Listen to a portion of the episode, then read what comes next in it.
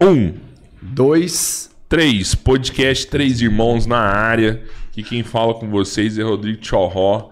Do meu lado, meu brother, meu irmão. Opa. Roberto Fala aí, Andrade amigão. Filho. Tamo junto, sinta-se em casa. Borracha. Sinta-se em casa, como se fosse sua essa casa. Pô, Robertinho, nosso convidado aqui hoje é super amigo meu de infância, mas eu Sério? prefiro que você, Sério? que você faça as honras aí, porque sua proximidade Cara, é maior. Eu vou te falar uma coisa então. Eu me lembro quando veio um, um, um parente seu, assim, na mesma igualdade, né? Ah. De, de laço familiar. E você falou assim: nossa, cara, e tal, uma honra anunciar o cara. Eu É, falei assim: no foi, e é foi. uma honra, realmente. Foi mesmo. O meu, o meu vou além da honra. Pra mim é uma Caraca. oportunidade, sabe? Porque esse cara salva a gente bem demais, mano. Você tem um cara desse da família. Ele já me salvou. Faz já. uma diferença do caramba, mano. Eu ligo lá e falo assim: tá travado? Ele, é, ele é tipo Jesus, né, mano? Ele fala: Põe a mão. levanta-te. É, ele põe a mão e fala assim: anda. A dor é aqui. Eu falo sim. Ele, calma aí, irmão. Agora vai. Você chegou no lugar certo. Eu vou te falar, eu acho que todo mundo já sabe, né? Ele, já fez isso comigo uma vez. Uma vez É eu fui lá e né, ele mano? Levanta e anda. Eu levantei, andei e falei, nossa, Gustavo, que maravilha, eu vou voltar aqui depois. Ele falou, não, não volta não. Não. Deu trabalho demais. Deu Já trabalho demais. Aprende a sentar, faz um RPG aqui, um negócio, não, volta é- aqui é mais. igual não. você falou, não, não volta não, vou te dar dinheiro, você vai ali no meu no concorrente ali e deixa ele fazer. O meu concorrente tá cobrando X pela, pela avaliação, vai lá e faz escolhetar aqui o dinheiro, não É vem aqui aí, não. é aí. Gustavo Aguiar Monteiro, sinta-se em casa. Obrigado, um prazer estar aqui com vocês. Valeu. Vamos, Massa vamos demais. faturar porque ele tá pronto para uma aula. Eu não sei se você sabe. Eu não sei o que a gente vai falar. Aqui, na verdade, a gente nunca sabe o que vai acontecer. Não tem Nem planejamento nenhum. É isso, não tem. Mas eu sei que você, você tem muita história, você é um cara com muita bagagem. Então, vamos faturar. E a gente não vai precisar de parar mais. Hoje que eu que vou acha? fazer o que você quiser. é, eu vou deixar você conduzir, meu amigo. Vamos Eu- embora, então. O que você falar, Vamos falar, vamos fazer então o merchan. Você quer, Tá. você quer já falar de algum patrocinador seu aí? Você mesmo se patrocina, né? Eu Como que é o mesmo nome me da patrocino, clínica lá? Clínica de Fisioterapia, Dr. Gustavo Monteiro. Olha, é o nome do caralho. É lá perto do bosque, não é? Ainda tá lá? Mudou? Não, é lá perto do, da Igreja do Rosário. Ah, mudou então. É, na, na- três esquinas a rua acima do antigo fórum. Ah, tá, tá. Pra cima do. Legal. É uma clínica na esquina super moderna, com acessibilidade, é, jardim de inverno, padrão Gustavo Monteiro mesmo. Você tem que ir lá, você nunca foi, mano. Eu fui na, na- nessa Não, outra, na né? outra. É porque, igual eu te falei, quando eu fui, ele falou, não volta mais não. Mas é, não, não É, o pessoal não entende. né? Na verdade, 180 quilos não é fácil fazer uma manipulação, né? Do, do o Tio Ró rapazinho, é, né, o Ró é o paciente menor que o Robertinho me mandou até hoje. Mas é que, tipo assim, Eu não sei onde ele arruma tanta gente grande. pra- né, quando é missão impossível, eu falo assim, mano, não adianta. O único que vai conseguir é o Gustavo. E tipo, não, agora é sério. Eu não curto falar, tipo, que a gente tem um, um grau de parentesco. Pra ninguém. Porque quando eu indico, tipo, eu falo assim, ó, vai lá no Gustavo, que ele é bom pra caralho. E aí eu falo assim, vai lá no meu primo, tipo assim, fica parecendo que eu quero que vá, porque é meu primo, e eu falo assim, ah, tá falando que é primo dele, ah, tá puxando sardinha pro lado. Eu entendo. E eu não gosto de falar, porque aí o cara chega de lá e fala assim: caramba, mano.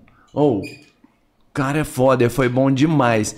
E, tipo, se eu falo que é parentesco, parece que eu tiro um pouco do seu mérito, né? Entende? Eu não tem entendo. nada a ver. É. Mas eu não gosto de falar quando eu indico o Gustavo como meu primo Gustavo. Eu falo assim: ô, você é um cara bom pra caramba, vai lá no Gustavo pra você ver.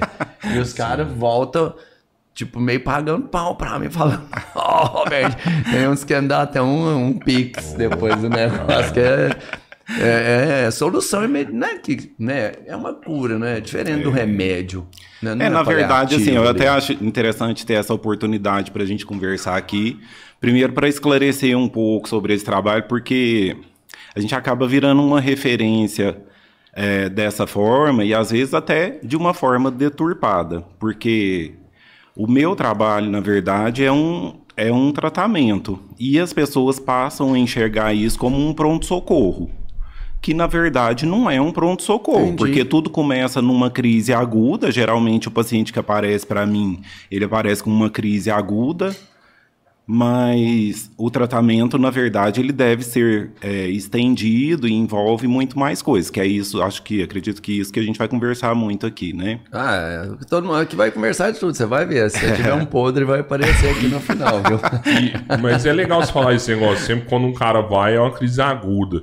Tem como fazer um tratamento preventivo para não chegar nessa crise aguda? Tem, tem sim. Na verdade, porque a, é, a minha especialidade chama osteopatia, né? E a osteopatia, ela, na verdade, é um tratamento que visa muito mais o, o, equilíbrio do corpo, o restabelecimento da saúde de uma forma conservadora. Então, quando a gente trata o paciente de uma crise, a gente sabe que por trás daquela crise houve grandes desequilíbrios que, e às vezes há muito tempo que ele nem sabia que poderia ter relação e na verdade tem, né? Então, entender cada caso é muito importante, mas dar continuidade no tratamento é muito importante também. Então, é, eu falo, interessante na minha área a gente tratar, tirar o paciente da crise, mas conduzir esse paciente para um novo estilo de vida, para realmente reestruturar ele para evitar as recidivas, porque não é certo você ficar tratando o paciente ficar indo e voltando, né? Você tem que, na verdade, tirar a origem do problema, que é a proposta da osteopatia quando a gente fala isso é porque, assim, ó, às vezes o paciente chega lá, o, que eu mais trato é coluna, né? Trato de quase tudo, mas o que eu mais trato é coluna. Mas o paciente chega, às vezes, com dor na coluna, logo você vê que, assim, é, o problema tá no pé, tá na pisada errada, que foi se instalar lá na coluna. Então, assim, ó, hoje eu preciso tratar da coluna porque tá com a inflamação lá e tá doendo muito, ele não tá conseguindo fazer nada. Só que Verdade, se eu não tratar né? o problema lá do pé, a coluna dele vai vai de mal a pior. Daqui uns dias ele está em outra crise, pior e pior, né? Até chegar o momento em que tem que fazer uma cirurgia, né? Tô ligado. O meu é isso. Eu chegava lá tortão, travadão, né? É. E até um dia que você fez, no meu caso, eu acho que era tipo uma pisada é. também. Eu, é. eu acho interessante, assim, vamos voltar um pouquinho, porque eu quero começar explicando assim, ó, por que osteopatia, como que foi que é, tudo começou, para a gente ter um, um, uma linha aqui de, de desenvolvimento ah, dessa beleza. conversa, né? Beleza. Mas. Até porque muita gente não sabe o que é osteopatia. É. é. E a osteopatia no Brasil é relativa, uma coisa relativamente nova, né? Uhum. E a osteopatia no mundo, ela é mais antiga do que a própria do que a própria fisioterapia. Ah, sério, mano? É, porque a osteopatia ela surgiu nos Estados Unidos por um médico americano e é uma longa história, ainda vou falar mais disso. Mas a fisioterapia no Brasil ela é reconhecida como profissão há pouco mais de 50 anos, então é uma profissão muito nova, por isso que a gente ainda enfrenta muitos problemas, inclusive nos encaminhamentos. E às vezes os médicos encaminham para a gente de forma errada, sabe? Mas Caraca. muitas vezes o erro até não está na classe médica, está na própria classe dos fisioterapeutas em permitirem muitas coisas, em, em atuarem de forma errada também, sabe? Mas profissão nova enfrenta esses problemas. A gente ainda está se posicionando no mercado Sim. e a gente tem é, vários tipos de profissionais, né? Assim como toda profissão. Então, algumas coisas ainda precisam mudar. Mas bom, a gente vai voltar. Eu, em primeiro lugar, resolvi fazer fisioterapia porque é uma coisa assim que do nada me despertou, sabe? Eu não, não, foi uma coisa que surgiu de mim mesmo, eu não conhecia nenhum fisioterapeuta. Verdade. Uma coisa assim, loucura, assim, é. E Bom. mas eu até em Uberlândia tinha a clínica escola de fisioterapia, e eu passava ali na praça, via aquele pessoal que fazia estágio ali na clínica escola. E tinha gente até que treinava com pacientes ali na praça, e eu achava aquilo até bonito de ver, sabe? Eles tudo de branco ali, com as maletinhas, né? Mas não entendia muito bem. E Quando eu fui prestar vestibular, que eu falei que eu queria fazer fisioterapia, meu pai ficou até meio chocado, porque ele não queria de jeito nenhum que eu fizesse, né? Ele queria o quê? Ô, Meu, meu pai queria que eu fosse trabalhar com ele, na Ah, verdade. Ah, sim, né? sim, entendi. Só que Tipo, eu- máximo, tudo que eu queria era correr dele, porque eu... Meu pai, assim, era uma pessoa muito inteligente, Muito. muito. visionário, mas cá entre nós, ele era, assim, tinha muitos problemas de relacionamento com os outros filhos, com funcionários. Então, não vamos adentrar muito nisso, até porque não... Mas você vivia bem com ele, pô. Você É, era um eu cara que cresceu com com ele, ele, é. tudo, é. E, e na verdade, assim, a gente até teve. Nós, tive, nós tivemos um bom relacionamento e acredito lembro, até que é, por legal. isso que ele queria que eu estivesse mais perto dele. Só que eu sabia que isso nunca ia dar certo por vários motivos, conhecia muito bem ele. E não era meu objetivo também. Mas. Mas o que, que acontece? Quando eu fui fazer fisioterapia, eu então não tive muito apoio. Ele até meio que forçou a barra um pouquinho para eu largar a faculdade, para. assim, ele Dificultou, né? tentou Não ajudou, dificultar né? para que eu de fato largasse a faculdade, mas aí é que eu quis mesmo, e aí que- eu sou assim. ah, é mais difícil? Pera aí, deixa comigo. E, Atrapalha que você me ajuda mais. e- Mas aí, assim, com toda a dificuldade, eu formei, e quando eu formei, ele já. é, os recursos já eram escassos, ficaram mais ainda, né? Porque ele pensou, não, então agora ele formou, ele vai ter que fazer alguma coisa, mas no mês que eu formei, eu arrumei um emprego.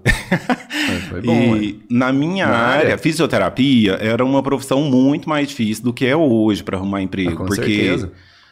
Não era assim, muita gente nem conhecia fisioterapia. Ninguém Falou nem muito acreditava. novo, né, É. cara? Ninguém nem acreditava. Você É. chegava pra fazer fisioterapia, o cara falava assim: ah, aperta essa bolinha. Só, ah, pô, isso adianta nada. E, Né? e Todo é igual o que Gustavo não. falou também, às vezes por conta do- dos profissionais, que realmente tem toda a profissão os maus profissionais, É. né? Às vezes a pessoa vira e não dá tanta importância. É, né? e eu fiz uma, uma faculdade bem feita, sabe? E, e eu já sabia o que, que eu queria lá na faculdade. Passei por todas as áreas e tive êxito em tudo. Só que eu já sabia que eu queria trabalhar em clínica. Assim, o que eu sonhava lá na minha época de faculdade é o que eu vivencio hoje. Então Olha eu consegui, de fato, alcançar aquilo que, eu massa, objetivava, né? Mas aí passei por áreas difíceis que eu considero, igual UTI, que não era nunca meu perfil, aqueles aparelhos apitando o tempo inteiro, gente morrendo, e não era meu perfil, eu queria clínica.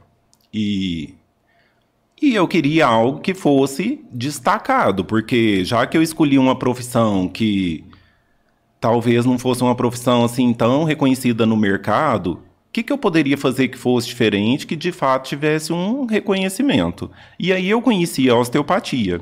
E eu conheci a osteopatia até foi através do Emerson, que foi o primeiro osteopata de Uberlândia, né? Bacana. Até tem uma história legal com o Emerson, com o seu pai, porque... Ah, não, é esse cara, então? É. Mano, isso é surreal, viu? Aham. Esse negócio. E Conta aí. a- o, o pai dele, uma vez, me ligou, falou que estava com uma forte dor no braço e, e que estava persistente. E eu falei, não. Aí eu até nem estava morando em Araguari. Falei, não, é, busca um fisioterapeuta, faz uma fisioterapia. Mas não dei muita relevância para aquilo que ele falou. Um dia eu fui almoçar na casa deles. E eu fui almoçar na casa deles, o braço dele estava atrofiado. Era? Não, e ele, sério? ele tava com Atrofiado? dificuldade para comer. Eu não conseguia botar a camisa. É. E atrofiado mesmo. Aí eu assustei com aquilo. Ele não contou pra ninguém, mas ele tinha certeza que era câncer. E meu pai emagreceu, tipo assim, uns 15 quilos nessa época. Ele pensava assim, eu tô com câncer, que meu braço tá atrofiando e tal, saca? É, mas na verdade é que não dava conta de comer, né? O braço. não, aí o Gustavo, eu emagreceu. nem sei. Aí, aí eu assustei, mas assim, nem pude manifestar muito, porque de fato eu até eu imaginei que pudesse ter um tumor, alguma coisa, e a gente tem que, que conter, né? E aí eu falei assim: não, a gente vai investigar isso. E no outro dia eu já providenciei uma consulta com, Com o com o Emerson. Emerson. Para ver o que, que ele achava, e o Emerson falou assim: olha, já vamos pedir uma ressonância para a gente já ver. Então o Emerson já. Quer dizer, por ser osteopata, já tinha uma visão de um diagnóstico diferencial na possibilidade de ser um câncer. Porque aí tá a diferença. Você vai num profissional que, na verdade, não tem um bom conhecimento, ele já vai lá e já manipula, às vezes coisas que nem pode manipular. Nossa. E aquilo que o seu intuito é de melhorar, vai piorar o paciente, né? Já vi isso acontecer pra caramba, assim. É, então, assim, né, na verdade. Uhum. E então já pediu uma ressonância, a gente já foi pro consultório do Emerson com a ressonância e o Emerson falou assim: "Não, na verdade eu vejo que tem que tá com osteófito, osteófitos são bicos de papagaio, que são calcificações e estava gerando compressão, mas estava muito grande e ele estava fazendo fisioterapia. E na visão do Emerson, o Emerson falou assim: "Olha, eu acho até que a fisioterapia tá piorando, porque tá alongando e o fato de alongar tá gerando mais atrito com a raiz do nervo. Então nós vamos conduzir o tratamento assim. Como vocês moram em Araguari e o tratamento é em Uberlândia, vamos fazer o seguinte: vamos fazer quatro sessões. Se nas quatro sessões não apresentar melhor, a gente nem vai dar continuidade no tratamento. Aí eu pensei, nossa, mas só quatro sessões, né? Eu já tinha feito 60 de fisioterapia. Nossa, cara. Aí, mas aí, aí o tratamento era muito sutil, muito conservador, sabe? Mas assim, muito preciso. E eu ficava encantado com aquilo. Eu fui só na primeira sessão e eu falei, ó, você vai continuar o tratamento certinho, porque eu vejo aí uma possibilidade de melhora, né? E ele foi fazer o tratamento. Na terceira sessão, ele me encontrou, o pai dele falou assim, ó, eu acho que isso que ele faz é macumba. Porque eu não tenho mais nada.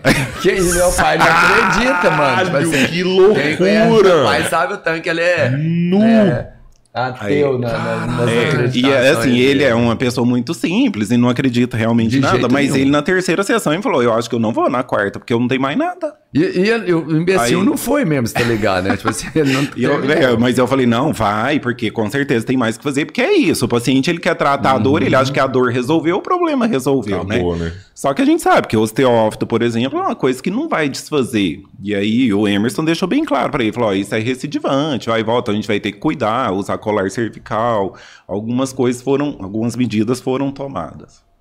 Mas ele obteve êxito nesse tratamento. E essas coisas me encantavam muito na, na osteopatia. E o Emerson teve uma. conseguiu fazer uma, uma tentativa de parceria com a escola de Madrid em Uberlândia para trazer o curso para Uberlândia. E eu fui o primeiro a matricular. E nessa época eu. É, eu tava voltando um pouquinho porque eu arrumei emprego no primeiro mês, né? Que eu formei. Uhum. E meu emprego foi em Romaria, que é uma cidade muito pequenininha. Eu lembro, você chegou a morar em Romaria, é. né, cara? Aí lá eu consegui emprego porque a prefeitura estava precisando de fisioterapeuta e era a prefeitura e a APA. Então eu gerava dois vínculos empregatícios dentro de um. É, assim, otimizava bem. e aí melhor, eu pensei, é. bom, acabava que aparecia um paciente ou outro particular, era perto de Monte Carmelo, e eu, assim, eu sempre fui, não tive preguiça, nunca tive preguiça, sempre corri atrás.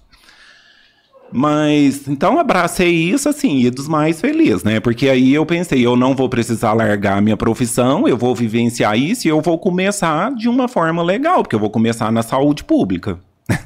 Que é, é, o, é, o, trampo, mas. É, aí assim, você come, porque você começa a ter visões diferentes, experiências diferentes. E Romaria já tinha é, o programa de saúde da família, que era o PSF. Que na época o PSF era um programa novo, né? Eu formei em 2002.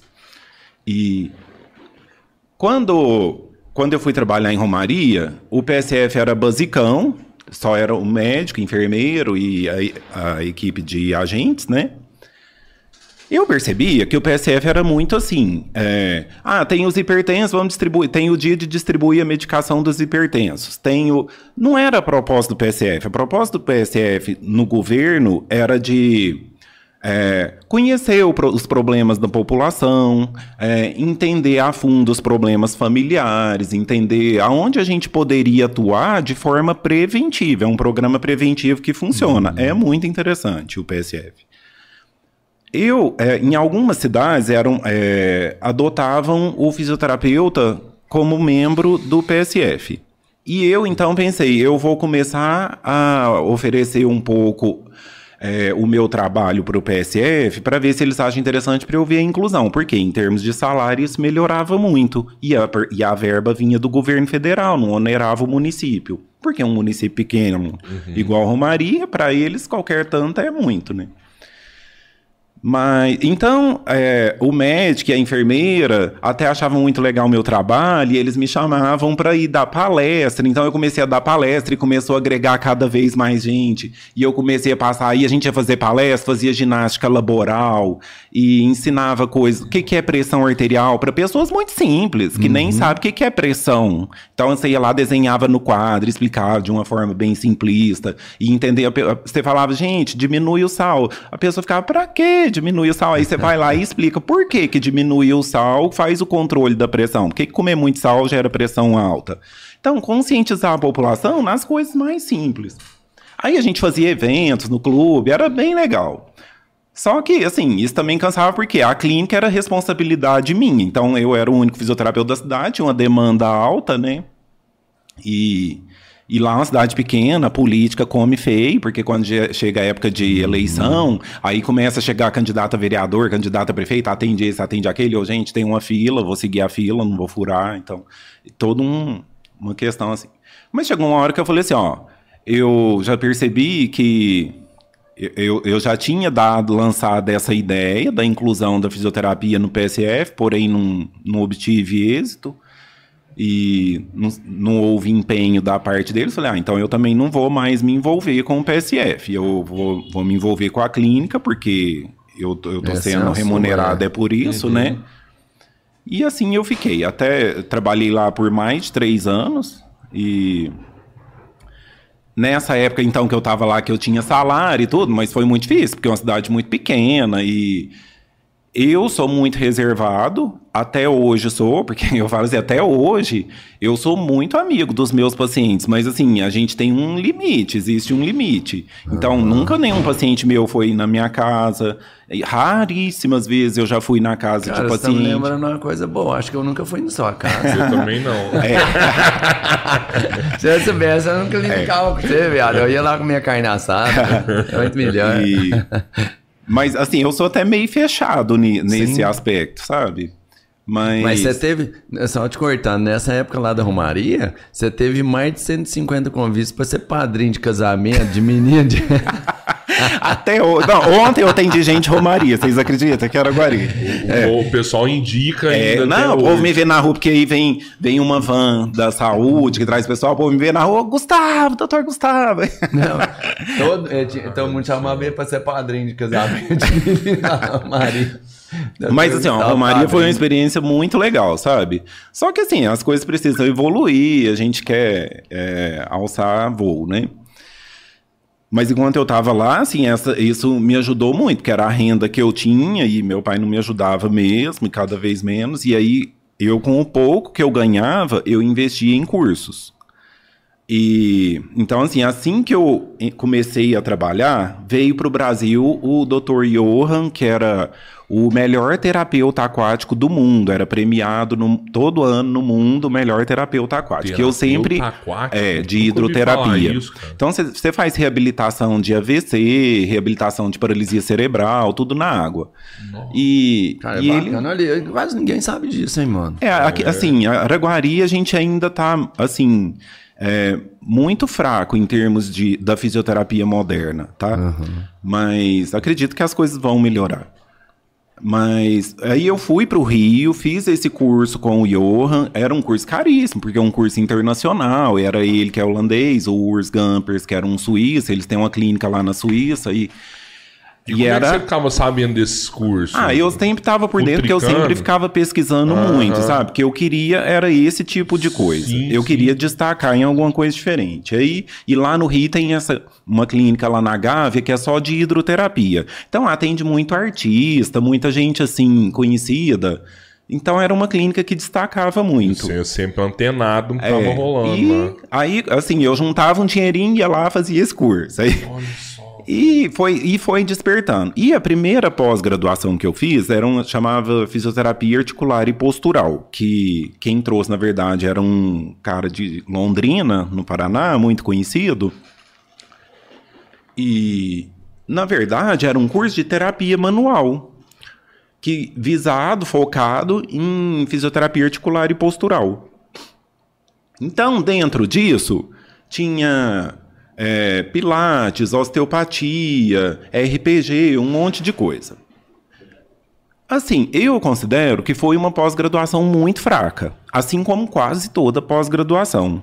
Só que quando a gente é imaturo, recém-formado, a gente não tem muito essa visão e essa percepção. A gente quer ter título, sabe? Então, É ah, eu quero ter um é, título de pós-graduação. Cara, mas isso é muito bom. Acaba que sim, como Só que assim, nada tá em vão, né? melhorando. Só É. que o que que acontece? Eu fui fazer essa pós-graduação, tudo era muito superficial, não ensinava nada, na verdade. E é, eu pensava assim, todas, quase todos os métodos que eles, que eles abordavam ali, se a gente fosse ver, eram criados por osteopatas. Então eu comecei a perceber assim, a fisioterapia moderna hoje, ela está muito fundamentada na osteopatia. Tia. Então, só que eu não entendia ainda o que, que era osteopatia. Aí eu, eu comecei a pensar assim, eu quero fazer um curso de osteopatia. E aí, uma nova possibilidade da Escola de Madrid em Uberlândia, que também não deu certo. Então, Uberlândia no teve duas Brasil não tentativas que tinha não deu certo. No osteopatia. Brasil tinha, tinha em Campinas. Ah, tô ligado. E... Pega uma água pra mim depois, hein? Por favor. Aí. E era, e era um curso novo no Brasil. E, e era bem caro. Mas depois que eu fiz essa pós-graduação, é, teve o IDOT, que o- chama Instituto do Curse, que foi criado por um prof- ex-professor da Escola de Madrid, que montou, saiu da Escola de Madrid, montou uma escola, parecia uma proposta legal, e aí montou em Uberlândia, que até foi na clínica do Emerson. E o Emerson ficava me ligando, Gustavo, vamos, você tem o maior perfil, vamos fazer. Tem ficava falando isso. tal. Aí eu, aí eu acabei... Esse professor, ele era meio fã seu. Eu falo assim. Porque É, eu o Emerson até me pai- indica muito, É, sabe? Não, porque eu lembro quando meu pai teve esse problema, ele, ele não atendia, tipo assim, e tal. Ele falou assim, não, pô, o Gustavo vem... É, não, aí eu, eu falei assim, não, eu vou tentar com o. Emerson, vou atender de urgência, né? Isso, E é, deu certo. Meio que você tinha... É, e o Emerson é um cara muito gente boa. E... Mas aí, aí abriu o IDOT lá na clínica do Emerson. E eu fui e fiz um ano de IDOT lá, que era uma formação básica de osteopatia. O curso do IDOT, ele é, ele é estruturado assim, ó, um ano de estrutural, um ano de visceral, um ano de, um ano de crânio sacro, que são os três pilares para fins didáticos da osteopatia. É, eu fiz um ano que era o estrutural. Só que assim, a gente tava lá no curso e aí a gente ficava assim, será que lá na escola de Madrid é assim? Aí, será que isso assim, é assim?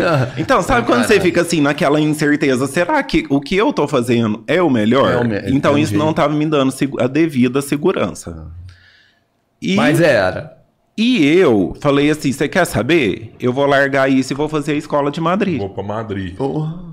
E assim eu fiz, fui para a escola de Madrid. Só que assim, é, é- isso foi uma coisa muito pensada, porque é um curso muito caro e são cinco anos de especialização. Não, é outra faculdade É. inteira. E assim, ó, cinco anos de especialização, e não é aquela coisa de especialização de sei lá e assistir aula. É uma especialização, assim, com critérios internacionais. O mesmo curso que é dado aqui no Brasil, ele é dado no mundo inteiro, porque a Escola de Madrid é a maior escola de Caraca. osteopatia do mundo. Sim. Então ela tem em Israel, ela tem no, No no mundo mundo inteiro, na inteiro. Europa inteira. O dono da escola é fran... ele é francês, é um francês e um espanhol. Ah, a escola, falar, pô, né? ela Você se instalou na Espanha porque um dos donos é, da família real da Espanha, então facilitou ah, os Ah, os trâmites burocráticos, muito, né, da formação da escola. Mas o François, que até eu acho que assim para fins didáticos é o mais importante, ele é um francês. É um Mas ele é uma pessoa que tem outro com- formações muito É. amplas, inclusive fez curso. Aí depois ele fez curso de quiropraxia nos Estados Unidos, fez um monte de coisa Curso de quê? de quiropraxia. Isso quiropraxia é, é, uma área muito relacionada com a osteopatia, porque é, são coisas muito parecidas, mas a quiropraxia é uma formação de dois anos, a osteopatia é uma formação de cinco anos. Eles têm um tratamento mais resumido, com uma abordagem mais manipulativa. É, são análises mais simples. Muita gente que faz quiropraxia acaba depois indo para osteopatia. Na, na minha turma tinha Aham, muitos Mais completo. mais caso. completo, é, com uma visão mais visceral e tal. E você Mas- chegou, você, você foi pra Madrid mesmo fazer? Não, você... aí assim, ó, aí eu comecei fazendo o curso em Campinas. Comecei fazendo o curso em Campinas. Aí, mas assim, é, a maioria dos professores são internacionais, sabe? E a, é, você sente segurança por causa disso, porque é, o conteúdo que é dado aqui é o mesmo conteúdo que é dado no mundo inteiro. As provas que você faz aqui são as mesmas que são dadas no mundo inteiro no mesmo dia, inclusive, todo mundo faz a prova no mesmo dia no Você mundo pode inteiro. manipular a osteopatia, então, em qualquer lugar do mundo. Qual- Assim, é, osteopatia, é, tem país, na França, por exemplo, a osteopatia é uma profissão. Você faz faculdade de osteopatia.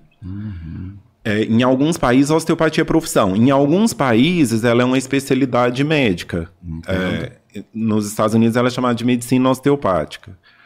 É, em alguns países, ela é chamada de. é, ela é uma especialidade do fisioterapeuta, como é o caso do Brasil. Certo. Tá certo? Mas a osteopatia é, é uma formação longa porque são é, toda essa abordagem estrutural, visceral e craniosacra. No Brasil e na Argentina, eles segmentaram isso. Então tem gente que faz um curso, é, vocês já devem ter ouvido falar de terapeuta craniosacro, por exemplo, que na verdade é Eu um ramo Sempre, é. é um ramo da osteopatia, mas ele, eu acho que o interessante é você ter a abordagem completa, por quê? Claro. De repente você vai tratar só o crânio sacro e o restante do estrutural, do visceral, Cara, sabe? bem- meio que você começou explicando que isso é o mais importante. Porque o cara que não tem o conhecimento completo, ele não vai enxergar todas as possibilidades. Fica perdido, né? é. Ele entende muito se for especificamente ele for assertivo no primeiro instante. É. Porque se ele não for, ele não vai entender por que onde está errado. Então, assim, é, e assim, ó, as pessoas nunca nem ouviram falar de osteopatia, que dirá de tudo isso que eu tô falando, né? Não, é E- muito louco. Cara, é muito novo Então, o que que acontece? Eu fiz um curso, uma especialização em fisioterapia articular e postural, que era um curso de terapia manual. E terapia manual começou a entrar muito em alta. Por quê? Surgiu o cursinho de terapia manual para todo lado. Só que era, assim, até hoje, terapia manual é muito assim, massaginha, muito uma coisa sem sentido. Não envolve raciocínio, por quê? Você fazer um curso sério, um curso longo como esse, é sentar a bunda na cadeira e estudar, e estudar o que você gosta e o que você não gosta. Porque você tem que estudar muito anatomia, muito fisiologia, mas muito mesmo. Porque a hora que você vai lá fazer a prova, a prova não é provinha. E a hora que você chega lá no quinto ano, que você tem uma mega prova de todo o conteúdo dos cinco anos, só pra você ter uma noção, em São Paulo, a minha turma, assim, era, tinha gente formada na USP, na Unesp. A minha turma de 40 formou 9. Então, assim, é um curso que peneira muito. E. É, então, assim, eu acho que é, tem um grande diferencial em ter uma abordagem é, completa para uma abordagem de terapia manual. Só que o que, que acontece? Hoje eu vejo um grande problema assim, ó, de rede social. É, você que é leigo, você vai ali na rede social do fulano, que às vezes ele tem até um domínio sobre rede social, e ele fica mostrando aquilo que ele faz, aí ele vai lá e olha o trabalho do Gustavo, e ele fala, nossa, mas é tipo assim, é muito parecido, porque ele fica lá, põe- faz aquelas manipulações, põe a mão ali, assim, só que você não tem os critérios é, necessários para distinguir aquilo que é certo daquilo que é errado. Exatamente. E se a linha de raciocínio do tratamento faz sentido? Claro. Então, o que, que vai definir um bom profissional de um profissional de um falso Qualquer. bom profissional? A formação. É a formação. Nossa, mas dá até medo escutar essas coisas. É, então é assim, ó, porque, por que, que eu falo isso? Porque assim, ó, tem lá os seus riscos. Por exemplo, uma vez a gente tava. A gente tava em São Francisco, lá na Califórnia, e assim, o dia que a gente chegou lá, tá engraçado essas coisas. A primeira notícia que me veio foi que a maior é, celebridade do. É tipo Twitter, só que é uma outra rede social. Como que chama? Snapchat. Do Não, Snap. sim, do Snap. A, a maior é, celebridade do Snap lá na- Snap? nos Estados Unidos, ela foi num, num quiropraxista lá e ele manipulou ela e ela morreu. Putz. Então, assim, eh, foi rompimento da artéria vertebral. Mas era um quiro. Ele Se era fosse um quiropraxista. já... Não, e assim, ó, Ah, mas na é verdade, isso, eu, eu, é bom, porque né? quiropraxia nos Estados Unidos é uma formação séria, muito exigente, é diferente do Brasil. Hoje até no Brasil, porque antigamente no Brasil qualquer um podia fazer quiropraxia. Hoje ela é uma especialidade do fisioterapeuta. A osteopatia também é uma especialidade só do fisioterapeuta aqui. Mas se- só para você ver o que, que pode acontecer. É, eu eu já peguei paciente no meu consultório que foi manipulado por gente que nem fisioterapeuta não é, com fratura. Fra- O cara fraturou a coluna do paciente na manipulação. A ponto da pessoa não andar ou não? Não, porque ele manipulou com o joelho. E chegou aquele calombo lá, e aí o cara falou o que, que aconteceu. Eu falei assim: olha, eu não ponho a mão. A gente vai ter que fazer um raio-x primeiro, vamos entender, porque eu tô achando muito estranho isso. Aí fez o raio-x, era uma fratura do processo transverso. Ó, pega. Aí, mano, agora eu vou enxergar. Caraca, agora, maluco, agora a gente tá aí. vendo o negócio na vida real. coluna que fica mais didático, que era uma fratura de processo transverso, que é esses processos da coluna aqui, tá? Então. Tá, isso aqui é a parte de trás. Aqui é a parte de trás da coluna. Aí esse processo transverso. E O cara meteu o joelhão Ah, o. Neymar já quebrou um desse, não quebrou? É, Neymar já, quebrou um desse na, na, na Copa lá, o já cara deu uma fraturou, sim. e quebrou um é, desse. isso mesmo. E já peguei um caso, é, a tia Maura, saudosa Uhum. tia Maura, só pra você ver como que é. Um dia, a Márcia, que é filha dela, eu vou- eu falo porque minha tia, a gente. é, existe não. toda uma questão de sigilo de paciente, mas ela é minha tia, a gente tem liberdade de falar. Mas ela chegou lá, nossa, porque ela tá com muita dor e tá doendo pra respirar, não sei o quê. E de tudo que ela falava, eu pensava, nossa, mas tá parecendo que é uma fratura. E ela já é idosa. E a Márcia falou, não, mas já fez o raio-x, não é fratura. Aí eu falei, não, traz o raio-x pra mim. Aí eu olhei o raio-x, o diagnóstico médico já falava que não tinha fratura. Aí eu falei, não, mas tá parecendo que tem. Eu falei, faz o seguinte, vai ali na doutora Cintia, que é ortopedista, fala assim, o Gustavo, que é fisioterapeuta, pediu pra você dar uma olhada, porque eu, eu não tava sem ne- negatoscópio. E aí dá uma olhada se tem fratura aqui na- em alguma costela. Aí ela levou lá, aí ela falou, olha, tem sim. Então você vê, se eu não tivesse me atentado a isso, eu teria ido e manipulado Nossa. em cima de uma fratura. E uma paciente que já tem uma osteoporose devido à idade dela. Com certeza. Então, assim, a gente não. Caraca. É, a gente, é, isso tudo é coisa muito séria. Então, envolve seus riscos. Se a gente vai num profissional que não tenha devida perícia para isso, ele vai fazer coisa errada. Tem uma paciente daqui de Araguari, ela mora em Brasília, na academia, o personal foi, manipulou ela, deu AVC. Na academia. Cara, que estranho, velho. Na hora ou depois? Então, depois... e eu falo isso por quê? Porque eu acho importante as pessoas começarem a, a ter a devida consciência do quanto isso pode ser sério.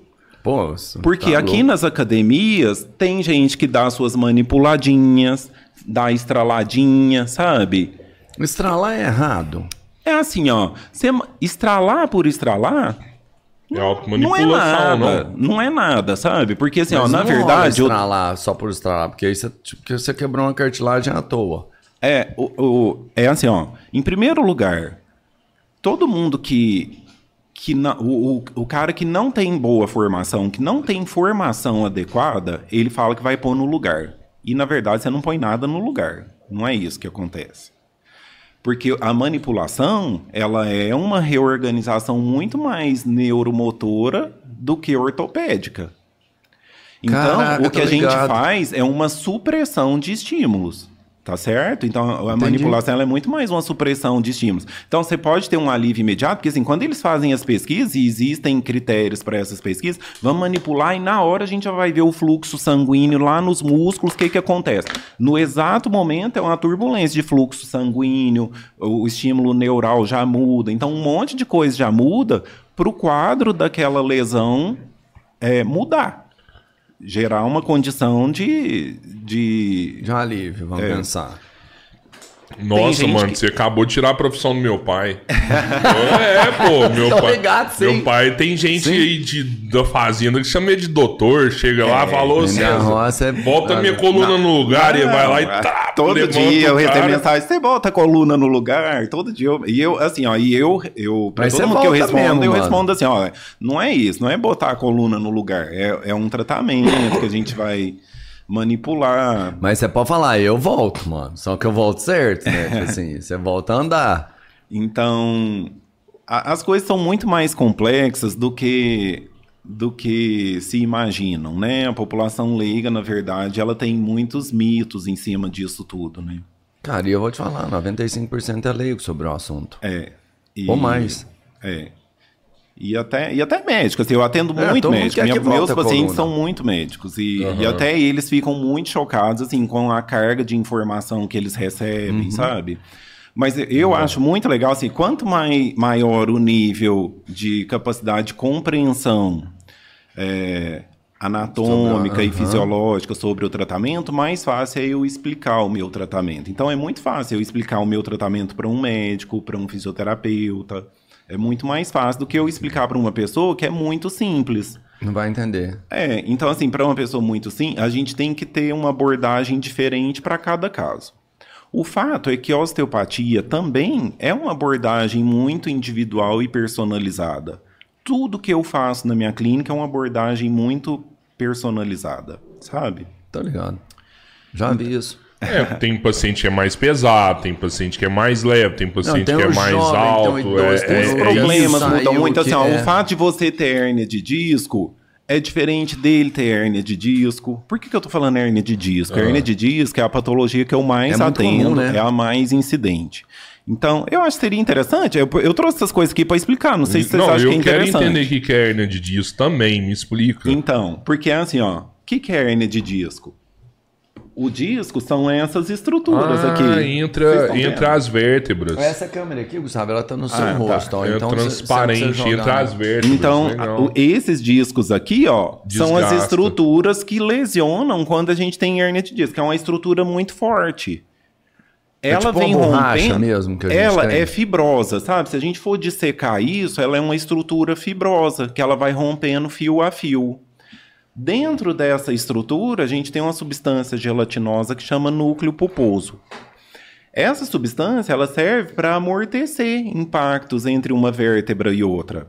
E ela gera o devido espaço para as raízes dos nervos. Os nervos são esses amarelinhos. Então a medula está passando lá dentro da coluna e ela está distribuindo os nervos para que tudo funcione. A, a- a coluna é a casinha da medula. Entendeu? Quando essa, esse disco começa a romper é, as fibras dele, ele começa a perder esse núcleo pulposo que começa a sair para fora dele. E o teor hídrico dele começa a desidratar. Então o disco começa a ir achatando. Por isso que quando a gente faz a ressonância em quem tem hernia de disco, aparece bem achatado e pretinho, né? porque ele desidratou. Quando ele desidrata e achata, o que, que ele faz? Ele comprime a raiz do nervo aqui no forame, que é o buraquinho onde passa a raiz do nervo. E aí o cara sente dor absurda. Aí ele sente dor absurda. O que o, o organismo da gente ele é muito inteligente porque ele trabalha dentro de um nível de hierarquia de tecidos e o tecido neural é o mais nobre que a gente tem. Então o cérebro já, o tecido neural já começa a falar assim, ó, espasma toda a musculatura ali porque ali não pode ficar movimentando porque está sofrendo agressão numa parte nobre. Caraca. Então a dor ela é proteção. sempre. Se eu né, for tá simplesmente tomar remédio e tirar a dor, eu tô tirando a proteção que o próprio corpo gerou. Você tá fazendo a mentira pariu. mais medíocre que você pode fazer pra É, você então eu mesmo. tô mascarando o problema. É. Então, quando eu vou tratar uma hérnia de disco, o que, que eu tenho que fazer? Eu tenho que fazer a regressão do núcleo pulposo para o centro do- da vértebra, Não, caralho. para que então o disco cicatrize. E aí, em pesquisas, eles comprovaram que isso leva uns dois meses para cicatrizar. Então, é, Mas é possível voltar esse líquido pulposo por é pra possível, dentro? eu vou explicar isso. Porque eu tava Não, falando. Não tem um, um mito de que depois que você tem a coluna, qualquer lesão, sei lá, hernia de disco, você machucou, que isso é irreversível? Não, assim, ó, nunca mais vai ser íntegro, mas você Ah, pode ligado. levar uma vida normal, Entendi, inclusive entendi. nem ter mais crises, tá certo? O que eu mais Valeu, trato é hernia de disco. Eu tava falando, é, voltando só um pouquinho, porque eu falei assim, ó, aí eu fui fazer esses cursos, fui fazer osteopatia, mas depois, na sequência disso, e junto da osteopatia, eu fiz muitos outros cursos. Porque tudo, tudo casando com essa linha, o que, que eu podia abraçar para envolver o melhor tratamento possível? Porque hoje a gente sabe que cientificamente a gente não trata um paciente só com, com osteopatia, com terapia manual. Isso tem que envolver exercício, é qualquer exercício? Não é. Então, tudo que eu podia abraçar para envolver um bom tratamento, eu comecei a buscar essas formações, esses equipamentos e tudo. Então, junto disso, eu comecei a buscar assim, ó, curso de pilates, por quê? Porque eu precisava associar meu paciente com um tratamento de um programa de exercício, porém eu não tinha aquele profissional que eu tinha a segurança de mandar porque ia falar a mesma língua que eu para dar continuidade na mesma linha de raciocínio minha. Então eu fui buscar uma boa formação de pilates, que foi um curso que eu fiz em Porto Alegre. Fiquei- fiz um curso intensivo lá em Porto Alegre, fiquei lá e para eu começar a abordar isso também, porque eu já tratava com osteopatia. Eu comecei tratando aqui em Araguari, lá na clínica da Cacá, saudosa Lembro, Cacá sim. também. Nossa, fantástico. E, assim, as coisas já começaram legal. Só que aí, quando eu comecei com o Pilates, foi quando eu saí de lá que eu fui montar meu próprio negócio. E aí era do lado da fornalha ali. Lembro também. Mas aí, aí montei meu estúdio, então foi quando eu já comecei a conjugar a osteopatia com o Pilates, sabe? E busquei, aí fui buscando cada vez mais formações, porque aí eu fiz uma linha de Pilates contemporânea, tive uma abordagem de Pilates, é, Pilates clássico, e Pilates também é uma metodologia. Cara, então, isso que eu ia falar. O Pilates é muito louco, né, velho? Você parece que você não tá fazendo nada, você sai lá mais morto eu, que assim, tudo. eu gosto muito do Pilates, mas eu quero explicar também uma coisa assim, ó, que é outro universo. Porque é uma metodologia que hoje tem gente que vai ali em Uberlândia e faz um curso de um final de semana, tem Ah, gente sim, que faz curso de anos, e a gente tem linhas de Pilates também. A gente tem Pilates clássico, Pilates contemporâneo. Eu não uso Pilates como uma religião, porque tem geralmente quem pratica o Pilates na linha mais clássica, mais original, tem uma visão muito assim, de abraçar a causa disso tudo. Eu acho que o interessante é você ter uma linha de raciocínio e saber usar isso a seu favor. Ao passo que Pilates é um método que eles não conseguiram patentear, por isso que tudo se chama Pilates. Mas Pilates mesmo é uma metodologia muito assim rígida, que é um programa de exercícios muito rígido, que teoricamente só isso poderia chamar de Pilates. Se a gente for considerar isso, o, o que eu faço nem é Pilates, porque o que eu faço mistura muita coisa, porque eu misturo Pilates com treinamento funcional, se for preciso com power plate, se for preciso com osteopatia, Cara, ligado, eu faço o que o paciente precisa. Então eu Precisa. comecei a fazer várias formações para eu fazer o que o paciente precisa. Então assim, eu não faço propaganda para nenhum método. Entendi, O mas eu também nem faço- dá pro outro cara fazer. Vamos Ah. pensar assim. O cara, pra fazer esse aproveita- aproveitamento total do Pilates, primeiro ele tem que entender tudo. E ele tem que ser um cara que aprofundou pra caralho no- na raiz, vamos entender, na- na- na- no entendimento do problema É. pra dar uma solução, entendeu? Você tem que ter uma. Assim, ó, em primeiro lugar, porque quando você fala de Pilates contemporâneo, também tem muita gente perdida, que na verdade não faz é nada. Em primeiro lugar, vamos entender o que, que são os princípios do Pilates. Então, sabendo o que, que são os princípios do Pilates, agora eu vou partir para uma abordagem mais contemporânea, sem perder tanto aquilo que era a proposta dele. O criador do método Pilates, o Joseph, ele não era nem profissional da saúde, tá? Ele era um treinador por conta própria. O pai dele era um ginasta alemão, a mãe dele era Olha naturopata. um Royce ele Grace, casou né? com uma enfermeira americana que então é, auxiliou muito também na- nos conceitos anatômicos. Mas, na verdade, ele não era nem profissional. Então, assim, eu uso muito o Pilates a meu favor porque eu acho conveniente. Às vezes eu tenho uma abordagem muito mais funcional do que de Pilates para certos pacientes, Às vezes você entendeu? manipula mais do que faz a outra coisa. É. uhum. Eu, Então, eu assim, tenho ó, que confessar um negócio pra você, Gustavo. Eu até. Que assim, a primeira vez que, eu, que você me manipulou, é, você tava na, naquele, naquele consultório menor, né? Eu acho que deve ser esse da Kaká que você falou, que era ali perto Ah, da, da sei. Batalhão Mauá, Aham, né? Isso. E, e lá nesse lugar você só me manipulou, né? Não tinha ah, o Pilates lá, Não, eu acho. né? Ah, você nem viu o final. É, foi então. só osteopatia. Gente, na- lá eu não tinha outra abordagem. E assim, ó, naquela época eu tava na formação de osteopatia. Aham. Tá? Porque Que isso, já era é, foda, hein? E aí, assim, ó, eu fazia aquilo que eu sabia naquele momento, Sim, mas que a gente, pod- naquela época, com certeza, se eu tivesse uma formação completa, a gente poderia ter abordado muito mais Que coisas. foi o que aconteceu na segunda vez que foi lá não entender. Que Que, aí- ele Ah, tá. manipulou e, e Aí, passou com uma certeza, isso envolveria uma também. parte visceral, que eu ainda vou explicar o que, que é isso, Não, tá, deixa eu gente? te falar o final então. E nem chegou nessa parte eu vou, já vou dar o spoiler. Mano, hoje você vai lá, tipo, ele faz toda a parada, tipo assim, só olha, já falou, ó, seu problema é isso, que ele consegue Mano. enxergar e tudo mais. Só que você não fez o final. Ele sabe umas paradas hoje, mano, que ninguém acredita. Que ele faz tipo assim, ó. Sério? Não é? Eu vou explicar um pouco sobre isso. Ai, até eu tô bravo assim, ó. Vai parecer que eu não tô fazendo nada, mas a parada é essa. Tipo, parece que eu não tô fazendo nada, mas acredito que o negócio é esse.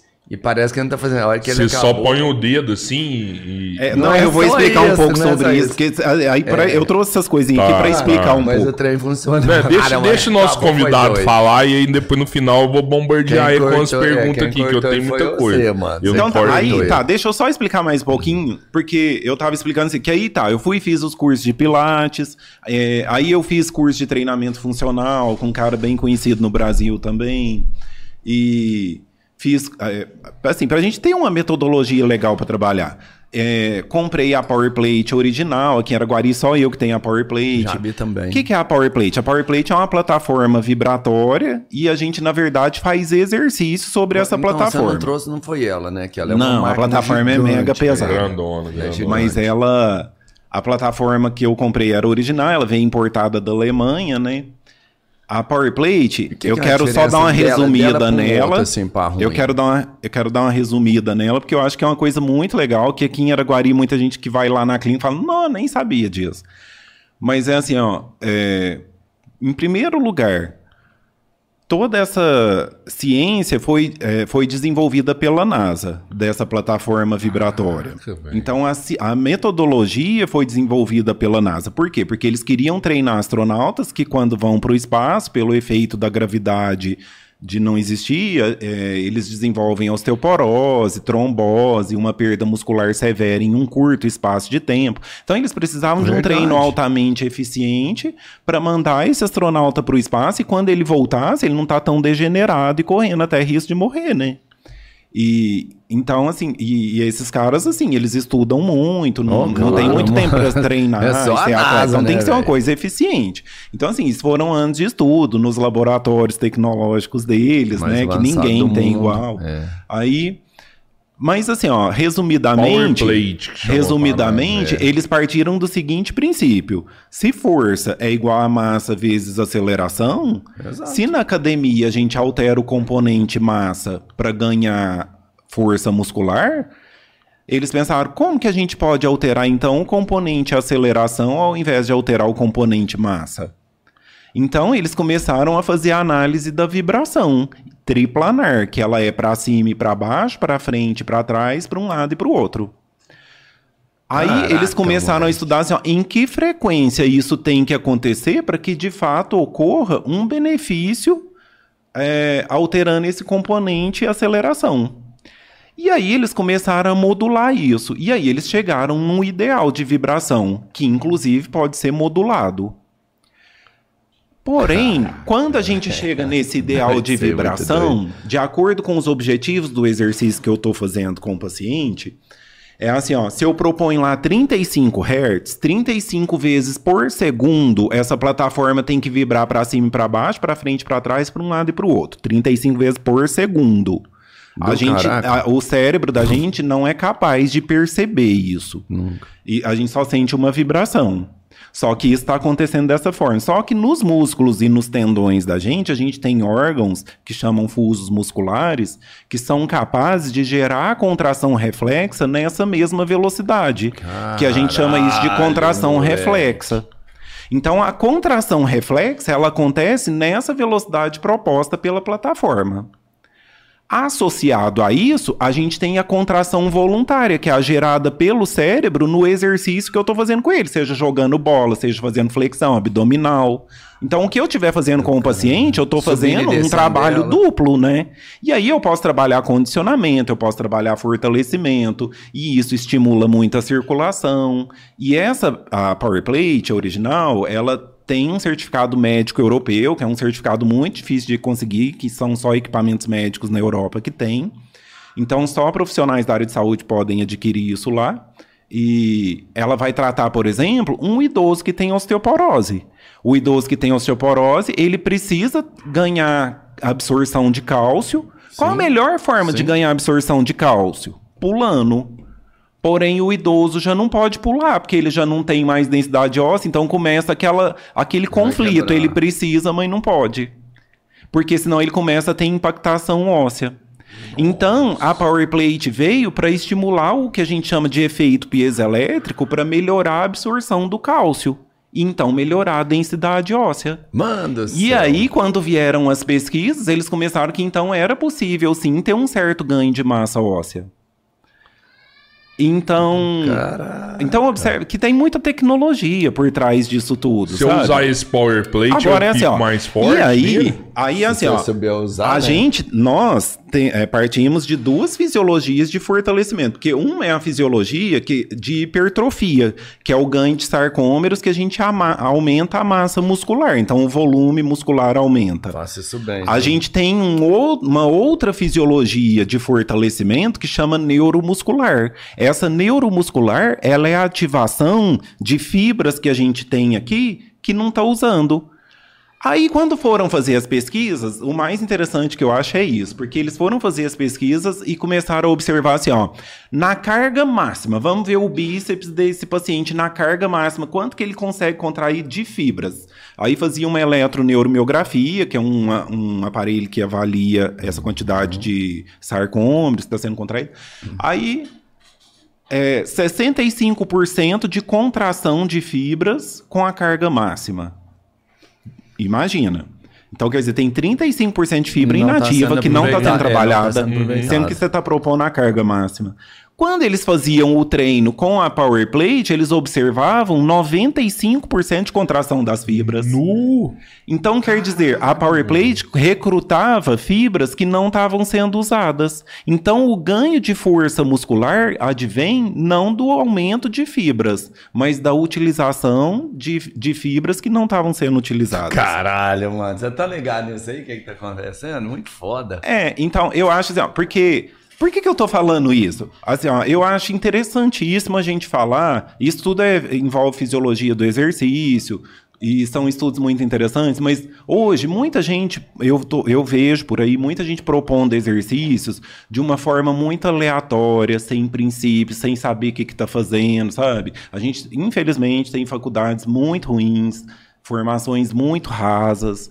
E é o que eu tava falando de redes sociais. Às vezes a pessoa posta uma coisinha legal. Nossa, vou ver o que, que o fulano, fulano é top. Vou ver o que ele tá fazendo, eu vou fazer igual, vou filmar. E o povo vai ver, vai achar interessante também. Só que ele mesmo sabe nem o que, que ele tá fazendo. Uma coisa saltada daqui, outra dali. Então, eu acho interessante quando a gente vai buscar um profissional, buscar aquele que realmente buscou boas formações. É aí que tá o grande, a grande questão. Porque você não sabe o que que tudo que envolve na minha área, porque nenhum fisioterapeuta não sabe. Então, É, procura saber assim, ó, que né? formação que esse cara tem, né? Aonde que ele aprendeu.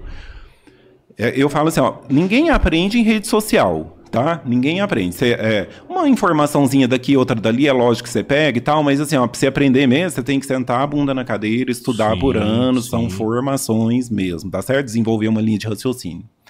Aí, voltando um pouquinho, porque eu tava falando, falei de Pilates, falei de Power. Plate, e eu fiz um, um- comprei um equipamento de flexo distração eletrônica da coluna. Assim, tudo isso, tudo que eu compro, eu, assim, eu me preparo para eu investir, para eu comprar o que tem de melhor no mercado. Esse, então, esse é assim, aquela mesona. surgiu, é, surgiu Caralho, no Brasil o de equipamento de flex de extração eletrônica da coluna, que até então só tinha na Itália. E aí veio uma marca é, brasileira com apoio de fisioterapeutas para desenvolver esse equipamento e ficou até melhor, sabe? E aí eu fui e fiz o. é, e aí tudo isso você faz curso. A Power Plate você compra ela, não é só Pra comprar, não. Você vai para São. Paulo, faz o curso com um cara que é credenciado lá nos Estados Unidos.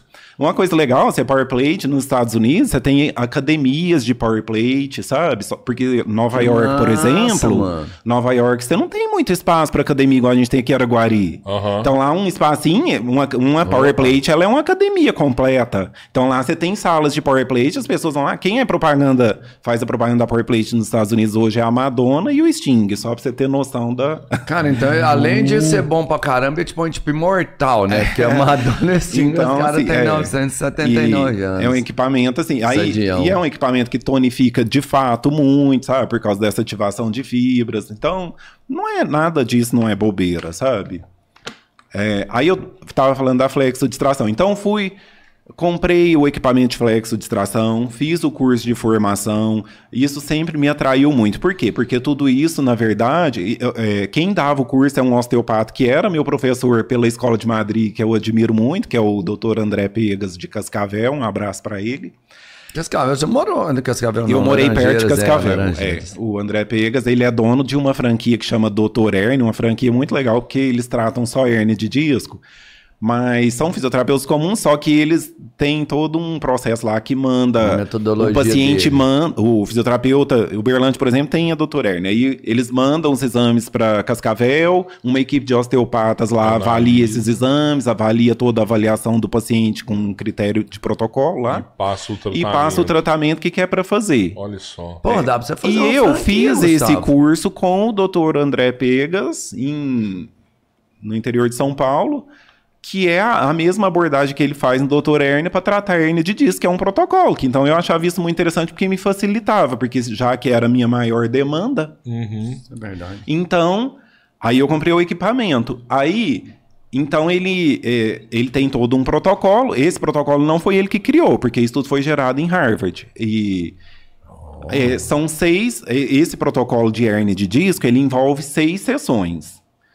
De, é, é, eu chamo seis sessões de osteopatia, mas lá não é. São seis sessões de fisioterapia. Por quê? Porque o meu, eu sou osteopata, então eu aplico osteopatia no paciente. Então, o meu tratamento é muito mais interessante porque eu começo a enxergar outras coisas. Aí é, a gente vai lá e manipula o paciente, onde a gente percebe que tem bloqueios, tem restrições. Então, assim, ó, a torácica dele não movimenta bem, manipula a torácica. Você observa que tem uma perna mais curta do que a outra, uma pelve torcida. Manipula, normaliza esse paciente. Então, agora vamos fazer a flexodistração. É um equipamento que o paciente segura com as mãos na frente, a gente prende os pés dele atrás, ela é eletrônica, e aí eu mensuro a velocidade que vai ficar subindo e descendo as pernas, a altura e o tempo. E aí, dentro desse protocolo, eu vou evoluir esse paciente. Por que, que a gente faz isso?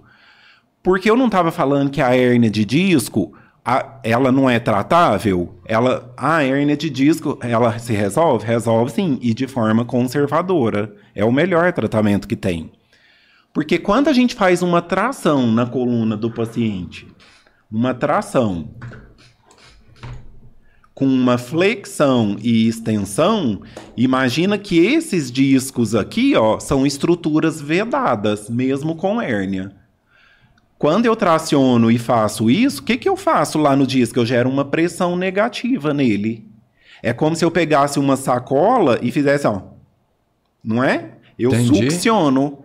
Então é uma forma de eu succionar o disco que está na O tá periferia. lá, aqui o- eu tenho uma hernia de disco. Olha aqui, ó, vermelhinho. Ah, eu te perguntar Isso que aqui que é uma hernia de disco. aí. Uhum. Então, eu vou lá e faço a flexodistração para eu succionar essa hernia de disco lá para o centro.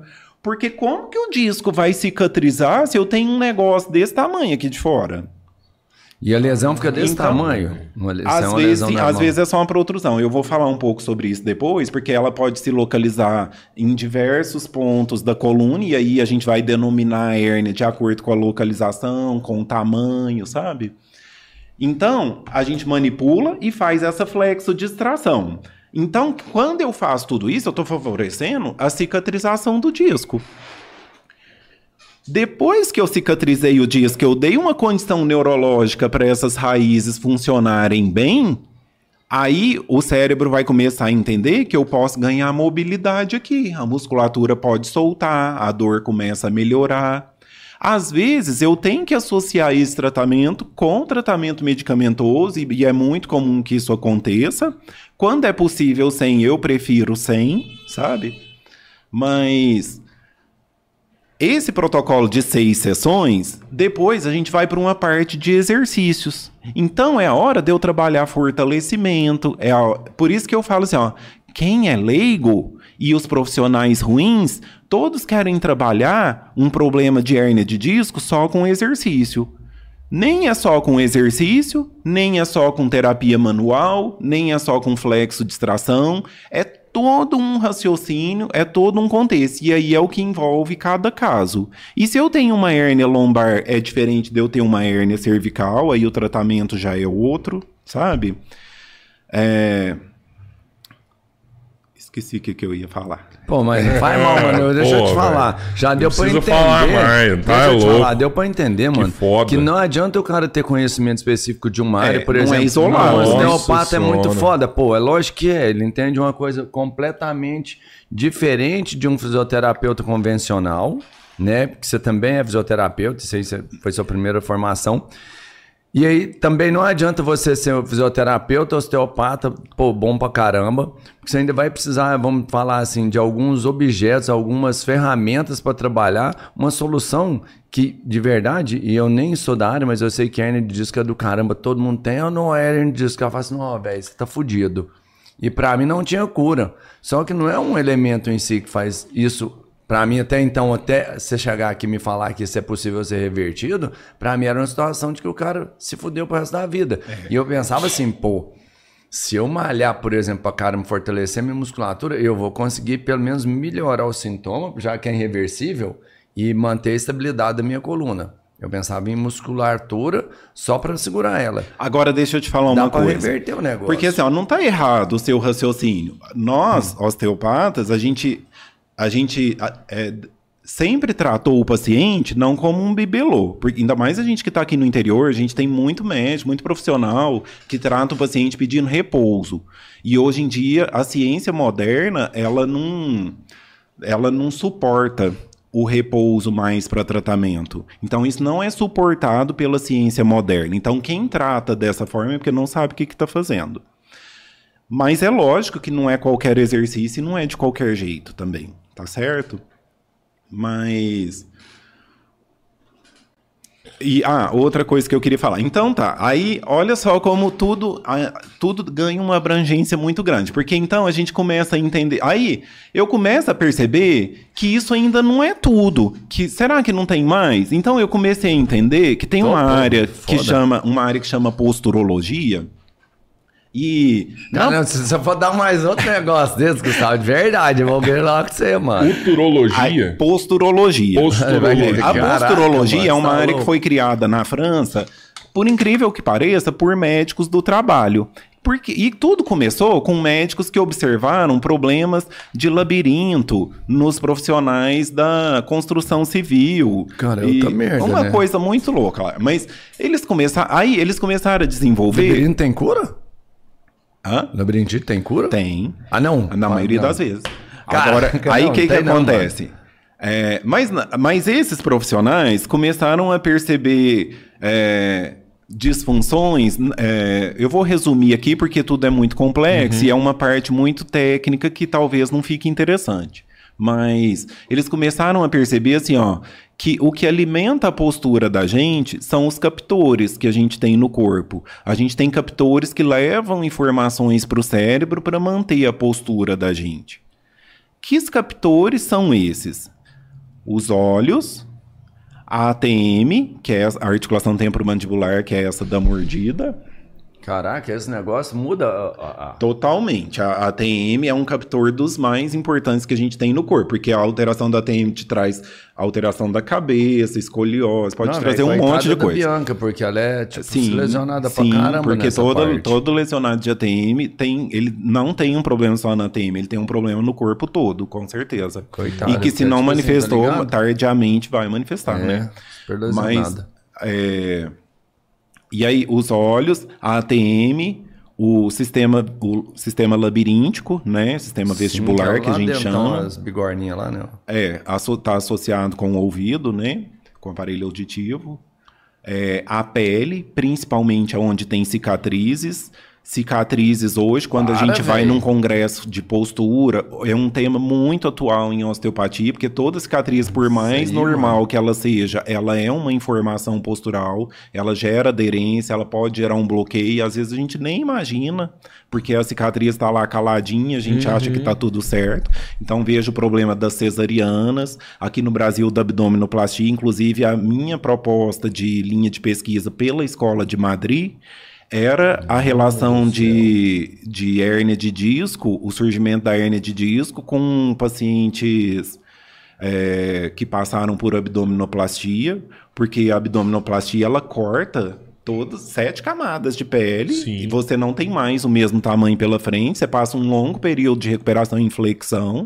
Você nunca Caraca. mais vai ter a postura que você tinha. Então, toda a biomecânica do seu corpo, ela é mudada depois da abdominoplastia. E tem como E a- reverter por que, que eu queria fazer isso? Porque na minha clínica, a maior incidência que eu perco. Paciente mulher que chega, eu já fa... dou uma olhada na barriguinha assim, eu já falo, você fez abdominoplastia? Ah, então já entendi tudo. Então eu falo assim, eu sou contra a abdominoplastia? Não sou. Mas toda cirurgia, ela traz suas consequências. As cirurgias não são inofensivas como parecem ser. Mesmo que a cicatriz tenha sido muito bem feita. tem Então, um fiozinho mas existe o que pode ser feito para amenizar, para atenuar tudo isso. Então, assim, ó, Ah. o certo é fazer um trabalho osteopático no pós-cirúrgico, de liberação dessa cicatriz, a hora que a cicatriz já, já tiver segura, não, não tiver correndo risco de abrir, a gente fazer um trabalho de, é, de liberação dessa cicatriz, do colágeno, para a gente atenuar todo o efeito disso. Então, a pele é um outro captor, principalmente aonde tem cicatrizes, e os pés, um captor muito importante. Aí eu fiz o curso de formação de posturologia, e aí a gente avalia isso com. é, tem todo um protocolo que a gente avalia, é muito complexo, para a gente entender assim, onde que o paciente está alterado. Aí eu começo a avaliar, porque o que movimenta os olhos são músculos. Então eu começo a avaliar os músculos dos olhos. Porque você sabe, aí eu começo a avisar, aquele paciente que eu olho o olho dele, o olho dele não movimenta bem para cá. Então, se o olho dele não movimenta bem para cá, toda hora que ele precisa olhar para cá, ele tem que fazer isso. É diferente dele olhar para Verdade. cá. Então, a pessoa que está lá no computador, por exemplo, ela toda hora precisa olhar para cá, ela toda hora precisa fazer isso. Então, ela já começa a gerar uma sobrecarga por causa do sistema ocular. Ou a pessoa que ela tem um desnível de horizontalidade e ela começa a ficar assim. Aí, Não, aí o sistema assim, vestibular começa a assim. falar assim, não, assim não é certo. Então vamos inclinar a coluna dele, porque a linha horizontal ela tem que acontecer no olhar. Então ele começa a adquirir uma escoliose em toda a coluna por causa disso. Então uma coisa vai levando a outra. No final das contas, é, veio uma adaptação lá na lombar. E o paciente chegou para mim com uma hérnia lombar, com uma dor lombar. Só que o problema dele, uh, tá lá em cima ou tá lá embaixo. Eu vou tratar a lombar dele, mas agora eu preciso entender de onde veio para eu tratar a origem do problema. Então eu vou ver se ele tem uma perna mais curta que a outra, se ele tem joanete, então a pisada tá errada. Se eu ver, eu ponho ele na esteira e eu avalio se ele tá caminhando bem, se ele tem erro na marcha, se ele tem erro na corrida, se ele é atleta, o que, que ele pode estar fazendo de errado, se aquilo é adequado para ele ou não. Aí eu vou, se for o caso de eu entender que ele tem um captor podal, que é o pé alterado, vamos supor que ele é um, um paciente que pisa muito para fora, a gente chama de uma pisada supinada. Então, eu quero fazer uma reprogramação postural através dos pés. Eu, eu vou con- construir uma palmilha personalizada, de acordo aí. com a baropodometria computadorizada que eu faço. Eu comprei o baropodômetro e eu tenho o meu laboratório próprio de palmilhas. Olha lá ele. E eu tenho meu laboratório próprio. Joy tem, Joy tem, você não tem. E Você já faz a palmilha aí lá? Já? eu construo a palmilha de acordo com cada caso. Então tem um paciente que às vezes na frente eu preciso jogar aqui, ó, atrás aqui, um pé é pronado, outro é supinado, ou é torcido. O que que tá de errado? O que que eu posso alterar? Eu faço essa palmilha. E a gente não acredita nessa coisa de palmilha comprada pronta, coisas de silicone, tá? Isso Pô, não eu existe, é coisa do um- Lá nos passado. Estados Unidos tem, Unidos. você tá ligado? Eu mandei, eu mandei um É, lá nos pra Estados ele. Unidos eu pisei na máquina lá Eu e mandei um vídeo pra ele, tipo assim, tal. Então, assim, aí tá. no aí é- geral, né? Melhor do que comum, mas não vai chegar Joguei na 30 perfeição. Então, assim, dólares Aí fora no Aí eu lixo. vou tratar Não o meu. mano? Uai, o Gustavo falou que não. Eu vou tratar o meu paciente, eu vou entender assim, ó, o que que tá falando mais alto nele? Às vezes nem é a De palmilha, repente, né? esse lá. paciente na primeira sessão eu já vejo que o problema dele tá lá no pé. E eu vou ficar perdendo tempo com outras coisas? Vamos de cara arrumar a pisada dele. Então eu já, eu, o paciente chega, eu já faço baro, uma consulta, que eu já faço a baropodometria, eu já faço uma anamnese, que eu vou entender aí todo o histórico dele, tudo que ele já fez. E então eu vou traçar o plano de tratamento. Porque se o paciente não tem hérnia de disco, ele nem enquadra nesse protocolo. E aí é uma outra abordagem. então, Entendi. às vezes, tem um paciente. Tem são vários, paciente. né? É muitos, infinitos. Aí eu tenho paciente que tem, por exemplo, artrose facetária. Que é essa articulação aqui, por exemplo, que gerou artrose, de- desgastou a cartilagem. É outro problema que eu vou tratar de uma outra forma. Que às vezes eu vou fazer uma sessão e eu vou falar assim, agora só daqui um mês você vai vir aqui de novo. E- ou, então, é, ou então falar, você vai fazer exercício, sabe? Sim. Então, é muito personalizado e cada caso é um caso. Aí, eu só tenho um protocolo para hérnia de disco. O resto é tudo muito personalizado. Hernia de disco ainda aquela assim, né? Se é, se é aqui, porque se for um hernia de disco E cima, agora, ainda é eu um quero assim, ó, diferente, né? Também ainda vou causar um pouco, porque assim, ó.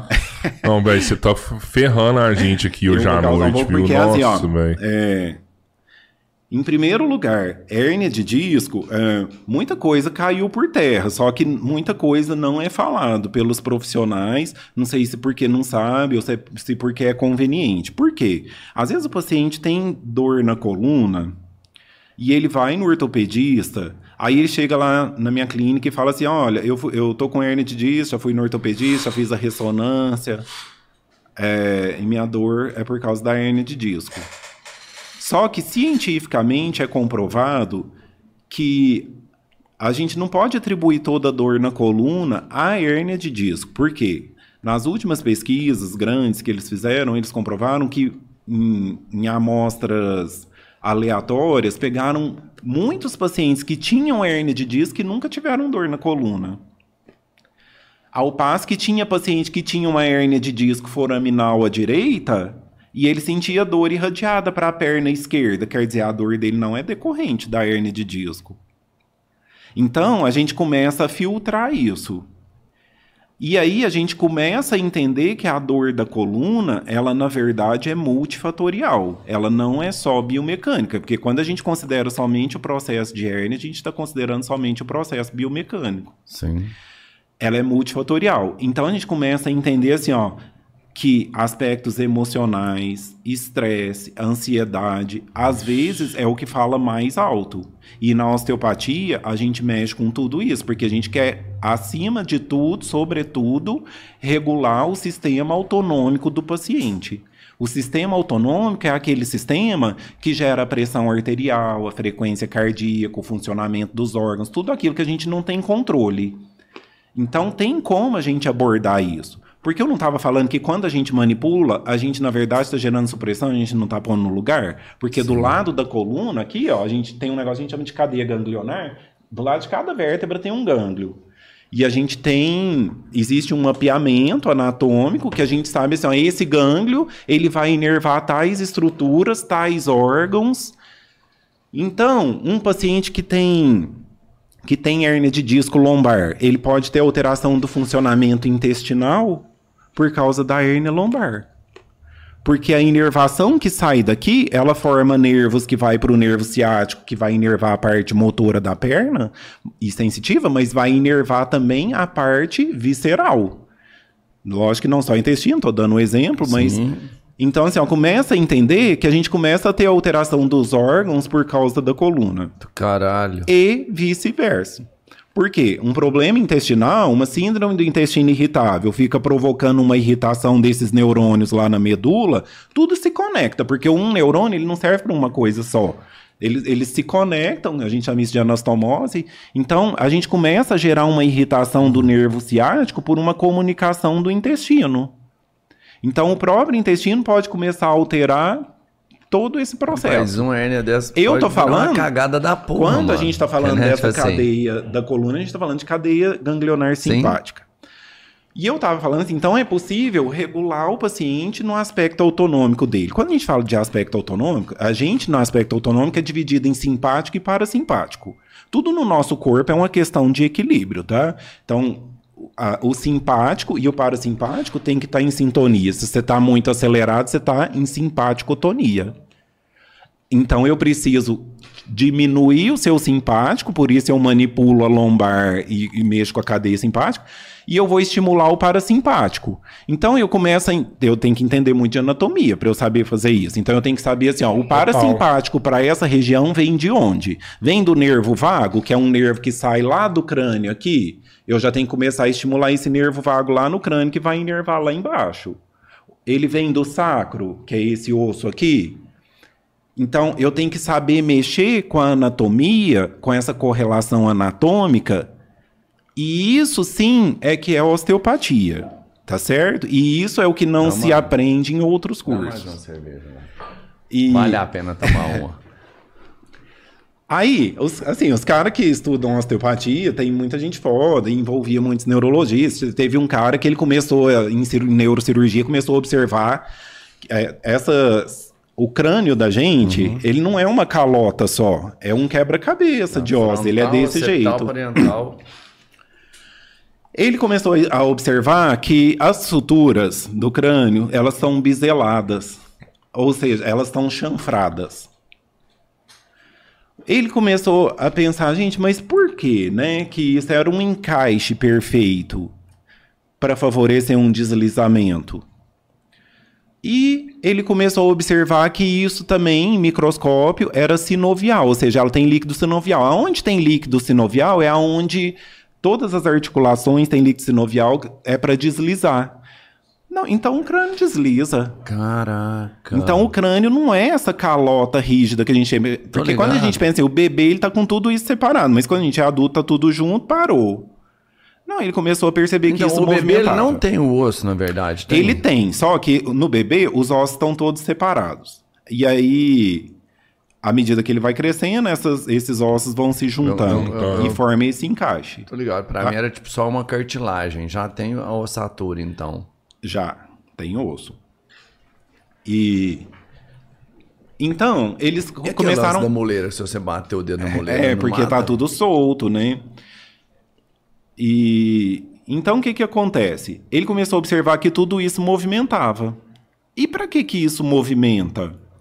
Para que que o crânio movimenta? Ele começou a perceber que existia um ritmo em cirurgia, ele começou a perceber que existia um ritmo que não era nem o ritmo circulatório, nem o ritmo cardio é, respiratório.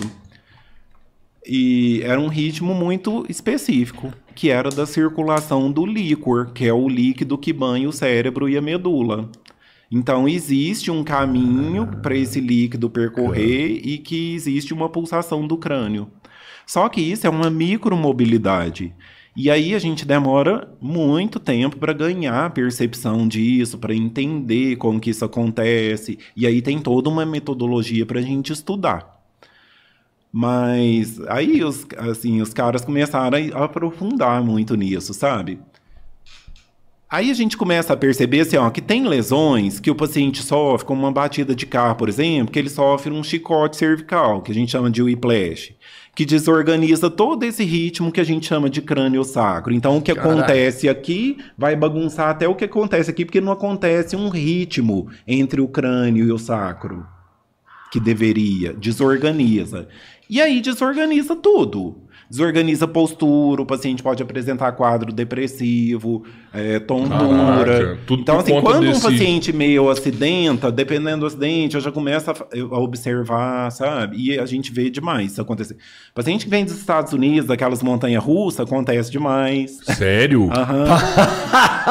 Aquela, aquela. Não, teve uma época que tinha uma brincadeira que, porra, mano, que o cara pulava e, e chutava ali, dava Ih, aquele movimento ali, né? muito, é. E, às vezes o cara não morreu, mas ficou com essa parada, Pô, então. mano, né? e o bang jump? Que o cara faz um tum, pum, bang jump. Todo mundo faz bang jump, meio que atrapalhou o então, negócio assim, ó, total é, aí. Então desorganiza. Então, assim, ó, quando, aí a gente vê uma disfunção muito central. E aí, às vezes, o paciente começa a apresentar dores periféricas no, no em outros lugares.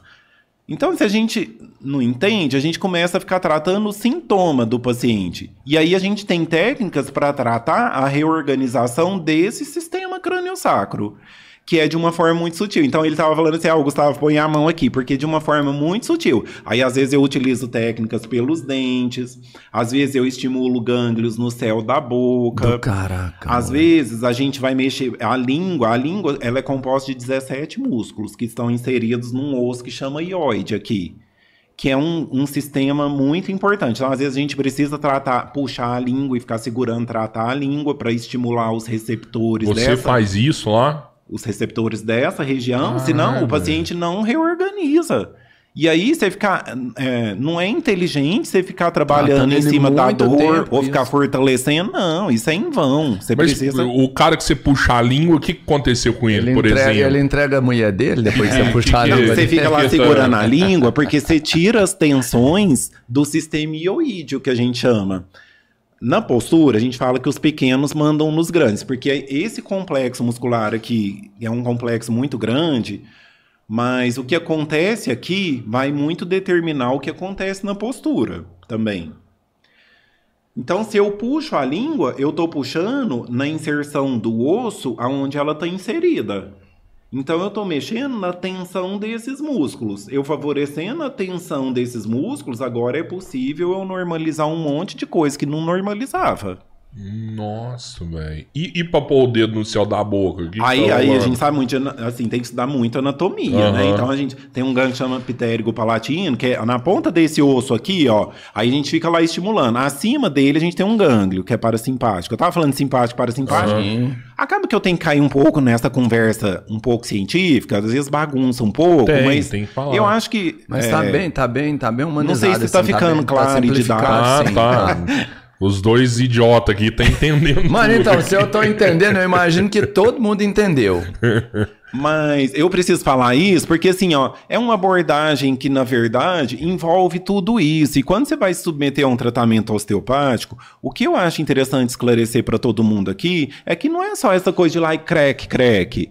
Sabe? Esse crack, crack faz parte do tratamento, mas ele é uma partezinha. E às vezes o paciente vai lá e eu nem vou manipular. Tem casos de hernia que eu falo assim, não, se eu manipular vai piorar. E aí o cara que não é bom manipula. Entendi, sim. Uhum. 100%. Todos manipulam, Então, né? é, e o- todos. O tratamento é esse, vamos manipular, né, velho? Deixa É. o cara achar que foi né, tratado. O personal manipula, né? O professor de arte marcial O cara da manipula. loja de o- ferragem manipula. É, meu pai lá da, da Casa Márcia vai lá, é, é- é o Dr. Cezinho. E você vicia, sabe? O corpo. Vicia mesmo, Você né? vicia o corpo. Então, é, osteopatia, na verdade, é estimular no corpo a capacidade de, de autocura que o corpo tem. O corpo tem uma capacidade de autocura. Só que, às vezes, ele encontra bloqueios, restrições. Eu estava até assistindo o Gustavo Caetano falando atrito, né? Que eles falam de atrito. Ah, sim, na, é, na- na nossa área seria o atrito. A osteopatia é desfazer os atritos. Que legal. Então, Todo Gustavo é meio pica mesmo, é isso? então é assim, ó. Às vezes eu vou tratar um paciente de lombar fazendo, utilizando técnicas abdominais. Que é tipo massagens tô abdominais, ligado. só que aí Sim. eu entendo toda a anatomia de- do intestino, da bexiga, a gente sabe dos ligamentos. É, mulher que tem o útero tem um ligamento que vai da L3 até o útero. Então é uma complexidade muito grande, mas tudo isso é muito eficiente e preciso. Aqui no Brasil, tudo isso é muito novo, muitos, muitos médicos profissionais nunca nem ouviram disso. Quando eles vão lá, eles ficam chocados, assim, e eles adoram. Mas bons, né? na Europa, por exemplo, é muito comum as pessoas tirarem férias e um- uma semana das férias dela elas vão para o spa e nos spas elas têm uma desintoxicação alimentar, elas passam por osteopatia, por uma reequilibração. Então, isso é promover saúde. Porque saúde não é sei lá e tomar um medicamento para dor, sei lá e tomar um medicamento para inflamação. Saúde é promover no corpo a capacidade de um bom funcionamento, né, de todos os sistemas. Pô, então, se total. você alimenta bem, se você dorme bem, se você pratica atividade física regularmente e se você não tem nenhum bloqueio nesse sentido, aí sim você tem uma boa saúde, né? Então a gente começa e aí cada paciente você percebe que tem uma tendência mais a problemas circulatórios. Na osteopatia a gente tem algumas leis que a primeira é da autocura, a gente tem lei da artéria que ele entende que é assim, ó, o Steele, que é o criador da osteopatia, ele era médico. E por que, que ele criou a osteopatia? Ele estava muito insatisfeito com a medicina da época. Porque ele teve acho que 10, 11 filhos, perdeu três de uma vez num surto de meningite. E ele pensava, nossa, essa medicina não serve para nada. Mas Caralho, o cara é médico, perde três é, filhos, ele ele começou a né? estudar, a entender assim o corpo de uma outra forma, e aprofundar em anatomia, sabe? E ele começou a perceber que a gente poderia abordar a saúde de uma outra forma. E quando a gente estimula, por exemplo, os gânglios simpáticos e parasimpáticos, a gente está mexendo, inclusive, em fluxo sanguíneo, porque as artérias, as veias também são inervadas para funcionarem. Então ele começou a perceber assim, a garganta tá ruim, tem como eu tratar a infecção de garganta com osteopatia.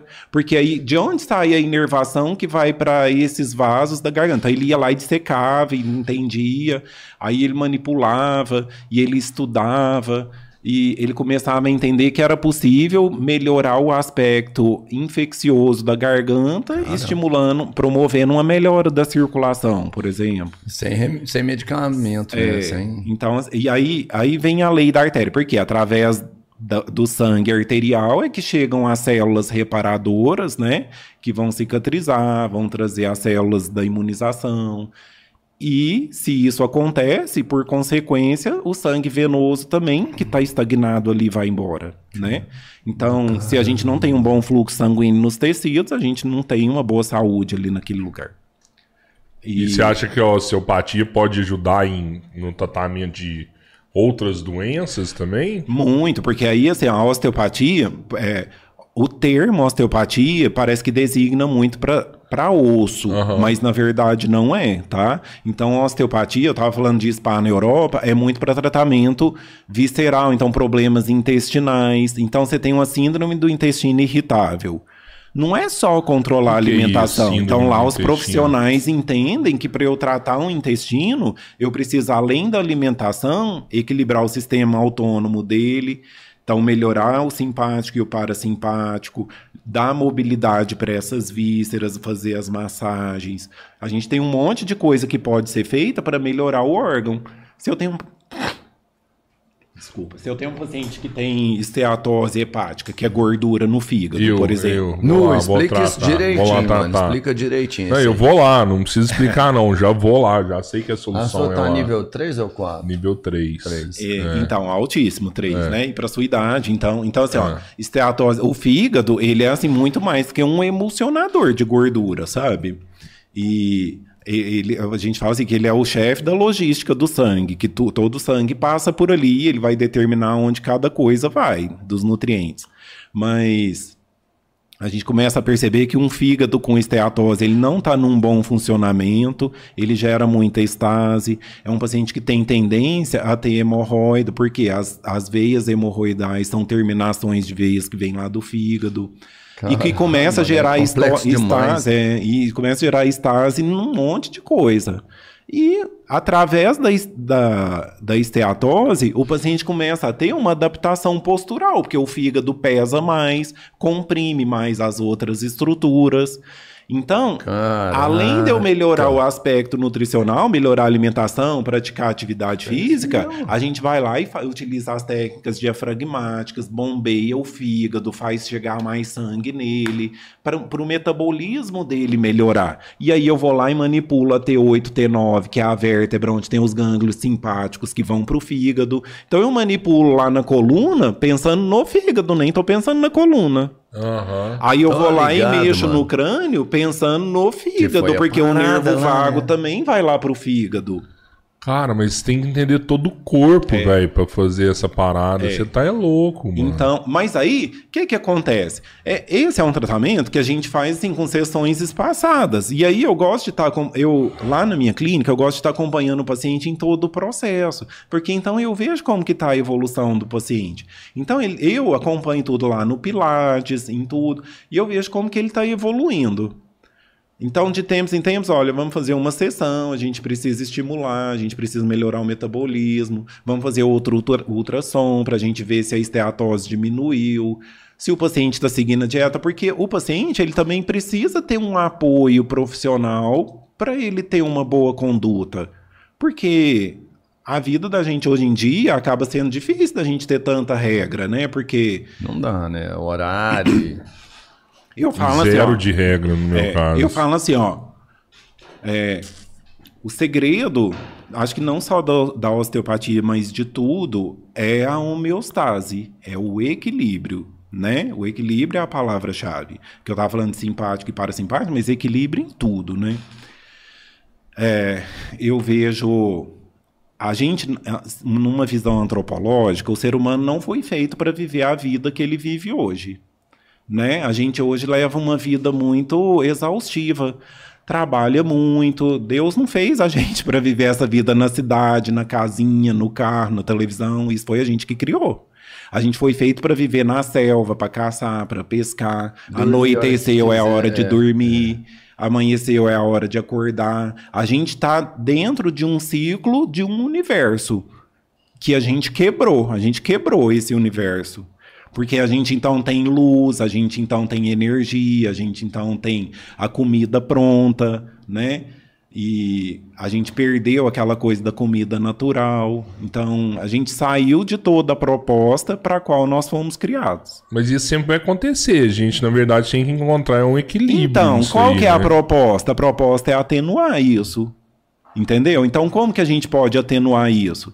Com atividade física, com todas essas terapias propostas, sabe? Então, não tem como. Hoje a gente vive, o dinheiro é o que manda, sem dinheiro a gente não faz nada, a gente tem que trabalhar muito. Eu Isso que é trabalho com verdade, saúde mano. sou uma pessoa que trabalha muito, né? Da hora que eu acordo até a hora que eu durmo, eu tô trabalhando. É que você acorda 10 horas e para, né? 6 horas da tarde. Você, você trabalha mesmo, Gustavo. Então, assim, a vida Acorda da tarde, gente, ela não é fácil. Então, mas assim, ó, isso tudo veio para facilitar. E olha só, a gente está no interior de Minas Gerais, Araguari, e hoje a gente encontra todas essas abordagens. Não faz quem não quer. Porque até então, quem queria ter uma boa abordagem assim era só São Paulo e Rio aqui no Brasil. Hoje em dia está bem difundido já, né?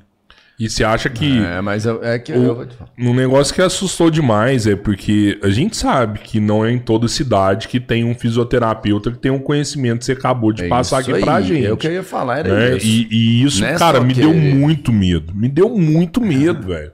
Mas assim, ó. é, na que verdade, foda. é- o que eu acho interessante, até eu acho interessante esse despertar o medo, porque é o despertar para uma realidade, né? Porque Sim. quando a gente tem uma realidade, a gente tem a noção da necessidade da mudança, né?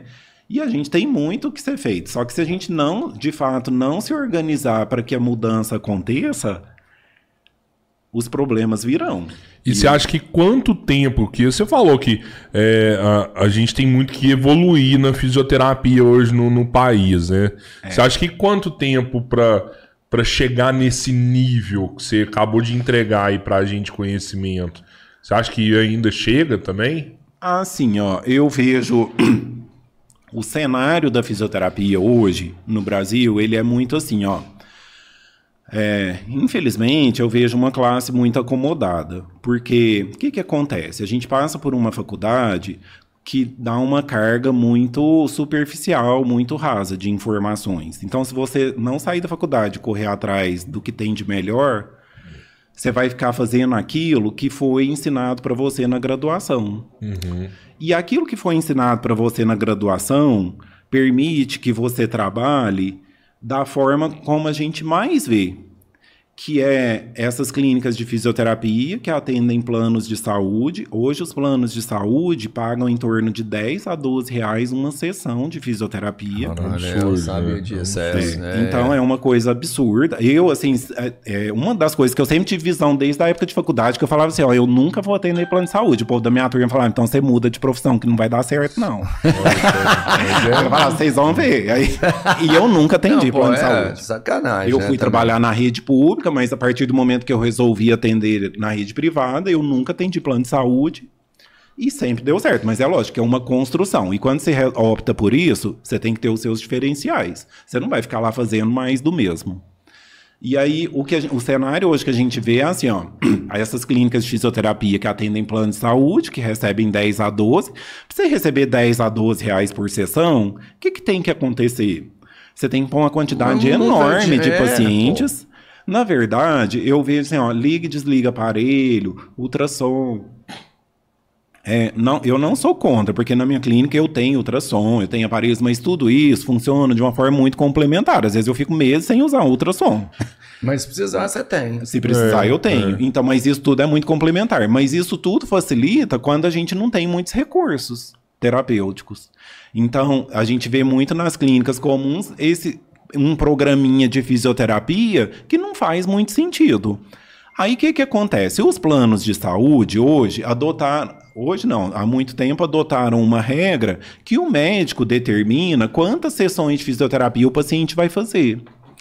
Então, o, é, o paciente vai no médico, o médico escreve, prescreve lá 10 sessões de fisioterapia por causa do plano de saúde. Porque aí o plano de saúde já aprova 10 sessões. Isso vai totalmente, infringe totalmente a ética, porque a fisioterapia ela é uma profissão é, isolada, ela não é, ela é uma profissão própria. Ela, Não é ela o médico que vai determinar o o quanto, fisioterapeuta né? é que define E o que plano de falar. tratamento, o que, É, que vai ser feito. Aham. Então eu falo assim, ó, a fisioterapia é uma profissão nova e a gente enfrenta esses problemas e os fisioterapeutas se submetem, por quê? Porque muita gente sobrevive disso, de- desse tipo de clínica, sabe? Então eles não querem bater de frente com o sistema, correndo o risco de perder o convênio, de, de, eh, de entrar em atrito com o médico. Na verdade, eu vejo que é, deveria haver uma integração maior. Às vezes a gente é até olhado com um, é, é visto com um olhar mais antipatizado, como eu às vezes, porque o paciente que chega para mim que é uma Eu clínica particular, aí. ele chega para mim e fala assim: "Mestre pediu eu fazer 10 sessões". Aí eu já falo assim, pode rasgar isso e jogar fora. Já Aí- você sabe, Não, pô, você já fala na tora. E eu falo assim, ó, e aí o, o paciente chega lá e tem médico que fala assim, ó, fortalecer isso, isso. O médico tem um Ctrl C, Ctrl V. Tem uns que tem, e a gente até, eu levava essas coisas lá para São Paulo, a gente ria demais, sabe? Porque assim, ó, para todos os pacientes fortalecia os mesmos músculos, alongava os mesmos músculos. A visão dele é totalmente limitada, sabe? Ele acha que é Não, fortalecer é. e alongar e pronto. E Aí a gente até ri muito disso, porque na verdade a complexidade do tratamento fisioterapêutico é muito maior. Só que às vezes o fisioterapeuta comum nem sabe que é. E o fisioterapeuta Só ou segue tá aquilo, ou ele nem faz, mas ele acata e não questiona. Não... Eu não, eu questiono. Cara, então eu é falo assim: olha, falar. mim isso não funciona. Então, assim, ó, existe lei, nós somos. É uma profissão reconhecida. E a gente só vai ser valorizado a partir do momento em que a gente exercer essa profissão da forma correta. Porque senão essa profissão nunca vai ter um destaque, o devido destaque. Como tem mundo afora. Porque eu falo assim, ó, o que um, um bom fisioterapeuta faz, nenhum outro profissional da saúde faz. Com certeza. Nem que ele queira. Porque eu falo assim, ó, todo mundo é capaz de aprender. Claro. Se eu aprendi, todo mundo é capaz de aprender. Acontece que eu me dediquei para estudar e para aprender o que eu sei. O médico, ele aprendeu para fazer é, tá. a parte médica. É diferente. O médico ele vai ficar perdendo tempo com o paciente toda semana, horas, porque eu atendo um paciente 50 minutos, uma hora, intensivamente e por longos períodos. Eu tenho paciente de 10 anos que estão em acompanhamento comigo. Então, o médico ele não faz isso, é uma abordagem diferente, entendeu? Sim, Agora, então, totalmente. eu comigo isso não funciona. Às vezes tem uma visão antimatizada, mas eu gostaria muito que, que não fosse assim, porque a gente precisa trabalhar em conjunto. Eu tenho os profissionais que são médicos, eu tenho uma, grande porcentagem dos meus pacientes de fato são médicos e a gente tem um bom entrosamento e a gente troca muitas ideias e fica muito mais fácil, até gostoso de trabalhar assim, sabe? É importante isso aí, né? Fazer muito, essa parada pô, com Muito eles, né? importante, né? porque hoje em dia fica assim muito teórico essa questão da interdisciplinariedade, né? Mas na prática ela não funciona muito. Principalmente quando a gente fala de rede privada de clínicas e consultórios, é cada um no seu canto. Aí fica meio difícil, assim, às vezes a gente não, não tem entrosamento, não fala a mesma língua, eu estou abordando de um jeito, o médico está abordando de outro, sabe? E às vezes é, os tratamentos caem em contradição, sabe? Eu até, eu até ia te falar eu tenho, isso. Quero só interromper um pouquinho, ah. que, por exemplo, eu tenho um, um, é, um caso que aconteceu esses dias, por exemplo. Porque eu falo assim, é, você tem hérnia de disco? Hoje em dia é comprovado cientificamente. A gente, quando a gente trabalha na área da saúde, a gente tem que trabalhar assim, ó, não baseado no que a gente acha.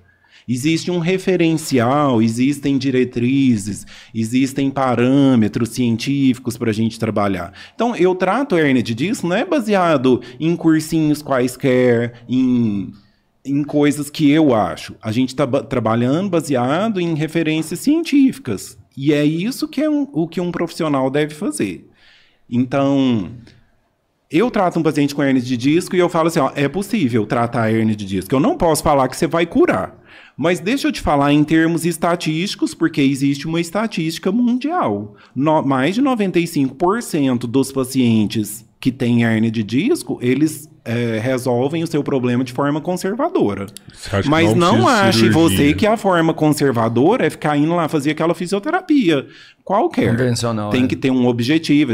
Não é que só o que eu faço que é certo. Não, com certeza. Podem ter outras linhas de tratamento certas. Mas eu falo assim, ó, um tratamento totalmente aleatório Sabe? Aquela pessoa que atende de tudo, que faz de tudo, que ela, na verdade, não faz é nada, né? Ela não definiu o nicho, ela não definiu a área de atuação, ela não definiu... Não definiu nada. Então, ela, na verdade, não trata nada também. E aí eu falo para o paciente assim, ó, 95% dos casos se resolve de forma conservadora.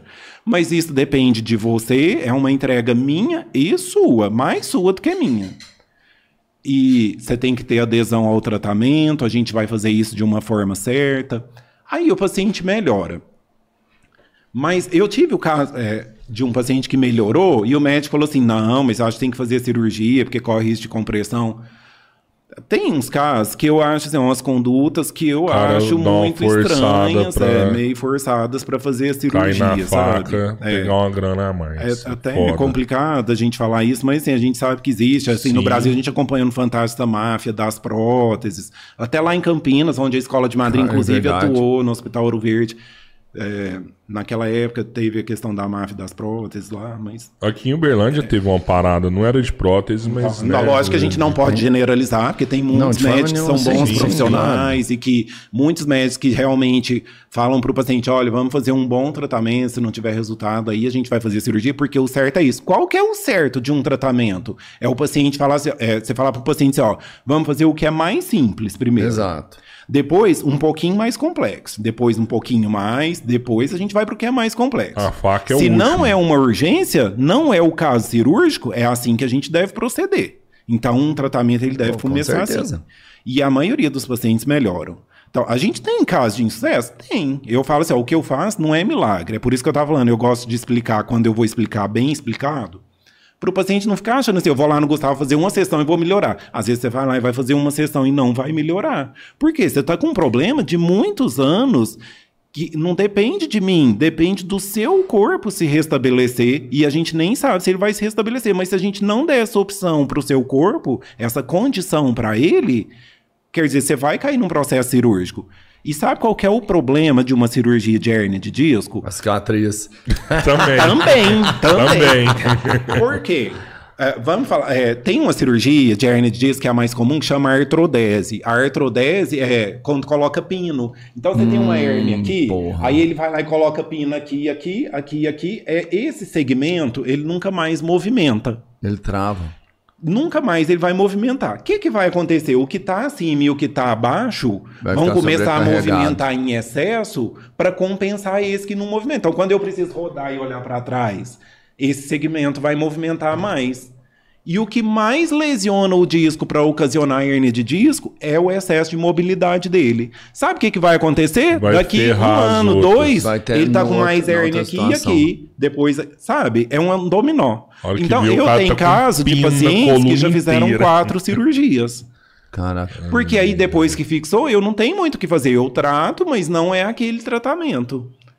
Aí é. um tratamento que a gente fica mais tratando de forma paliativa, porque eu já não tenho como trabalhar a questão da mobilidade. Tem movimentos que, que são mais prejudiciais? Você falou assim, que aí o Tem. cara vai fazer isso. ó, Tem, aqui tem, até um estudo que se mostra assim, ó, que nos Estados. Unidos eles fizeram uma pesquisa que o movimento que mais trava a pessoa é quando ela tá no carro que vai pegar alguma coisa no banco de trás. Esse é o movimento que mais trava. Tipo o movimento de rotação é o movimento que mais lesiona a lombar, porque a lombar é um segmento, a lombar ela, ela é composta dessas cinco vértebras aqui, tá? Isso é a lombar, Tô ligado. certo? Então, lombar, torácica e cervical. É, o movimento rotacional não é adequado para a lombar, porque nos estudos biomecânicos eles mostram que cada vértebra pode rodar um grau. É o fisiológico para lombar. Então quer dizer 5 graus para lombar, porque são cinco vértebras. Ah, cinco então tipo, rodaria pouquinho, muito mano. pouco. Então quando eu vou fazer um movimento rotacional, eu deveria rodar muito mais a torácica do que a lombar.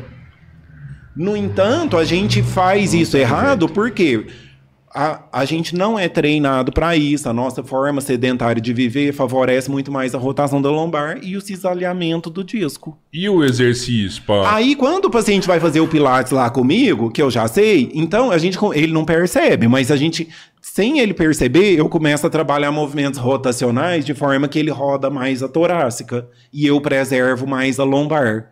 Porque isso tem que ser treinado. Quando a gente trabalha uma reabilitação para melhorar a função e postura, a gente tem que ter estratégia.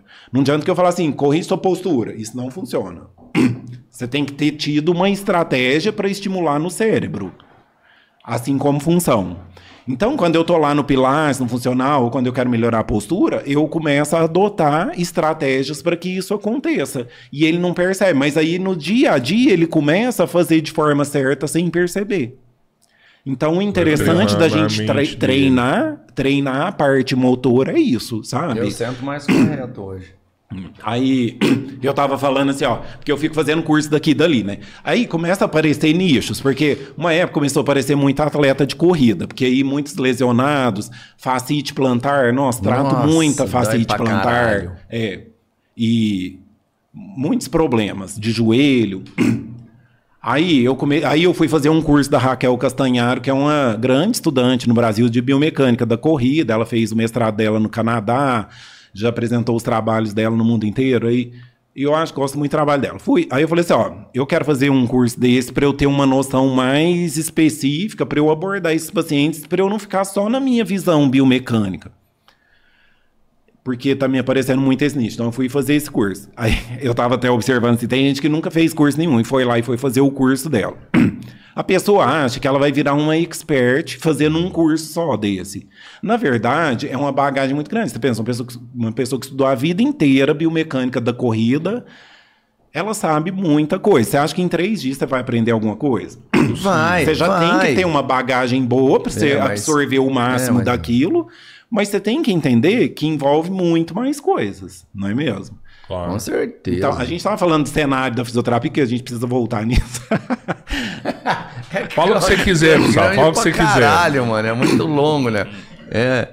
Ramificações diversas do canal. é, tá- é tanta coisa, né? Porque assim, a gente não ouve falar muito de fisioterapia, Não, né? cara, Nada, nunca. zero. Não... É, e, e fisioterapia, na verdade, assim, eu é, sou suspeito pra falar, Na né? verdade, Mas você escuta, né? Faz fisioterapia da mão. Esse É o que eu falei, pô. Fisioterapia, o cara acha que é ir lá pegar uma bolinha e apertar aqui. Ficar repetitivo, né? É, e, não, e eu vou te falar, isso já resolve. A pessoa acha.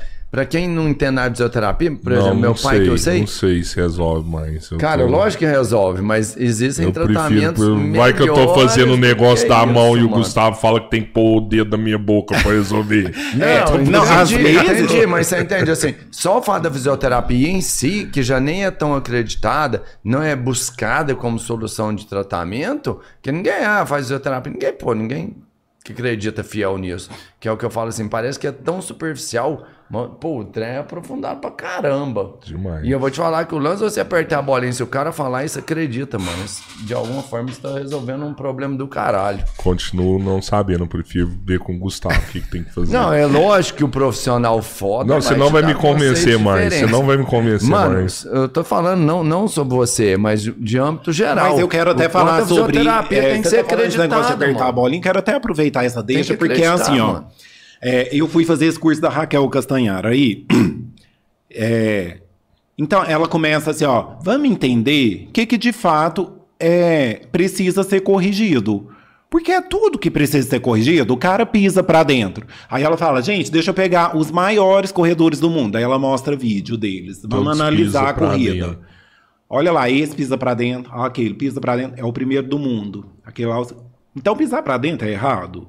Até que tanto a gente quer corrigir? correr, não, né? Então a gente tem que começar a ter critérios para saber o que, que eu quero corrigir. E às vezes a gente vai corrigir isso com exercício. Então, às vezes, eu quero corrigir uma passada. E eu ponho esse paciente lá na esteira com um pé fixo e o outro fazendo a passada. Ou parece ser. uh, O, paciente, assim, se ele é uma pessoa muito simples, ele pensa assim: não, ele tá rindo da minha cara, né? Porque ele quer que eu fique fazendo isso. Certeza. Mas você está mexendo com uma programação cerebral. Então, às vezes, você precisa fazer repetidamente a mesma coisa, só que o tratamento é isso. Aí está a questão, porque o fisioterapeuta ruim, ele não sabe disso. Ele, o fisioterapeuta ruim, geralmente, quer te virar do avesso. Tô ligado. Ele não sabe que, às vezes, a intervenção é muito simples. Às vezes, não, mas às vezes é. É, e às vezes você tem um que ficar de trabalhando aquilo, porque se não melhorar aquilo, outras coisas não vão melhorar.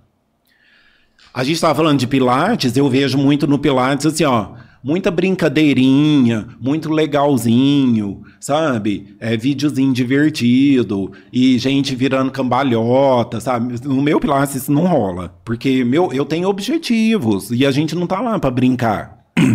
Então, e aí cada paciente, com cada paciente, com cada grupo, eu tenho os, os objetivos específicos.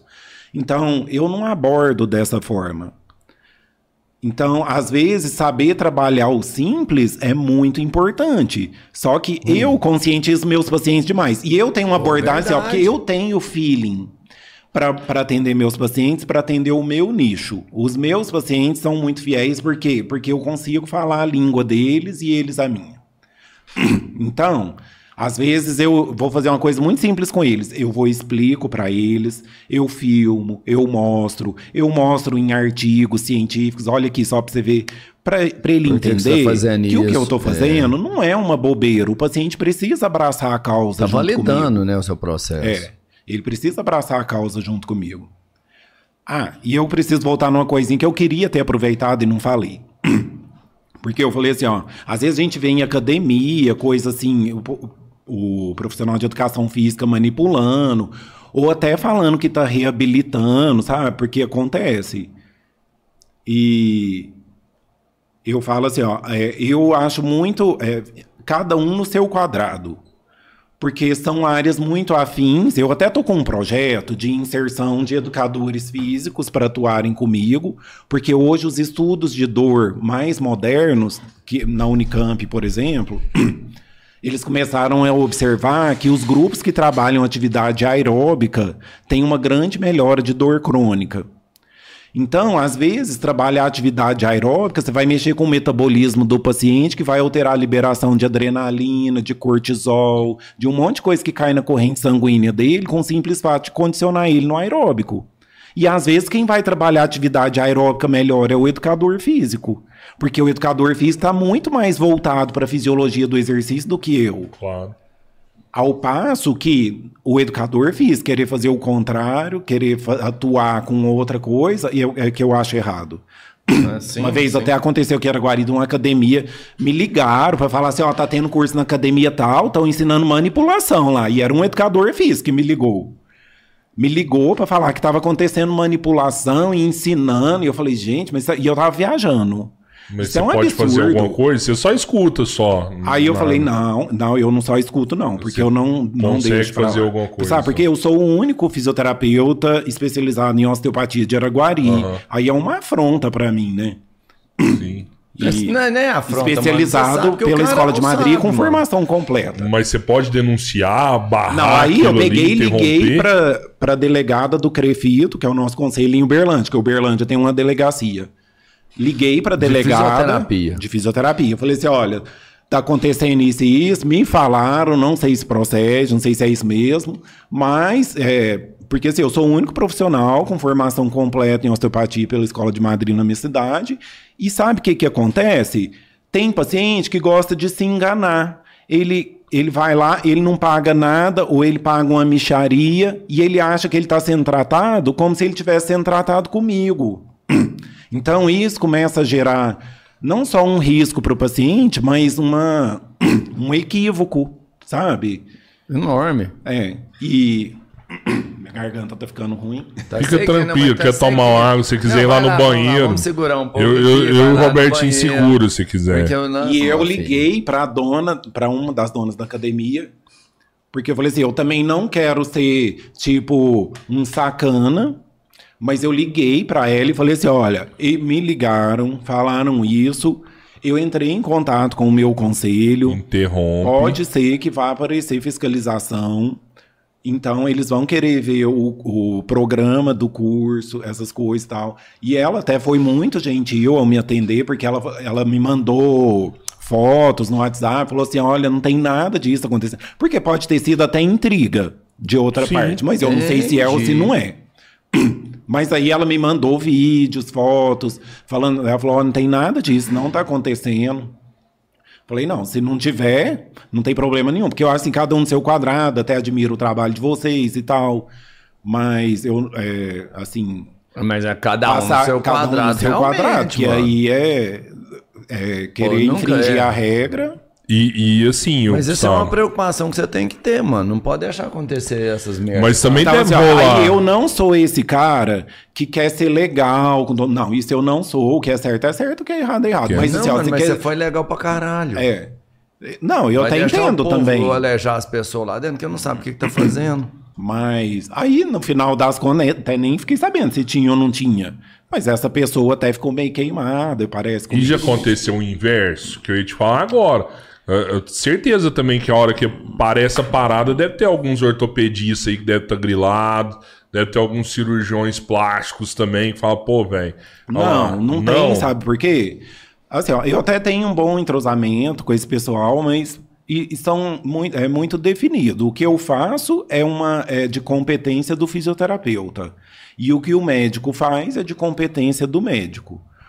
É, mas assim, nunca tive problema Mas o que a sentido. fala é tipo assim, ó, como você tem uma linha muito rígida e muito completa, às vezes o cara vira e fala assim, ó, porque, vamos entender, ou o cara chega lá num- numa, numa crise e te preocupa assim, cara, eu tô travado e preciso de, de, de auxílio, preciso ser salvo nesse momento, ou você, normalmente, o fisioterapeuta em si, ele, ele, o paciente chega lá por uma indicação médica, né? Só Vamos pensar, não sei se tem outras opções de, de atendimento, mas geralmente é isso. Ou o cara chega numa crise ou o médico indica um fisioterapeuta. E como você vai lá e é um cara que tem um, um tratamento totalmente anticonvencional, né? Que o cara, o médico vai lá e fala, ó, faz esse alongamento, faz 10 sessões. Chega lá e fala assim, pá, não, isso. O médico, É, o médico é meio que isso. errou, o médico meio que errou, e você mostra essa realidade para o seu paciente, né? Se os outros médicos não viram e evitam sugerir o seu nome mesmo sabendo que você é o melhor. Você não acha que isso, tipo, não é isso? Não, e isso Não, tem que acontece. assim, sugerir ou não, não Tem pensa até um exemplo que me tem, aconteceu, vai assim, ó, ser só pra vocês fã, verem como que é as seu fã. coisas. Porque assim, ó, gente, é, existe muita, muita falsidade, sabe? Mas vejam como que é as coisas. Chegou um paciente pra mim, até um paciente que hoje é meu vizinho. E- Já foi na Contou, sua casa? Já contou quem é. Já foi na sua casa? Não, ele é- hoje ele é meu vizinho. Ele- se ele estiver assistindo, Ninguém ele vai. É que ninguém sabe Ele já vai saber o que, que eu vou falar. ninguém Mas sabe ele falou onde assim, ó. É, ele perguntou se eu conhecia o médico fulano, aí eu falei assim, conheço demais, ele é meu paciente, a esposa. Hoje não, mas assim, há pouco tempo eles trataram comigo, a mãe dele, inclusive, gente boa demais. Aí, numa- na outra sessão desse paciente, ele falou assim, engraçado, ele falou que não te conhece. Mas o paciente ficou suspeitando de mim, porque ele ficou achando Que que, eu que falei que eu conhecia ele e na verdade não conhecia. Aí eu falei assim: olha, eu acho que ele deve estar com algum problema de memória, porque ele conhece até demais. Tem três vezes por semana? Mas aí fiquei até sem vem, graça, Ele né? vem mais aqui do que eu vou lá no, no, na Fiquei até sem graça. Mas um dia a gente estava no restaurante e olha só, Araguari cidade pequena, né? É, vantagem era E a gente estava no restaurante e o vizinho estava no restaurante, no mesmo, sentado numa mesa mais distante. E o médico com a sua esposa também. E o médico foi, levantou para ir no banheiro, passou lá na minha mesa e parou para conversar comigo. Assim que ele passou, ele passou na frente da mesa. Aí no- na outra sessão, o paciente chegou e falou assim: ele ficou num sem graça. Aí, aí eu falei, bom, pelo menos a situação ficou esclarecida, né? Eu Mas então, mesmo. acontece às vezes essas coisas, sabe? Do- mas o médico é assim, não é, não é nada a ver. Eu acho que isso mundo. não tem nada a ver, porque É, é, o que eu tô falando. O que eu faço é o, é, é o que o fisioterapeuta faz, o que o médico faz é o que o médico faz. A gente pode muito bem trabalhar conjugado. Eu não sou do tipo do paciente. Isso é o ideal, né? Eu não fico Pô, falando pro que paciente assim, ó. Não, o médico tá errado, não deve fazer cirurgia. Não, não deve ficar tomando. Imagina, quem, quem toma conta da parte de medicamentos é o médico. Quem decide sobre cirurgia é o médico. Cabe a mim mostrar para o paciente a possibilidade terapêutica de forma conservadora, que se o paciente quiser adotar, eu estou respaldado cientificamente. Então, e o médico também Boa. deveria ter a devida ética para conduzir o paciente dessa forma. Então, se a gente for trabalhar em conjunto, nossa, dá muito trabalho legal, sabe? A gente trabalhando em conjunto é muito legal. Ô, ô, Gustavo, e você falou assim de. Por exemplo, é, tem pessoas que se automanipulam, né? Eu, eu sou uma pessoa que direto eu tô manipulando meu pescoço, tudo. E pelo que você falou, isso é super errado, porque na hora gera um conforto. Você gera um mas, vício, é, Às vezes depois eu vou ter uma complicação maior. Tem como é, me educar pra mim não fazer isso mais? É, quanto a isso, você tem que policiar. Só que o que que acontece? Geralmente você manipula porque tá doendo ou porque tá tensionado. Então, às vezes a gente trata, a gente alivia o tensionamento, a gente dá uma condição muscular melhor, a gente associa exercícios, porque só parar de manipular, geralmente o paciente não consegue. Depois que ele adquiriu o vício, geralmente ele não consegue. Então, se a gente não tiver uma outra proposta para o corpo, ele não vai se restabelecer de forma a curto prazo, como é a manipulação. Eu, eu, tenho, eu tenho uma outra coisa também. Quando a te gente falar. manipula, gente, eu quero explicar assim, ó. Manipulação não é tudo a mesma coisa, sabe? Às vezes eu tô com um paciente que ele tá com uma dor irradiada por braço direito. Aí eu já suspeito de uma hernia de disco lá na C5, porque eu entendo que a, a gente sabe que na anatomia a inervação do braço vem de C5, C6, C7, T1. Então, vamos entender aonde está localizada a dor. A dor pode estar surgindo lá da cervical. Não, mas minha cervical não dói. Não, mas o nervo nasce lá. Às vezes a gente manipula a cervical, o paciente já melhora a dor. Isso acontece. Só que geralmente não é só isso, é um, igual eu tava falando, é um Exato. contexto. Mas quando eu manipulo, tem diversos tipos de manipulação. Então eu tô manipulando, eu quero saber se eu quero rodar ou se eu quero, ó, se eu quero rodar ou se eu quero fazer isso e manipular para abrir aqui. Ou se eu abrir aqui, será que eu não vou comprimir aqui? A gente tem que analisar todo o contexto. Eu, tenho, eu vou lá com a mão e eu sinto se a lordose, se a curvatura dele tá normal, se ela tá retificada, o que, que eu tenho que fazer. Então, quando eu vou manipular, eu tenho muitas possibilidades de manipulação, aí eu vou definir qual a manipulação que eu vou fazer de acordo com o meu objetivo. Então, manipular, para quem não sabe, geralmente é tudo a mesma coisa, mas para quem sabe é uma coisa muito específica. Ah, eu quero manipular a C5, eu vou lá na C5, avalio ela, de acordo com a minha avaliação, é que eu vou fazer a manipulação, se é rodar para lá ou para cá ou para que Abrir ou não, você... Sob olhação é no tato. É no tato. Aí a gente tem que adquirir Mas um você tato faz ela de bom. visão também, mano. Porque quando eu chegava lá, você me punha em pé, você olhava e falava assim... Ô, Robertinho, seu problema tá Eu aqui, ia- ó. eu ia te E falar- você eu ia falar o isso agora. dedo, mano, e ia lá. É, Tipo a assim, gente você já vai... tinha visto onde A tava. gente, é, eu falo assim, ó. Hoje em dia, uma coisa tá interessante de falar. É, hoje em dia, as profissões são muito, muito capitalistas. Se a gente for ver, em toda profissão, eu acho que as pessoas deveriam exercer aquilo para o qual elas têm uma maior afinidade, percepção, capacidade de desenvolver. Então, quando a gente tem um certo feeling, uma certa percepção, não sei, tem coisa que a gente não sabe nem explicar, sabe? Mas É dom, Mas- é um dom. um dom. Então, assim, ó, para você, eu penso assim, ó, medicina virou uma profissão muito é, muito interessante financeiramente. Sim, então, às vezes a pessoa não tem o menor perfil para ser médico e ser médico, gente. É sobretudo querer cuidar das pessoas, de fato, estar envolvido no restabelecimento da saúde da pessoa. Ao passo que não é isso muito o que a gente está vendo no cenário atual. A gente está vendo o povo muito querendo ganhar dinheiro, ah, fazer medicina porque a renda é melhor. Às vezes a pessoa não tem o menor perfil. E ser fisioterapeuta, eu acho que você tem que ter muito perfil, sabe? Assim, ó, que cansa, sabe? Você lida com dor todo dia. O paciente, você vira amigo e ele te conta os problemas pessoais dele. Eu falo, tem dia que eu. E tudo é, é sigilo. A gente não pode sair contando o que o paciente fala. E eu guardo muito em sigilo o que os pacientes falam. Então tem dia que eu vou embora que eu falo, nossa, sei nem como que eu vou guardar isso pra mim. Porque às vezes eu coisas tão pesadas você fala, meu Deus. Nem palestrando você conta. Não, muita coisa, a maioria. Porque o que acontece lá Você fica conta lá. o banal, assim, né? Uma piadinha você conta. Mas você, você acha que você Porque deu... aí a gente começa a entender assim, ó. Porque cuidar da saúde das pessoas é assim, ó. É, às vezes você vê que a pessoa tá com um problema é, no matrimônio, ou um problema familiar, ou um problema financeiro. E eu vou te falar, às vezes o que tá falando mais alto na doença dela é isso. É o problema. E aí a gente fica ali dando murro em ponta de faca. Eu porque se não melhorar esse aspecto, às vezes só de você dar o ouvido, só de você é, permitir que essa pessoa desabafe, que às vezes ela não tem intimidade com outras pessoas, ela já se sente um pouco aliviada. Isso também faz parte da terapia, porque a gente é, acima de tudo, um terapeuta. Sim. Então, entender os problemas nesse âmbito também é importante. Eu não quero atuar como psicólogo, jamais. Que tá aí outra questão.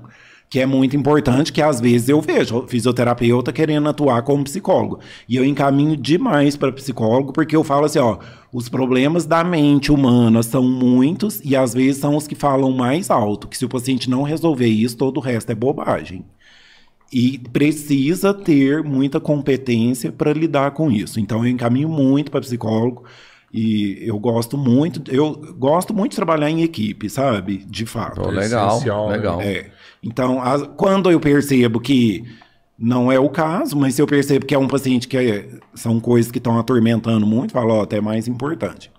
Hoje tem muito tratamento que precisa de, de multiprofissionais pra estar tá atendendo, né, É, cara? o ideal seria em tudo, né? Porque, mas por questões financeiras, né? O paciente ele quer priorizar uma coisa ou outra, mas por questões financeiras. E, e você acha que você caiu na fisioterapia, você deu sorte, porque você falou no começo, falou, cara, eu nem queria fazer fisioterapia. Eu, na verdade, me surpreendi muito mais, porque desde a faculdade, nossa, eu comecei a achar tudo muito lindo, porque eu, no primeiro ano a gente já tem anatomia, porque a anatomia na fisioterapia é muito aprofundada, em alguns aspectos até mais que na medicina. Muitos professores da anatomia na medicina são fisioterapeutas.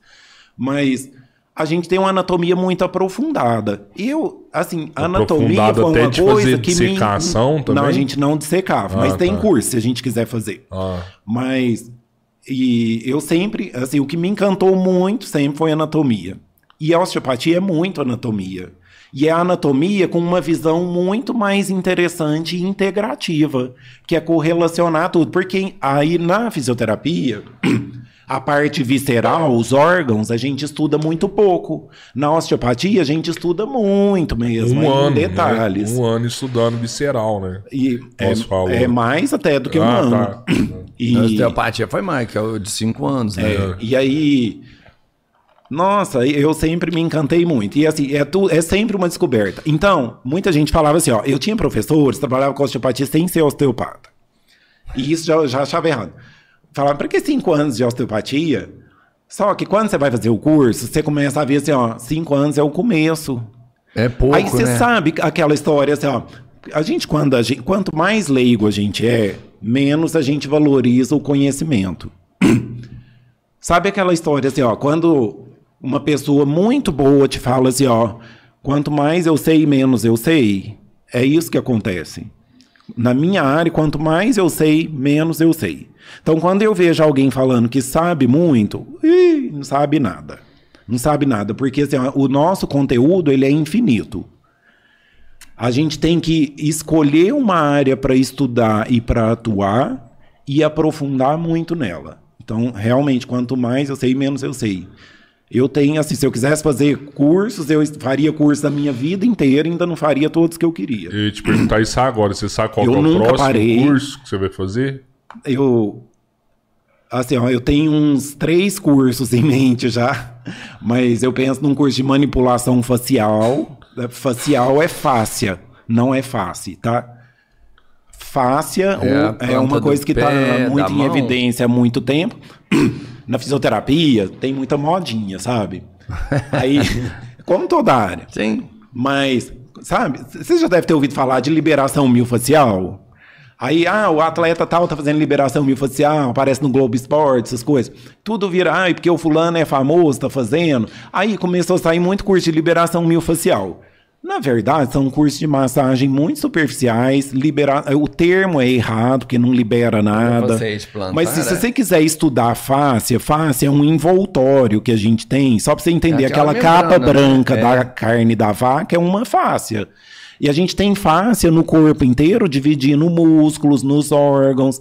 E ela tem uma anatomia, um direcionamento que a gente consegue tratar ela, liberando a fáscia, às vezes, é que vai melhorar o paciente. E muitas vezes é isso que acontece. E é muito complexo isso. Então, é um curso que eu tenho muita vontade de fazer. Tem- a gente tem uns cursos bons já no Brasil de, li- libera- de tratamento de face, tem um que chama esteco. Mas eu acho tudo isso legal, assim, conjugado com outras coisas. Mas. Tem que ser, né? Tem que tá, tá- É, não dá pra levar E você sozinho. sabe qual é a Mas é assim, ó, próxima... na minha clínica, eu tô com um projeto agora que eu falei de inclusão de, Do, do, do- educação de educadores física. físicos para a gente trabalhar uma parte até de musculação, de condicionamento. Você vai ampliar ou você vai manter como tá? Por enquanto eu vou manter, mas eu, eu tenho um ideal. É, eu viajo muito, sabe? Assim, viajo na né? maionese. Pra caralho. Você Mas eu viaja tenho muito. um projeto muito grande. Lá em São Paulo, o povo fala assim, Gustavo, porque na área tecnológica, como o Gustavo Caetano, aquele pessoal, São. Araguari é muito conhecido. Na minha área, eu falava Araguari, o povo falava, onde que é isso? Ninguém nunca ouviu falar. E o povo falava, Gustavo, tudo isso que você faz é viável na sua cidade? Eu falava, é, gente, minha cidade não é ruim, minha cidade é boa. É ali encostar no Uberlândia. Eu Uberlândia só não posso vai- cobrar o preço que cobra em São Paulo, mas, mas é uma cidade boa. Aí, só que eu, eu assim nunca me arrependi de fazer os cursos que eu já fiz e eu quero fazer outros. E eu almejo, eu tenho um, um, um projeto, assim, não- eu não gosto de falar porque se a gente fica falando também a gente de Não, repente e o povo cresce um oi é, também, né? Que então é, foda. melhor não falar. Mas eu tenho um Não, projeto mas fala grande. Aí, fala aí, fala aí. Não, É fala aí, ó. exclusivo Fala aí, mano. no podcast Três Irmãos. É, Projeto. né, Mas todo assim, mundo ó, que- Não, todo mundo mas falou aqui. Teve não Até falar, hoje eu vou Roberto. falar pra vocês assim, ó. É, Eu sei, eu, na minha, eu sempre fui muito, assim, é, Esqueci a palavra. Quando você quer uma coisa que você vai e faz acontecer. Você sempre foi muito. Como é que fala?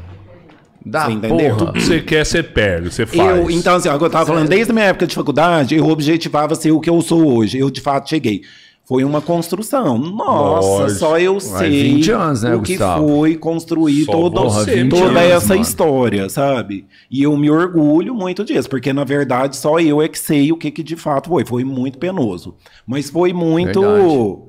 É, foi muito gratificante. Tudo isso é muito gratificante, porque com o tempo, você vai ganhando muita confiança dos pacientes, você adquire aquele público que você tanto almejava, você convive com pessoas assim, nossa, eu, eu não sei, a gente atrai pessoas muito legais. Você pensa que Araguari você conhece todo mundo, aparece gente que você não conhece, gente tão legal. E Araguari, eu gosto muito de Araguari, eu já morei assim. fora.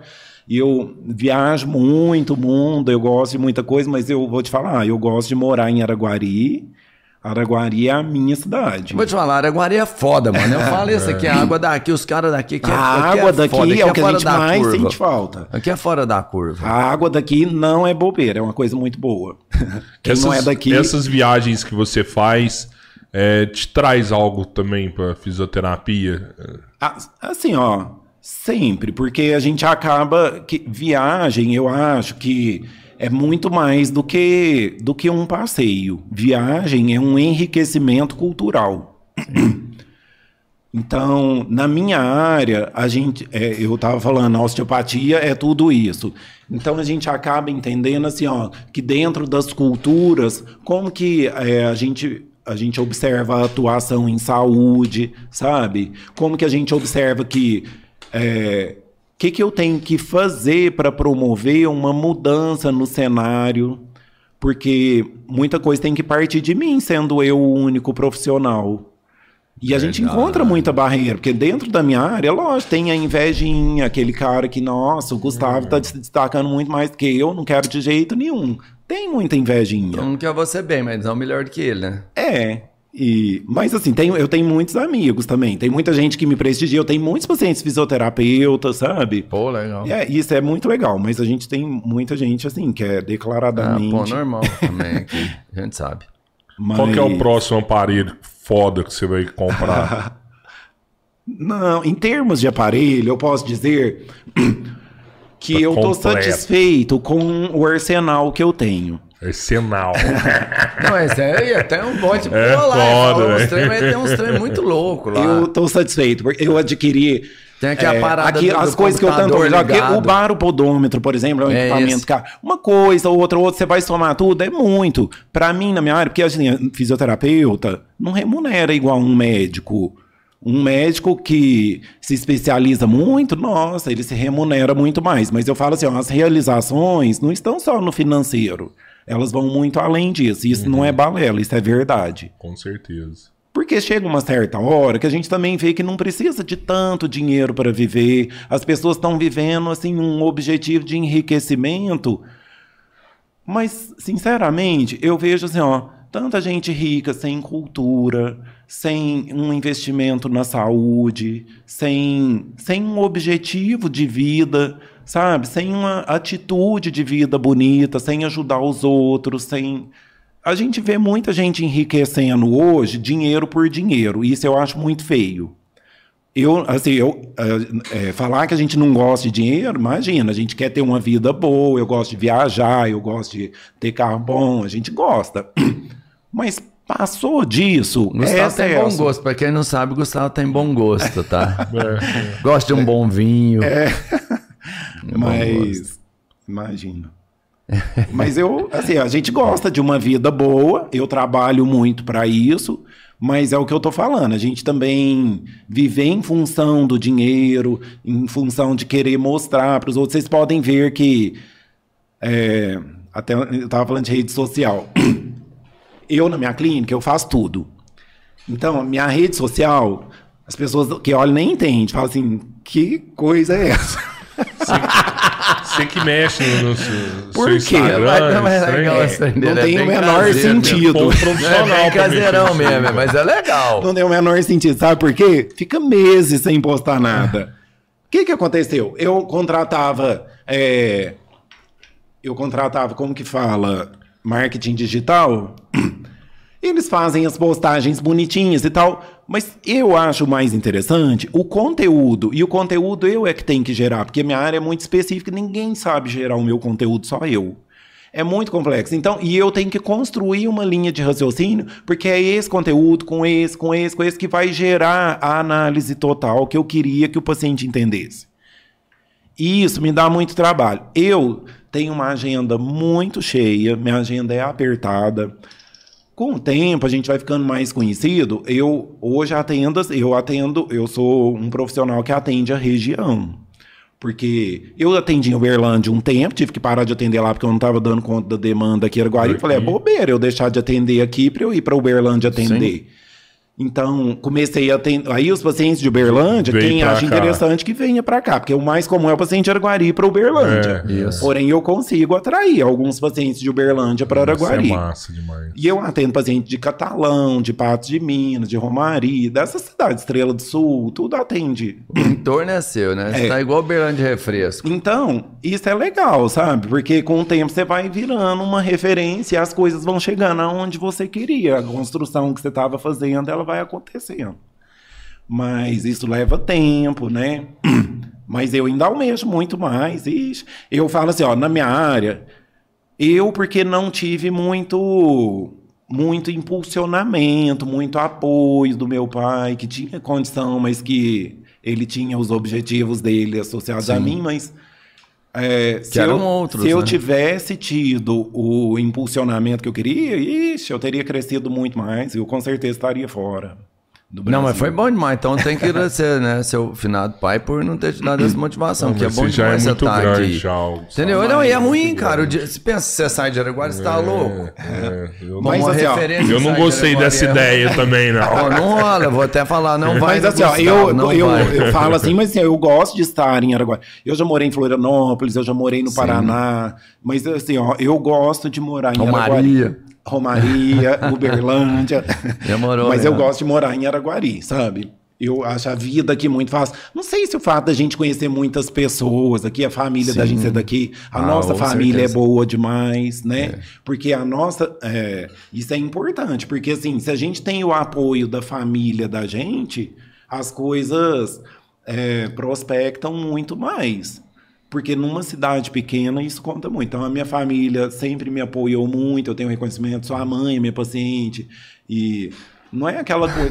Você já mãe viu é aquelas famílias? fã. Já viu Minha- aquelas minha mãe famílias assim, ó, porque, ah, porque é parente, parece que a intimidade até atrapalha. Não, na nossa família isso não acontece. A minha Não, família, ela não, é acredita bem no legal. potencial da minha proposta verdade, de tratamento e eles abraçam e eu trato como um paciente mesmo. Eu, o que eu Verdade. faria, eu, é como eu faria em todos os pacientes, não tem essa. Você usa esse aparelho em você mesmo? Esse de Uso. aceleração? A Power plataforma, plate? assim, É. atualmente eu não tô fazendo, mas eu gosto de treinar com a Power Plate, porque é um treino muito eficiente. A Power Plate, ela é assim, ó. Se eu quero treinar condicionamento, é um treino de meia hora. Em meia hora você fica extenuado.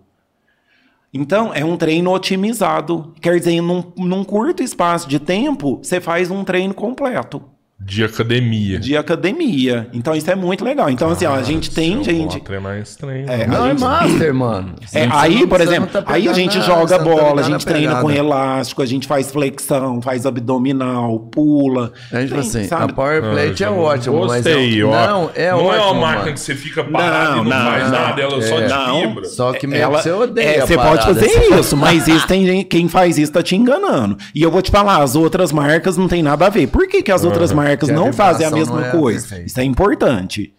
Por quê? A, a Power que eu tenho a original, ela é caríssima.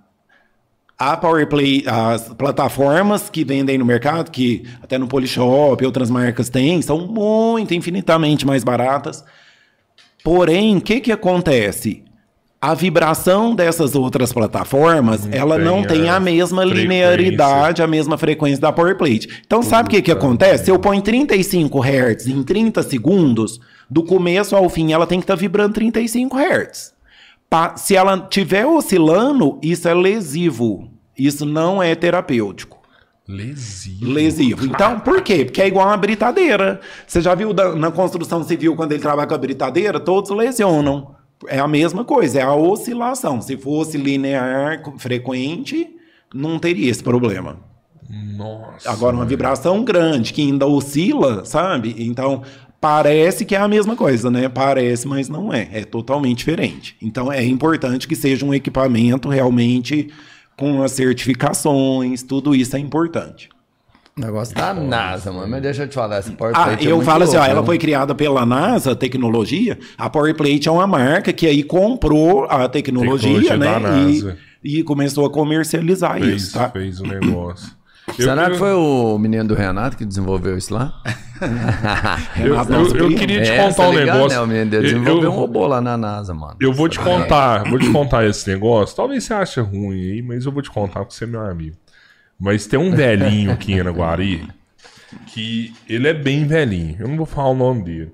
Mas ele manipulava as pessoas. Eu até sei quem que é. E- não, não, Não sabe, conheço, eu mas que você não, não, sabe. sabe sim, sabe ele, sim. ele manipulava as pessoas. E quando ele manipulava, a primeira vez que eu vi há 20 anos atrás, ele só segurava aqui do lado e fazia assim, ó. Ele não levantava a pessoa do chão, ele só fazia assim. Mas o fato dele fazer assim, ele pegava e, e mexia na sua coluna de cima e embaixo. Beleza, ponto final, tá errado, a gente já sabe, a gente já conversou disso daí. Da última vez que eu vi ele, ele tava tão velhinho, mas tão velhinho, devia ter uns. Deve estar com uns 85 anos, ele não tem força mais de fazer isso. Só que ele ainda manipula. Só que ele manipula só pôr na mão. Ele não mexe mais na nada, É o zero. ponto, né? Ele só põe a mão. E a hora que ele põe a mão. Pressiona um ponto, na verdade. Não, ele não pressiona, ele só põe a mão. Isso acontece, aham. É porque ele sabe manipular. Mas Só- o fato dele força, saber manipular. Nada, só põe deixa a eu te mão, falar. cara. Manipulação, por isso que eu falo, a gente estava até brincando com o Robertinho só manda dinossauro pra mim, que é acima de 200 quilos. Mas a gente. Meus amigos são Eu não sei se é porque ele tá lá na Futurista, convive muito com aqueles brinquedos, dinossauro. É, mas- Mas o que que acontece? A gente manipulação não é força, é jeito. Então é o que eu estava explicando aqui, ó. Dependendo do que eu quero fazer, às vezes eu tenho que inserir força. Dependendo do que eu quero fazer, por exemplo, às vezes eu preciso te abraçar. Você é grande. Se eu Aham. sou pequeno, meu braço não permite. Mas a gente tem muitas adaptações para manipular. Então eu, eu- por exemplo, essa manipulação não dá certo, mas eu tenho uma outra proposta que vai manipular também. E existe esse tipo de manipulação que é isso que você está falando. Mas isso você tem que saber, é uma estratégia. Mas às vezes você. é, o Rogério, que é o dono da escola de Madrid no Brasil, a escola de Madrid é uma franquia, ele é o dono da escola, ele é de Campinas. E ele é um cara assim que manipula, ele deu muita aula para mim. Mas ele ensinar umas técnicas pra gente, ele- a gente fala, nossa, Rogério, essa manipulação não sai, é muito difícil. Ele pega a cabeça da pessoa assim, ó, e fala, tu, ah, não é possível, a gente faz isso, não dá certo. Mas tudo é treino, e você estuda biomecânica, e aí você estuda, e você fica lá praticando aquilo. E você vai ficando bom, sabe? Então, Tudo é ele treino. foi uma pessoa que praticou muito. E assim, ó, às vezes ele manipula bem. Só que o que ele não sabe é a linha de raciocínio terapêutico. tá Por quê? Porque não é só manipular e ele não sabe. Por exemplo, se eu Entendi. manipular Sim, a T4, sim. a T4 tem gânglios que vão pro estômago, ela tem gânglios que vão para tais músculos. E aí ele não entende o que está acontecendo. Às vezes o paciente tem a percepção de melhora. Isso não é errado. O Steele, criador da osteopatia, quando ele criou, ele foi para aldeias indígenas lá nos Estados Unidos entender tratamentos dos indígenas para ver coisas que funcionavam em termos de tratamento manipulativo. E ele descobriu muita coisa. Quer dizer, é o feeling, porque na aldeia indígena, o que é médico, xamã ele nasceu para ser médico. Ele tem o dom. Então, dom de fato existe, tá? Então, não- a gente não pode Porra. entender que é só uma coisa técnica. É muito mais do que técnica. É aquele lance de quando você olha, sabe qual que é a minha que tá. a gente, tá a fora gente vai você adquirindo, olha. você vai passando a mão aqui, ó. Hum, já senti uma elevação aqui, aqui tá mais duro que ali. Hum, já assim, aqui tá mais quente, sabe? A gente vai adquirindo um tato muito bom. Na minha área, quanto mais velho a gente fica, melhor a gente fica, igual vinho. Eu nunca quero parar de atender, porque eu falo, eu nunca vou aposentar, a não sei que eu fique realmente incapacitado. Porque eu, a gente tá vai ficando melhor. O que acontece é lógico, a gente vai diminuindo essa demanda. Tem um cara lá em, acho que é em Foz do Iguaçu, que eu tenho muitos amigos no Paraná, da Aham. osteopatia. O Paraná é o estado do Brasil que mais tem osteopatas. Ó. Estado bem evoluído, né?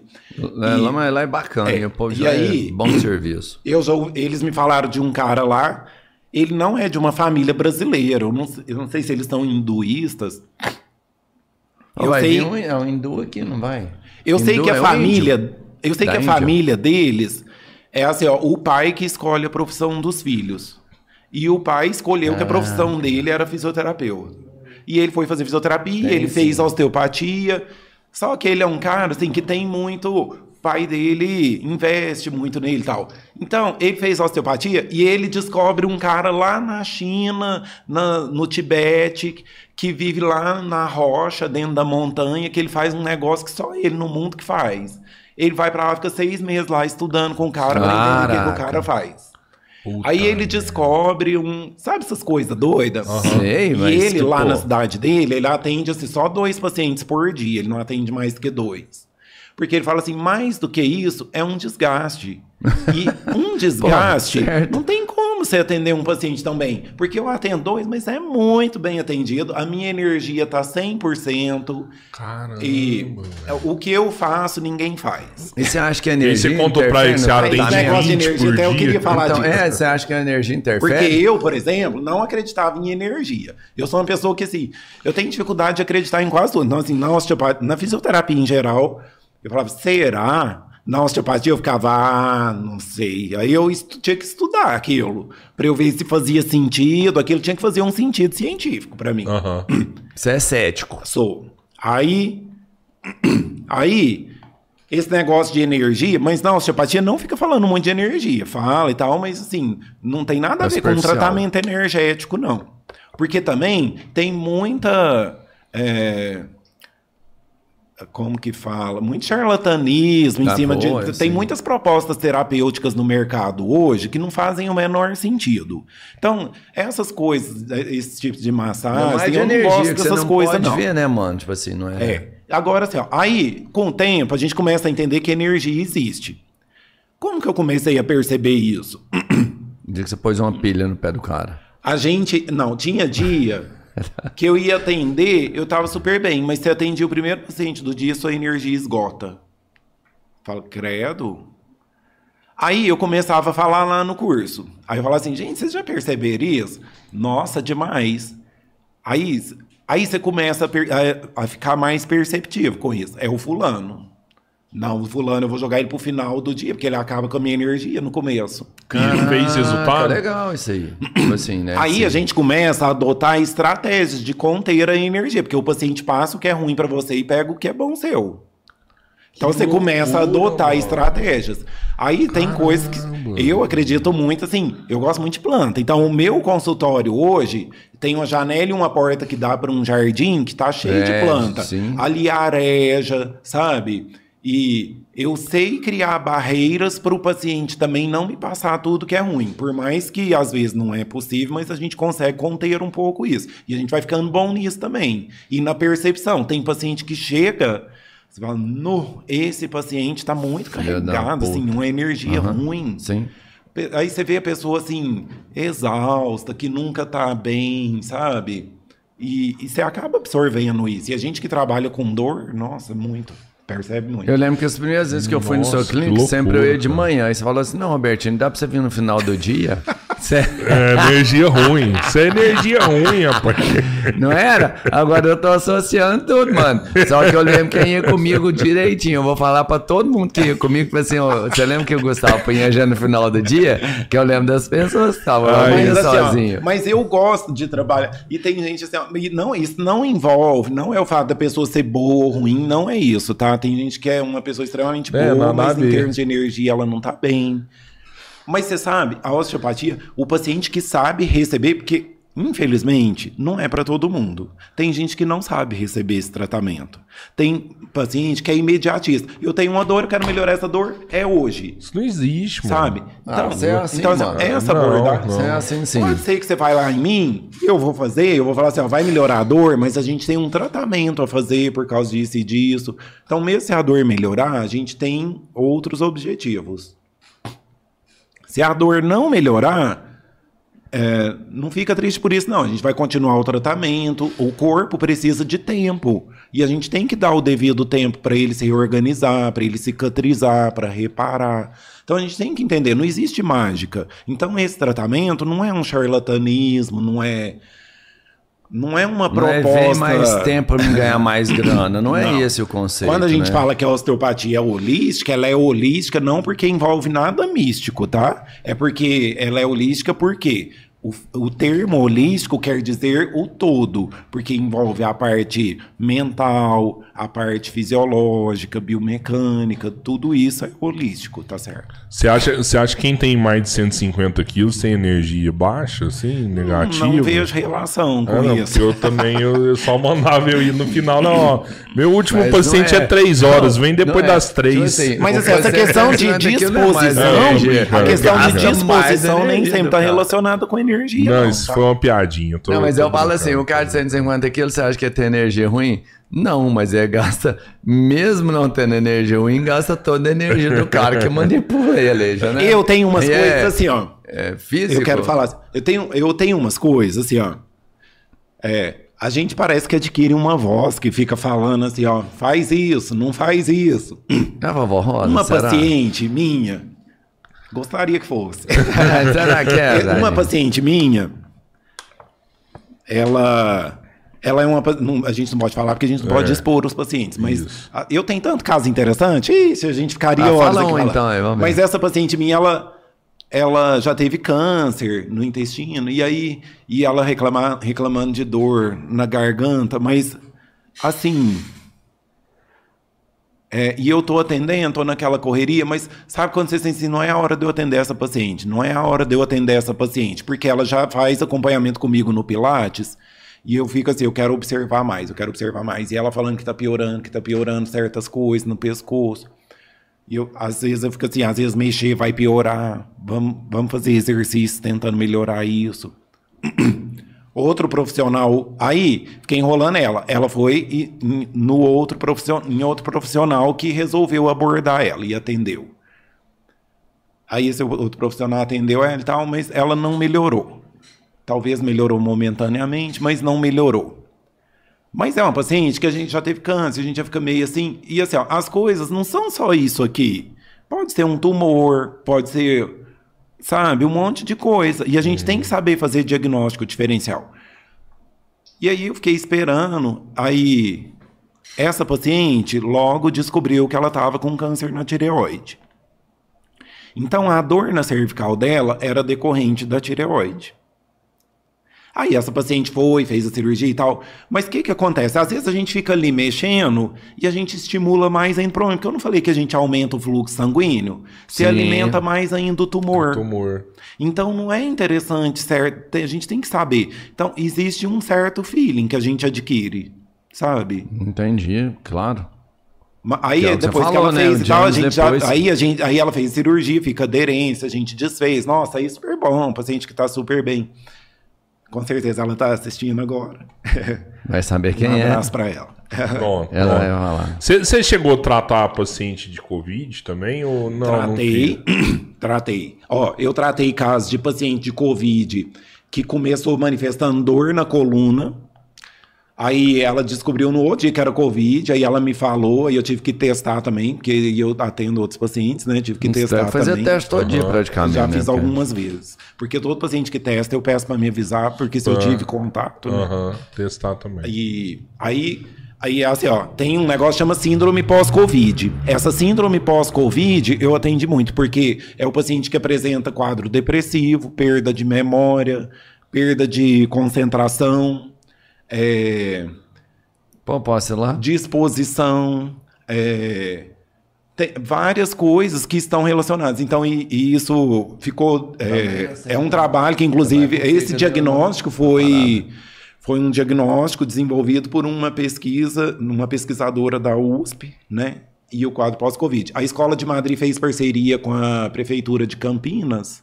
A, prefeitura, a Escola de Madrid está atendendo os quadros de pós-Covid com osteopatia pela Prefeitura de Campinas. Está sendo uma pesquisa. Então, eles estão vendo agora a evolução dos resultados de acordo com os tratamentos. Mas eu tenho atendido alguns casos aqui. Os pacientes não sabem correlacionar, mas a gente começa a ver. E tem casos assim, de paciente que fica com aquela falta de ar, que fica com aqueles problemas é, cardiorrespiratórios e que às vezes a gente precisa abordar também com exercícios, com e a gente trata, manipula pulmão, manipula coração, na osteopatia a gente mexe com tudo isso também. Tem como manipular pulmão? Tem, é, a gente tem módulos na osteopatia de tratamento de pulmão, de tratamento de coração. Doido, de Um monte de coisa. Nossa. Do intestino. De intestino, todos os órgãos. O que, isso? lá, que, que é isso? Do Isso é a parte lá. visceral. Né? Então, quando eu falo tratamento visceral, é o tratamento dos órgãos. Então, a gente entende de onde vem a inervação de cada órgão, como que é a circulação, o que, que a gente pode fazer para melhorar o funcionamento, a mobilidade deles, sabe? Tem muita coisa para ser feita. Então, não é nada muito aleatório. Por isso que eu falo, em termos de tratamento, você considerar que você está fazendo, ah, estou fazendo fisioterapia, estou fazendo um tratamento qualquer, às vezes você poderia estar fazendo um tratamento muito mais eficiente, no entanto, você está perdendo tempo, tirando a capacidade do seu corpo. Uma coisa também que eu acho interessante é assim, ó, é, o paciente cansa, é, o corpo do paciente cansa de tantas abordagens. Sim. Ele fadiga. entendi. Às vezes o paciente chega para mim fadigado de tantas abordagens e ele perdeu o potencial de autocura. Porque ele já gerou tanta expectativa que não Nossa, aconteceu cara. que ele perde a capacidade. Então, isso é ruim.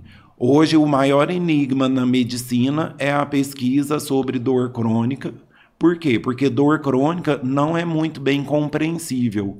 Dor crônica é aquela dor que não é de muito tempo que não cessa. E aí, às vezes, ela Nossa, não tem causa para estar meu acontecendo, sabe? Porque dor aguda geralmente é um mecanismo de defesa do corpo. Dor crônica nem sempre, às vezes ela não tem porquê tá acontecendo. E às vezes você usa os medicamentos mais fortes para analgesia, o paciente às vezes desenvolve hepatite medicamentosa de tanto medicamento, ele, já, ele entra em depressão de tanto tempo e de tudo que nada resolve, sabe? O grande enigma hoje da compreensão na medicina é da dor crônica. Então, uma coisa que a gente trata muito na osteopatia é dor crônica. Até teve no Instagram alguém perguntando, pedindo para falar sobre isso. Aham. Dor crônica é uma coisa que a gente trata muito, porque a gente começa reorganizando o sistema autônomo do paciente, resgatando a fisiologia do corpo dele, sabe? O intestino a gente chama de segundo cérebro, eu falo muito de intestino por isso. A quantidade de neurônios que a gente tem no intestino, ela se juntar tudo dá o tamanho do cérebro de um gato. Caraca, mano. Então é muito. O aí, intestino velho. faz essa conexão. O intestino é responsável pela liberação de serotonina, que é o que faz dar bem-estar no corpo da gente. Então, se a gente não tem o intestino funcionando legal, a gente não tem, uma, não tem boa absorção de nutrientes, a gente não tem um bom humor, disposição. Então, muitas coisas, muitos problemas estão no intestino. Caraca, mano. Então, a gente tem que tratar o tal do intestino. Isso é uma merda, viu? Então, até fala assim, o termo enfesado. Não é à toa, né? Porque Aham. cheio de fezes. Ô, Pedro, manda, manda um Sim, chat aí, vamos dar uma olhada aí Ô, como é Gustavo, que tá põe o dedo aqui mano. Tipo assim, ó. Tá vendo esse ossinho aqui? Aqui, ó. Hum, tá doendo aí. epicôndilo. Tá doendo pra caralho. E a inflamação do epicôndilo é a Tem um epicondilite. que, eu não, Que é uma para inflamação de muito doer. chatinha, mas temos o que fazer. E bico de papagaio, aproveita que tá com coluna aqui e me mostra esse Fazer uma negócio. consulta aqui. ó. É. Bico de papagaio Ele fala, é um é, quanto processo você que gasta, porque mano. assim, ó, é o aumento de deposição de cálcio que começa a formar espículas ósseas. Então, por exemplo, eu tenho um forame aqui, aqui o nervo, o buraquinho chama forame. Aham. Se eu começo a formar bico de papagaio aqui nessa estrutura, eu começo a irritar a raiz do nervo. Às vezes eu gero bico de. É muito comum a gente ter bico de papagaio aqui que não traz manifestação Nenhuma. Às vezes tem a gente, vê gente bem bicuda aqui. E que não, não, Não traz manifestação. Mas dependendo do lugar que ele tá, ele vai trazer irritação, vai trazer alteração e às vezes comprometimento do funcionamento. E a osteopatia trata sem precisar de cirurgia? O- não, o bico de papagaio, ele é irreversível, né? É um osso que se formou. Uhum. Mas às vezes a gente vai, por exemplo, Esse melhorando a é. mobilidade, eu tiro a compressão.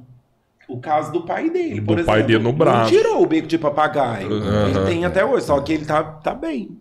E aí- Anos depois, Olha não é uma coisa que cara. melhorou momentaneamente. E esse lance que você chupa o, o, o tutano lá pra dentro? É, a, do, Falando da roça. chama Tutano? núcleo pulposo. Então, Núcleo quando o núcleo pulposo. pulposo volta pro centro de cicatriz, só que assim, ó, você vai lá e faz. Voltou, regrediu. Só que você faz a ressonância, aparece Ah, o o, disco o- desidratado. o Ah, microfone, desculpa, Gustavo. Desculpa. O. Ah, tá. Não, entendi, entendi. Nós deu uma empolgada Empolguei. aqui. É, ó. não, mas, é- não, mas eu entendi aqui. Entendi total. Aliás, já empolgou tanto nessa conversa, maluco, que se vocês não perceberam, o Robertinho nem falou dos parceiros aqui hoje, né, maluco?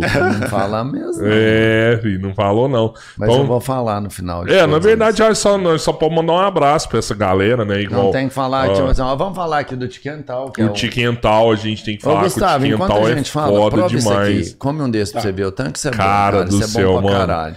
Que Isso é loucura. crocante por fora e macio Como é por que é? dentro. Esse chat super aqui deu, deu, deu família guiar aqui em peso? Não, se isso for, aqui? se for guiar, você só lê se for superchat. Vamos, vamos ganhar uma grana. Fala, aí, falar em família guiar, Gustavo, outra coisa que eu queria te perguntar, cara. Vai É, falar dos parceiros da seu cunhado é o. Agora É tá o, comendo, é o- Agora eu tô comendo. é- não, mas Deixa eu come comer, vai que vai eu, minha- minhas perguntas geralmente elas têm uma introdução. Pode É, ficar pode tranquilo comer, aí que comendo, antes você assim. faz, ele conta uma história, depois ele. Não, mas na verdade eu ia Eu falar sei, porque do- do- do né, o, o Cláudio, cunhado do Gustavo, pô, é um dos maiores nutrólogos que eu é o maior que eu conheço, Cara, né? ele é um dos maiores do Ele- país. Ele é fodástico. Escreve pra, pra revista americana de É, saúde. já, já No tive lá. Fantástico foi umas duas vezes, no Jornal Nacional umas três. Foi, Ele é muito foi, foda, né? é. Só foi umas duas vezes. Já no escreveu três, livro, não. doutorado na Europa, que inclusive vem aqui, viu, Cláudio? Vem falar com a gente, por favor. Eu sei que você não tem tempo, mas faz O um, irmão, um dele tá, esforço o aí. irmão dele tá com a gente direto aqui.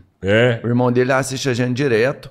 Ah, E já verdade, já falou assim, verdade. não, vou dar. Eu falei, cara, já, É, já é chamei seu irmão. Ana Caetano O- veio, o- é, eu vi ele falou. Já Isso, chamei isso. seu irmão e falou É. assim: não, cara, pode deixar, vou falar Carlos, com ele. né? É, Ele vou tá falar com ele direto. assim. O irmão dele já falou que vai falar. Verdade. Ah, beleza, mais um pra Pô, ajudar, Cláudio, né? aí, ó, seu irmão quer que você venha aqui.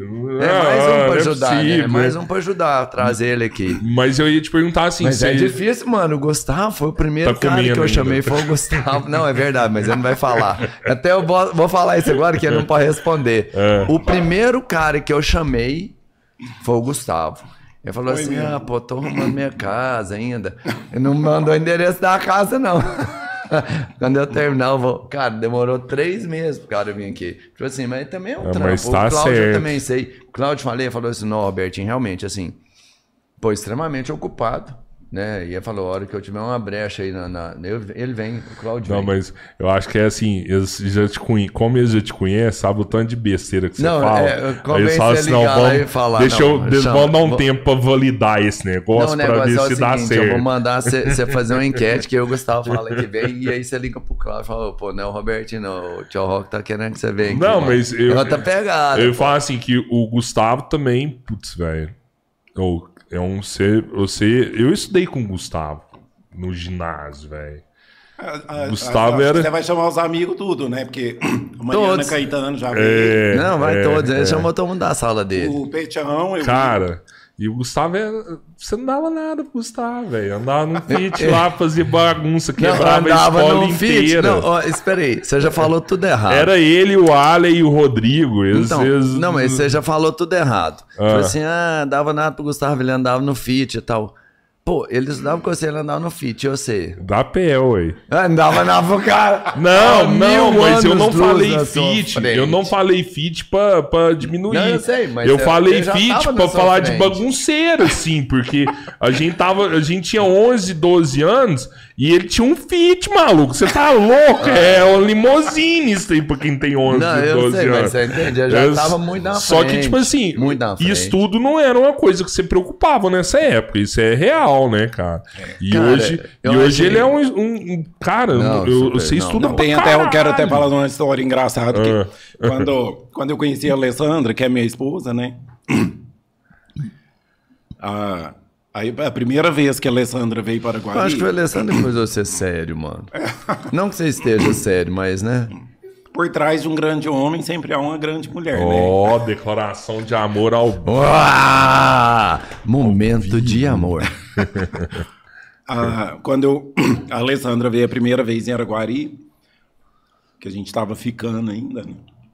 Aí, aí surgiu a oportunidade da gente ir para uma um rancho que você tinha chamado. É verdade. Ah, tô a gente ligado, até é, nem saía muito junto, mas É. não sei por que a gente. Você tinha chamado a gente pra ir.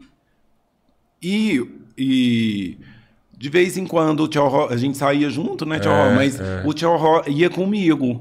Ia eu e o Tio Ró. E ela chegou e eu não sabia. Aí ela me ligou e eu, ixi, então agora não vai dar pra eu ir, não, Tio Ró. E aí, você tinha ligado e falou assim, ó, traz um bujão de gás.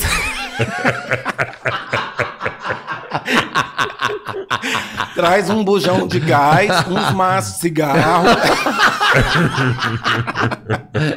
Você, pô. e eu num carro velho, sujo. Num Fiat. Não, era um gol. Aí, Eu lembro do gol. é, o gol, da Romaria, o né? vidro tava estragado, aí o vidro caía.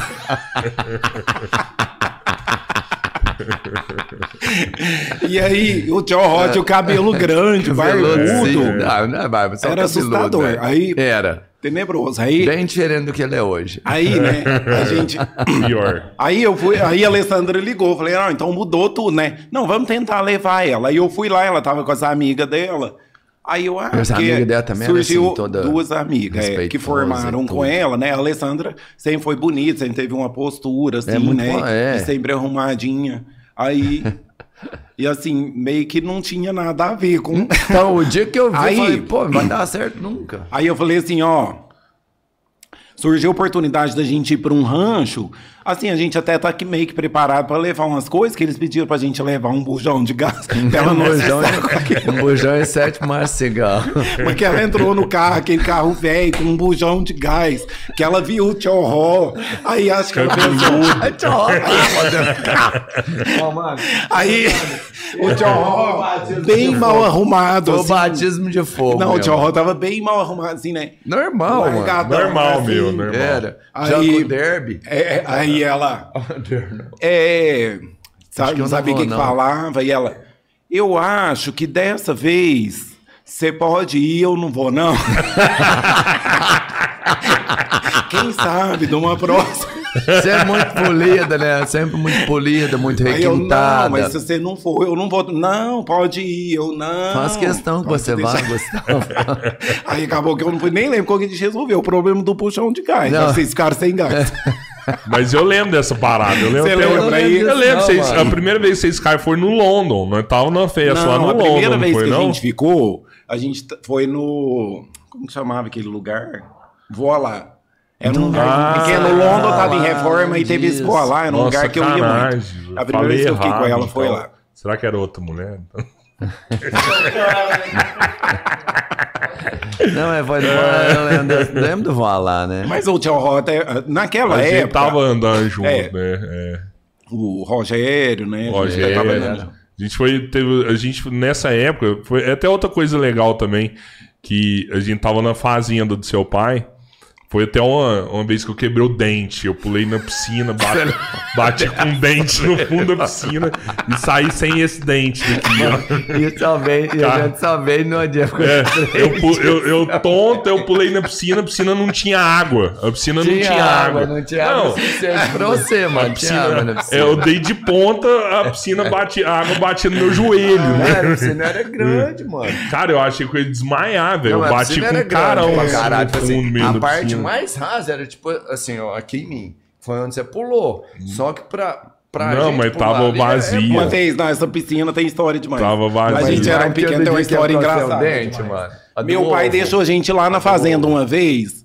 Deixou a gente lá na fazenda uma vez, com uma certa quantidade de comida insuficiente. Aí, Não, totalmente. Deixa como sempre. dois pacotes de bolacha e ele, meu pai era sem noção, e deixava a gente lá e ia embora, vinha embora para Guarani e nós ficava lá naquela fazenda sozinho. Aí, Seis meninos com 9, 11, 10 anos. aí a, co- a gente não sabia controlar as coisas, comemos as coisas tudo, no outro dia não tinha nada para comer. Aí, Passando fome. Aí nós, não, vamos procurar ovo de Angola, porque galinha já não tinha mais. Aí, vamos, ovo de Angola é no mato. Aí nós achava, não, não sei nem Um como que ali, achava. é. dois, é. Ai, Um 30 ovo. aí eu sei que no total a gente achou tipo nove, É, né? uns 7, 9 ovos. Só que a gente sem noção, não, era uma quantidade que não dava pra dividir por igual. Não, então nós vamos fazer uma brincadeira na piscina, quem ganhar come um ovo a mais, tinha uma coisa assim. Aí Era isso mesmo. Cada um vai comer um e tem um Aí ovo primeiro o. Robertinho joga os ovos. Quantos mais o Rogério pegar ou o Gustavo, tanto. Aí fizemos É. uma brincadeira assim. É. Só que o Rogério, irmão dele, na hora que foi jogar, jogou muito forte, tá, estourou o ovo lá no paredão da piscina, sujou a piscina tudo. E a gente disse, oh, desgraçado, acabou com... A gente já não tem nada pra comer, você vai comer um a menos aí. Não- Ninguém comeu a mais, quebrou É. o ovo e o negócio da gente boa, velho. Foi muito foda. Esse ovo... A hora que você Ai, piscina, eu ai, lembrei do ovo. Rogério era engra... tem uma história com o Rogério engraçada demais também, que é, assim, ó. A gente, a gente ia pro pica-pau. É, eu era sócio do pica-pau. Eles E a não gente eram. pulava o muro, Só que.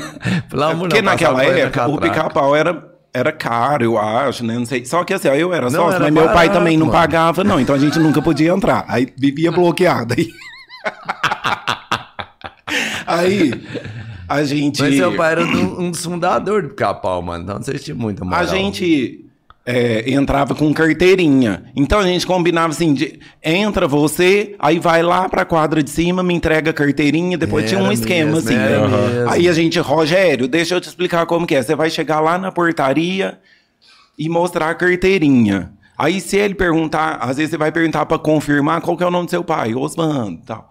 Aí Ó, o Rogério Chegou lá na o hora. esquema era o Rogério. então. Chegou lá na hora. era aí mais eu, puro eu tinha a duas gente. carteirinhas, só que o homem viu que era mais ou menos parecido. Aí ele, aí ele pediu a, a carteirinha do Rogério e falou: qual que é seu nome? Aí ele falou o meu nome. Aí, como que é o nome do seu pai? Osvando. Aí ele foi falando, respondendo tudo rápido, pra ficar, tipo assim, é, pro homem ficar Certeza, convencido de que ele sabia, né? é. Aí, qual que é o nome do seu pai? Osvando, de quê? Não sei.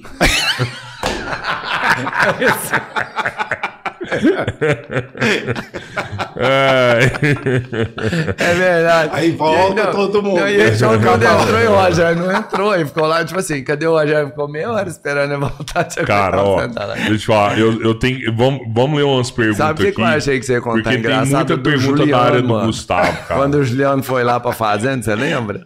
Que, Lembro. Que passou manteiga Lembro. pra. Foda-se, foda-se, foda-se, é, foda-se.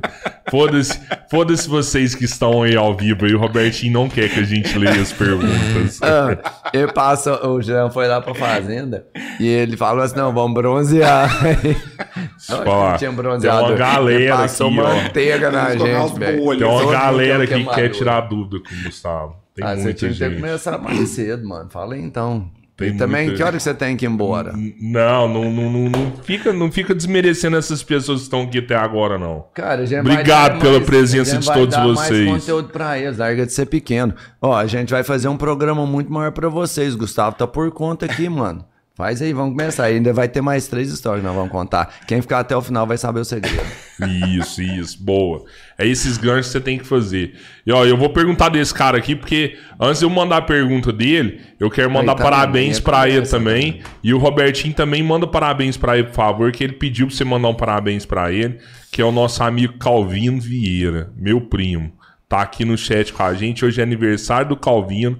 E ele falou assim: fala pro Robertinho falar parabéns pra mim. Cara, pro Calvino Ele ele, faz merece questão. não só os parabéns, cara, mas é um super parabéns pra você, cara. Cara, ô, você, conhece, você lembra do Calvino? Então, eu, Pô, eu conheço ele, mano. mas ele não me conhece. Mas é uma É. pessoa que eu admiro. Ele Mas te é conhece tipo sim, assim, eu acho. mano, o Calvino falou é aqui, isso. ó. Calvino ele é falou, isso. ó. Todo mundo conhece Calvino. Parabéns pra caralho, mano. Parabéns. Primeiro falou assim, ó, parabéns ao Gustavo pelo profissionalismo. Uma pergunta pra ele. A má postura pelo aumento do uso constante de celulares, principalmente pelos jovens, tem aumentado os casos e a procura de seus serviços? É, isso é uma coisa que tem causado muito. é, tem, tem gerado uma polêmica muito grande. Porque ficaram falando muito tempo do uso de celular, da postura do uso de celular, que causava dor, causava má postura. E, cientificamente, eles provaram que não causa. Tá? Sério? Não. Olhando pra baixo, assim, o tempo todo? É, cientificamente, e até hoje a gente ainda vê pô, aquela postagem com a cabeça assim e tal. Na verdade, é o que causa é todo um contexto de sedentarismo, a má postura ela não advém só disso, sabe? E na verdade não se fica muito tempo assim, as pessoas ela muda de posição, mas a gente acreditava que sim. E, na ciência eles falam que não. Que E o não. movimento da mão? Tem gente Sim, que pode causar tendinite, sim. dá tendinite, Sim, né? aham. É, isso É, é, Isso eu já atendi em muitos casos. é. por, por conta Aí disso. às vezes a gente fala assim, ó, vamos imobilizar, parar de usar um pouco o dedo, porque senão não vai melhorar, né? Mas E- usa assim. E ele mandou aqui também, cada dia melhora esse podcast. Informações importantíssimas. Aproveita o momento e exige que o Robertinho me dê os parabéns ao vivo pelo meu Pô, dia. corta pra mim, né, Rapaz, mano? eu vou Tipo te falar, viu? Calvino, super parabéns pra você, mano. Sou super seu fã. Você merece não só os parabéns hoje, mas durante toda a sua vida, que você sempre foi um cara diferenciado. Parabéns hoje, sempre. Hoje em especial pelo seu aniversário, mas, pô, parabéns todo dia. E a vinheta? A vinheta. Porra do caralho, a vinheta, mano. Obrigadão, a vinheta. Já tá, já, já, já colocou já a vinheta? Não, não, a gente tem que acertar É. com ele a vinheta. A gente é, não vai fazer o trabalho de graça. Não, nem né? pode. É. Cara, não é certo, É, né? Tipo é, assim, é, apesar da broderagem, mas é, super merecido. Porque eu for, cara, super identidade, eu falei, falei pra você, né? Isso, isso. Olha, olha, cara. ele captou o que olha- a gente é e fez uma música. Olha quem tá É, aqui com a gente, é verdade. Ele captou Ele mesmo captou que a gente, é. é. Sebastião Mendes. Ah, o, o tchão. Tchau. e ele falou cara, assim: gente. Salve galera. Anos 90 a gente fez muito rolê no mítico The Flash do Gustavo. The Flash, mano, era mesmo, era agora que eu lembro. Era o Fit, não era o The, The Flash? Flash, The Flash. Aí, velho, foi mesmo, Tião. Tchau. Cara, Tião é um amigo, viu? Você tem que vir aqui também, viu? É. Faz questão. O Marcelo Gama tá aqui também. Falou: ó, esse doutor é top realmente, profissional competente. Lembro dessa história do Tchorró. Tirou todas as forças do doutor Gustavo. É, e ele não, né, Fubá? O João Gabriel. é, o Gama foi lá também? Não, acho que foi o Evinho que eu mandei. Nossa, o Ivinho é foda. Mandei foi o o Ivinho Ivinho. é sacanagem. Mandei o Evinho. Logo depois eu mandei o Evinho, depois deve ter mandado o PR. João Gabriel Aguiar Barbosa tá aqui. Grande Deixa eu te Gustavo. falar, o João Futuro Gabriel, doutor, hein? É, é. nada mais, nada menos que a nova geração do que você acha que é o melhor. Mano, eu pirei com o moleque. É. Ele é filho do Cláudio. É, professor Não, mas, tem, né? É, não, e você tem que ver o tanto que ele tem feedback com o pai dele. assim, é muito louco quando o Tem- negócio vai É acontecer. sabe? professor e tem, res- tem a responsabilidade também Não, por e trás. o tanto que né, ele curte. É, o dom. Ah, tipo assim, certeza, certeza. o Cláudio já é super foda, não é? Pensa um moleque que nasceu com o dom. Cara, o João Gabriel eu pirei. O, o João. Gabriel tá fazendo Pirei medicina, demais. Maria Clara também tá fazendo medicina. Os dois são muito inteligentes e muito dedicados. Demais, é, mas eles E assim, vivem tendo o pai que é médico e que incentiva muito. Não, e que é dedicado né? pra caramba, E né? que.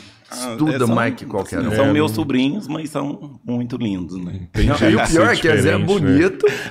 Eu vou te falar, bonito, inteligente, dedicado. Ah, minha É, família é é muito foda linda. ali, viu? Esse Eu, moleque é eu, foda. eu sei de uma história muito foda que o Claudio fez com seu sobrinho, mas eu quero que conta de quem vem aqui, porque eu sei que foi eu muito sei. foda. É, não, o Cláudio é realmente. Foi eu acho que o. Cláudio tem muito conteúdo, sabe? E o Cláudio já fez curso na Europa, então lá ele teve abordagens osteopáticas também, ele entende isso, sabe? Eu já vi vocês ele tem, ideia, é, é não, legal. muito. A gente troca, a gente tem muito paciente em comum, sabe? Então acaba que a gente atrai um nicho parecido. E assim, no futuro, eu acho que a gente vai conseguir interagir mais, um porque trabalho é, junto. É, que até isso faz um pouco parte da, da ideia que eu tenho para o futuro, que eu estava falando, sabe? Porque, na verdade, construir uma equipe onde todo mundo fala a mesma língua, mas tendo as suas abordagens específicas, sabe? Caramba, hein? Eu só, só vou mandar um abraço pro, pro João Gabriel, sabe por quê, mano? Eu lembrei, não sei nem por quê. O que, que o João Quando Gabriel eu fui falou? internar na. Aí, mandou um abraço, você falou que você é top Quando eu fui demais. internar pro um Covid. abraço para quando ele, internei Daniela, minha irmã, Covid, para Maria Clara, é, para Cláudio. Que eu fiquei internado, tipo assim, o Cláudio que foi que, que me deu o primeiro suporte e tal. Verdade, verdade. Foi o Cláudio. Mas, cara, eu não esqueço, eu sempre comentei isso com a minha mãe e com meu irmão, tipo assim, a hora que eu vi o João, Gabri- o João Gabriel lá comigo, assim, ele entrou na sala uma hora e deu uma olhada pra mim, tipo assim, e fez um joia pra mim, cara. Ou, eu falo pra todo mundo, eu não esqueço de ver o João Gabriel quando eu fui internado no Covid. Aham. Sabe, ele me deu uma força, falei, nossa, moleque massa. Um abraço, João Gabriel. Sim, pelo menos chorar, né? Não, mas meus olhos, meu olho não tá cheio de lágrimas? Não, não, não, não, não, pô. Eu Não, é acho, eu verdade, eu nunca acho, eu esqueci. acho. Porque o Cláudio estava lá, tipo, com a experiência, o João Gabriel entrou com a experiência, mas foi, sabe, que o moleque Salvou sua veio... vida, mano. Não, ele entrou com uma moral muito forte pra mim, sabe? Tipo assim, você não tá sozinho, não. Entendeu? E Era um cara que eu conhecia, ele ficou, sei lá, ele foi muito marcante pra mim, de verdade. E você não fica emocionado com isso, não? Sempre, eu já falei isso pra minha mãe, pro meu irmão, minha família. Fio, Quem foca é aqui, foca aqui. Agora ele vai quem chorar, é agora ele vai próximo chorar. sabe da importância que o João Gabriel teve pra mim nos dias que eu fiquei lá. Tá vendo? Eu é achei isso, assim, legal, ó. mano. Tipo assim, é assim, era um molequinho, eu vi, É, não, porque velho, estar Gabriel na área da aqui. saúde é muito isso, sabe? Gabriel E, eu- tá e a gente não imagina como o paciente absorve a, assim, a, a conduta que ele recebeu. Porque o paciente às vezes absorve para a vida inteira uma coisa Não, muito simples. sempre isso. É. Eu falei assim, eu confiar no Cláudio total, entendeu? Assim, eu sei que a experiência tava ali no Cláudio, mas o João Gabriel era um molequinho que eu vi ali, eu falei, não, esse moleque tá aqui, cara. Assim, foi bonito ver ele lá pra mim. Foi muito diferente. E, e, na verdade era isso que a hora que eu falei do Cláudio era isso que eu ia te perguntar. Vocês tinham intenção de interagir em algum momento. Tem- a gente até assim troca muita ideia e tudo, só que assim, o Cláudio tá com a vida muito corrida pra lá, porque o Cláudio também é muito atarefado. Tem tempo, e né? ele é professor na Universidade de Uberaba também agora. Ele é, E tá o no Cláudio só Hospital Santa dirige, Genoveva. só dirige a 60 UTI. km por hora. Então ele tem que voltar e gastar É, o três Cláudio é horas. todo certinho, né? Aí, mas, mas o Cláudio muito atarefado pra lá, mas a vida vai mudando. Daqui uns dias esses meninos estão formados, Sim, sim. porque eles também têm que ficar acudindo esses meninos, Sim, porque precisa de apoio, né? Mas Certeza. daqui uns dias isso muda, muda pra eles e muda pra mim também. A Goiacimara também tá aqui, Goiacimara de Fátima Guimarães. Gustavo, parabéns, você é um grande profissional, admirável. Obrigado. Você já gerou, você já gerou, tipo assim, se você foi o primeiro, você já deu raiz pra outros, né, na verdade. eu acho. A, a Alessandra Souza não quer comentar nada, porque se ela comentar vai ser suspeito. Um abraço pra Alessandro. A, a Daniela tá aqui também, sua irmã. A Clara tá aqui Um também. beijão, beijão pra Claro. Carol, minha irmã, deve estar também. pra Carol, minha pra, mãe não, pra Daniela. também. Pra Daniela, um abração, mano. O Atila Lucas. Fernando tá, tá elogiando aqui também. Ó, lembrar a galera que tá tudo aí, por favor, segue Se a gente aí, se inscreve aí, é extremamente importante fazer É, isso. nossa, tá tendo muito programa legal. Eu tenho acompanhado, assim, ó. Gostei muito. Ah, valeu, Até o- os que eu assisti, praticamente todos, eu gostei muito. Da Mariana, do Gustavo Caetano. Legal. Pô, veio do Brad pra você ver, do cardiologista, muito Ah, bacana. isso eu não vi. Foi muito bacana Thiago, dele. Thiago. Do É, Bose, do Bose, do Flávio, Na verdade, mano. os nossos convidados são muito bons, né? E não tem como ser ruim. Não, né? assim, tem a gente sido tem muito sido legal, assertivo. Tem sido muito legal, por quê? Porque às vezes a gente é, ouve falar, mas a gente vai entender mesmo quando a gente assiste. E aí a E gente. é longo, né? Às vezes não dá pra ver tudo, mas Quem, quem É, tem até do- quando eu vim, eu pensei assim, será que eu dou conta desse tempo todo? Mas a gente vê que o tempo passa, a gente Passa nem vê, rápido, né? né? Passa E tem rápido. tanta coisa pra falar. e depois eu vou ficar assim, nossa, devia ter falado isso, Mas eu você vai falei, voltar, devia ter você vai falado aquilo. voltar, Sabe o que, vai tá voltar. acontecendo? E a gente vai, é lógico, até porque quem acreditou na gente, pô, a gente dá o maior valor nisso, mano, de verdade. As pessoas que vieram aqui pensou. No começo, principalmente, não entendia totalmente o projeto. Ele fala assim: não, cara, fui aí, falei isso, falei isso, quero voltar para explicar outras coisas. E é para isso que a gente tá aqui, para dar a voz para as pessoas, para as pessoas entenderem o que você faz, Aham. para quem não tem voz poder falar. É. É. isso que a gente quer. É muito legal mesmo. Cara, Vai voltar um monte de gente. O, o Luiz Cláudio, seu primo, contou uma história engraçada aqui. Na verdade, o Atila Fernando tá aqui também, mandou show. Você falou E o, o Luiz Cláudio falou que o pai dele queria que o Gustavo fosse jogador do Fluminense. Caraca! Quando o menino levava ele pro time profissional para jo- jogos fora de Araguari. É mesmo. Presenciou. Ah, tá vendo? É um É. desgosto. Não, uma vez eu jogador viajei com meu pai, era presidente do Fluminense, Sim. né? Meu pai, nossa, investia. E O eu Fluminense viajava era com o time. na época dele. o E eu uma vez peguei. Acho que foi cachumba que eu peguei. e eu brincava com os jogadores todos. Sei que chegou lá na cidade, ia ficar mais um dia. Não pôde ter o jogo porque um monte de gente pegou, pegou. a cachumba. Sacanagem. Deixa eu te É. falar. O, o, um jogador do Fluminense, tipo assim, jogou profissa. O Gustavo, por exemplo, chama o Gustavo por causa do Gustavo, mano. Tipo assim, você tá ligado nessa parada? Os meninos lá do BIM? É. É, sério. Tipo assim, jogou goleiro profissional do Fluminense, o cara joga é bola o pra Bin caralho. jogou com o meu pai. É, o Euclides Bin, era é. fodão no futebol. É, foi. E aí ele, ele pôs o nome dos meninos dele, os mesmos do- dos meninos do seu pai. De tanto que era. O Fluminense era importante. É, legal. O, o Luiz Cláudio parabenizou você também pelo profissionalismo. Obrigado. A Goiacilma mandou aqui parabéns, Gustavo, sempre buscando com estudos e pesquisas atender de maneira ética seus pacientes. O Rogério Andrade está aqui também. Bora assistir o melhor podcast com o melhor fisioterapeuta. Opa! Ele mandou Ganhou Gus- desconto. Gustavo marcou a população do Romaria, um profissional com muitas bagagens e histórias. Cara, essa Marcou época a do população Romaria. do Romário. Não, mas foi Cara, e foda Romaria isso, né, mano? na- Mas eu vou falar pra difícil, vocês né, assim, ó. Eu sempre tive muita consciência, sabe? Por exemplo, eu trabalhava lá, não ganhava muito, mas eu me dediquei no melhor que eu pude. Eu falo assim, ó, Pra falar a verdade, o que eu fazia lá era muito parecido com o que eu faço hoje na minha clínica particular. Sim. Então, era uma abordagem muito personalizada, individual, sabe? Não é porque a pessoa é pobre, é humilde, está no sistema público, que você vai atender de qualquer jeito. Então, se você não tem o perfil disso, você não deve se submeter a isso. Então, assim, eu achei que a, a hora certa de eu sair daquilo, porque se a gente fica, de fato, a gente começa a fazer um trabalho ruim. Então, se for para isso acontecer, é melhor você sair e buscar outra coisa. Né? Você me contou de um velho lá que não, tipo, não ia andar mais. E aí, não sei, na Romaria mesmo. E aí você fez, tipo, 10, não sei quantas Nossa, lá sessões tive muitos e o cara andou. bons, muitos aí a Fábio foi lá chorando, né? Tipo assim, É. eram umas coisas também, Mano, teve umas coisas muito é legal lá. do dinheiro, né?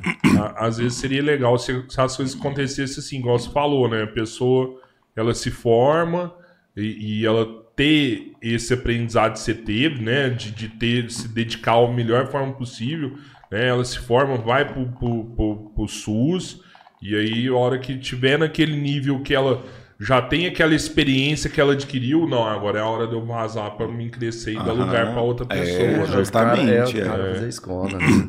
Que querendo ou não é uma escola também essa, É, esse momento. e você não pode né, ser cara? acomodado, né? Você tem É, que. Sempre alçar. querer mais, né? Sempre, sempre, sempre. O, quem tá aqui também, Jorge Araújo Andrade. Pessoa exemplar e profissional maravilhoso. Obrigado. É, o João Gabriel pediu pra chamar a tia Simara. Ó, chama a tia Simara pra, pra vir pra cá. Prepara, é igual, Vou é igual chamar a ela. Tipo, é igual a Drica, tá ligado? Ah, vamos chamar ela, eu acho que vai ser boa mesmo. Mas aqui parece que vocês não têm aquele pi, né? Não, mas não precisa. Mas essa é a Cara, história, a tia né? Simara é massa demais, velho.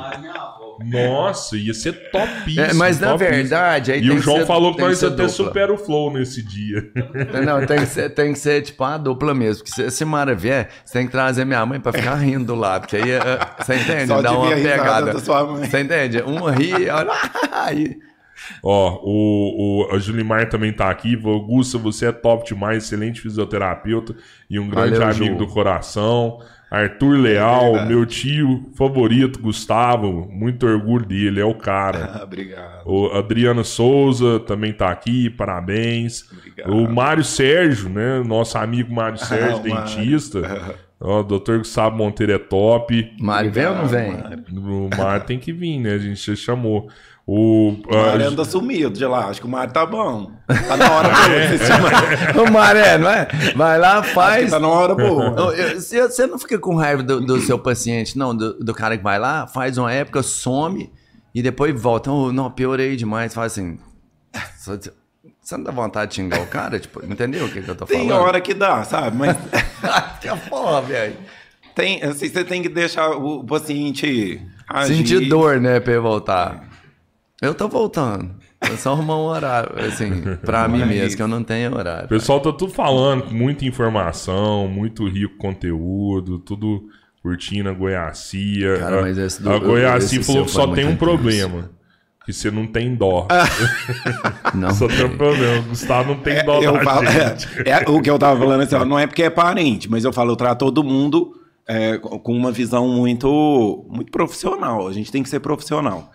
E às vezes eu levo na brincadeira, brinco muito com eles, mas assim, ó, o que tem que fazer, tem que fazer. Então, quem faz, por exemplo, quem tá lá fazendo pilates comigo, não tem enrolação. Porque tem lugar que o povo fica enrolando muito e na verdade não faz nada. Tem paciente que gosta dessa enrolação de se enganar que está sendo tratado. O fisioterapeuta engana e o paciente se engana também. Isso acontece. Aham. Lá não tem isso, não. Então lá é assim, ó, é para fazer, é para fazer, a gente precisa chegar num resultado. Isso tem que acontecer. Então, uma da, assim, eu acredito que um dos diferenciais que eu tenho, porque com todo mundo é assim. Então não adianta vir eu ser nervosinho lá, quem manda sou eu. E, e eu, é, lá as regras são minhas. Então eu atendo, acho que os juízes tudo de Araguari é paciente meu, fala que quem manda sou eu. Aí, falou com autoridade, sim. mano. Falou com autoridade. Aqui a lei sou eu. Mas são todos muito queridos, é só por amor mesmo. Leimari Gus, eu acho que é isso mesmo, Leimari. Leimari Guzmão tá aqui com a gente também, falando show. Natália Castilho, cara, tem uma galera diferente aqui, hein? Natália. É mesmo? Juan Carlos Rodrigues. E aí, meu povão? E aí, Juan? O, o Rogério falou que precisa voltar lá pra fazer um tratamento de osteopatia. Bora lá. Vai lá, Rogério. Cai na mão. Cai Entra na na mão. fila, porque lá, eu vou te falar, tá difícil de arrumar horário. E tem uma coisa, depois que passa aqui, você sabe, mano. O cara que tá sempre aqui com a gente, que você falou agora mesmo, o irmão do Cláudio tá aqui também, o Ah, Carlos um Barbosa. abração, mano. Obrigado, viu, Carlos, mais uma vez aí. O Carlos é super brother massa. nosso. Obrigado mesmo. A Letícia mandou aqui. Nossa, isso é muito verdade. O que mais vejo é o Zé da esquina, o João da farmácia, o personal e o papagaio manipulando os outros. É, a Letícia é fisioterapeuta. Letícia, é. Ah, ela é também da área? Eu Massa. acho que. Será que foi influência sua ou não? Não sei. Não sei, eu também não sei, né? Mas é, né? Mas você veio antes. O, o né? Jairo também agradeceu aí que o aprendizado de hoje. Cara, eu acho muito legal. A gente tem que também olhar isso. Toda semana a gente tem um conteúdo assim, cara, que é muito massa, velho. O negócio é assim, não é tão simples Né? conseguir trazer um conteúdo desse tamanho, mano. Não é não, qualquer não um é, que tem, é. entendeu? É, na verdade, É, mas a eu- gente tem, tem dado sorte. Eu tô não de férias porque o Robertinho, de fato, me chamou logo no começo que começou o podcast. E eu até achei interessante, queria vir. Mas, assim, minha vida é muito corrida. Eu Eu, trabalho muito, eu tenho muito paciente. Eu, assim, me proponho a fazer os tratamentos do começo ao fim. Então, eu não dou cano em ninguém, minha programação não fura. Paciente que tem horário comigo, eu não atraso, sabe? A gente tem que respeitar essas coisas. Então, e aí eu fiquei bem assim atentado a vir. E eu tô mexendo com reforma em casa. Mas Aí o Robertinho me chamou e eu fiquei enrolando ele. Eu pensei, nossa, ele, eu, ele não pode desistir de mim, porque eu também quero ir lá, né? Aí é uma forma da gente explicar um pouco Não, o mas que a é, gente é, faz. você entende? É legal, porra. Tem que Será que mostrar vai rolar de um churrasco depois da reforma Não, pra você? vai, não, mas- vai não, rolar. não, vai mas aí rolar. Aí depois a vai gente vai fazer um podcast sobre o churrasco. Não, mas agora deixa eu te falar. Quem viu o Gustavão aqui mandando os negócios, tipo, É. de conhecimento, lógico que. E eu falei, mano, você tem que ir lá e mostrar o que você faz. Tipo, a- o tanto que você é. Na verdade, eu fiz assim, o que eu vim né? aqui mostrar é uma, uma pincelada, uma abordagem. É lógico que as coisas vão muito além disso tudo, sabe? Sim. Quem for lá, quem não me conhece, não conhece tratamento, que for lá, vai passar por uma consulta, a gente vai avaliar cada caso de uma forma muito específica, a abordagem é muito individualizada. Mas o que eu quis mostrar aqui foi que existe assim, ó, uma possibilidade de um tratamento de fisioterapia muito diferente daquilo que a maioria conhece como fisioterapia. Nossa, E eu acho que fisioterapia mesmo é isso, sabe? É a gente atuar de forma física, com meios físicos e tendo um resultado, né? Então, que ninguém conhece, pô. Não é fazer sabe 10 que é isso. sessões, 60 sessões, fazer por fazer, cumprir um protocolo. Não.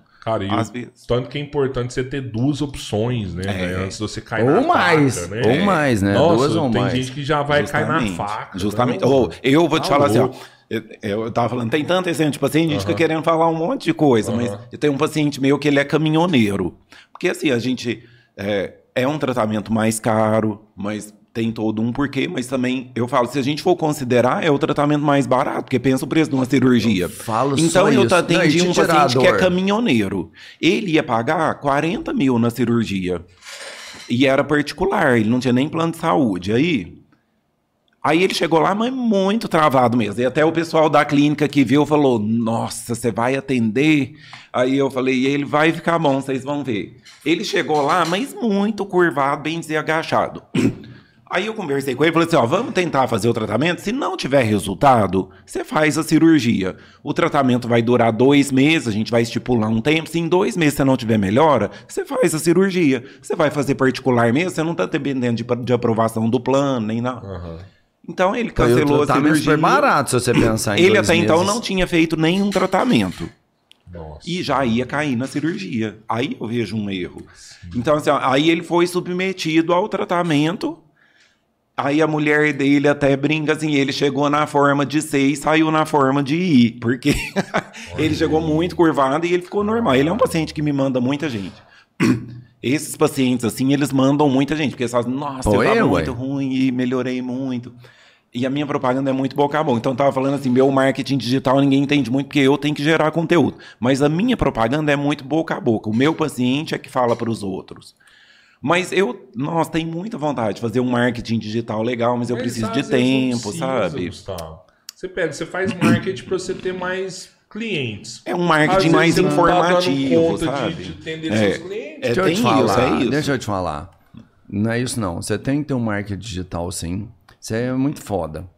Mas aí você tem que entender que o seu marketing digital, então, não é para conquistar e, e, vamos falar, buscar novos clientes. Talvez você ter uma outra percepção, uma outra coisa. Você entende? Um outro É, tipo eu, de na negócio verdade, futuro, estou talvez, precisando- entendeu? Notável, né? Você faz o marketing, você vai. eu- Não, vai, vai atrás, mas eu falo assim, ele pode ter um outro nicho lá.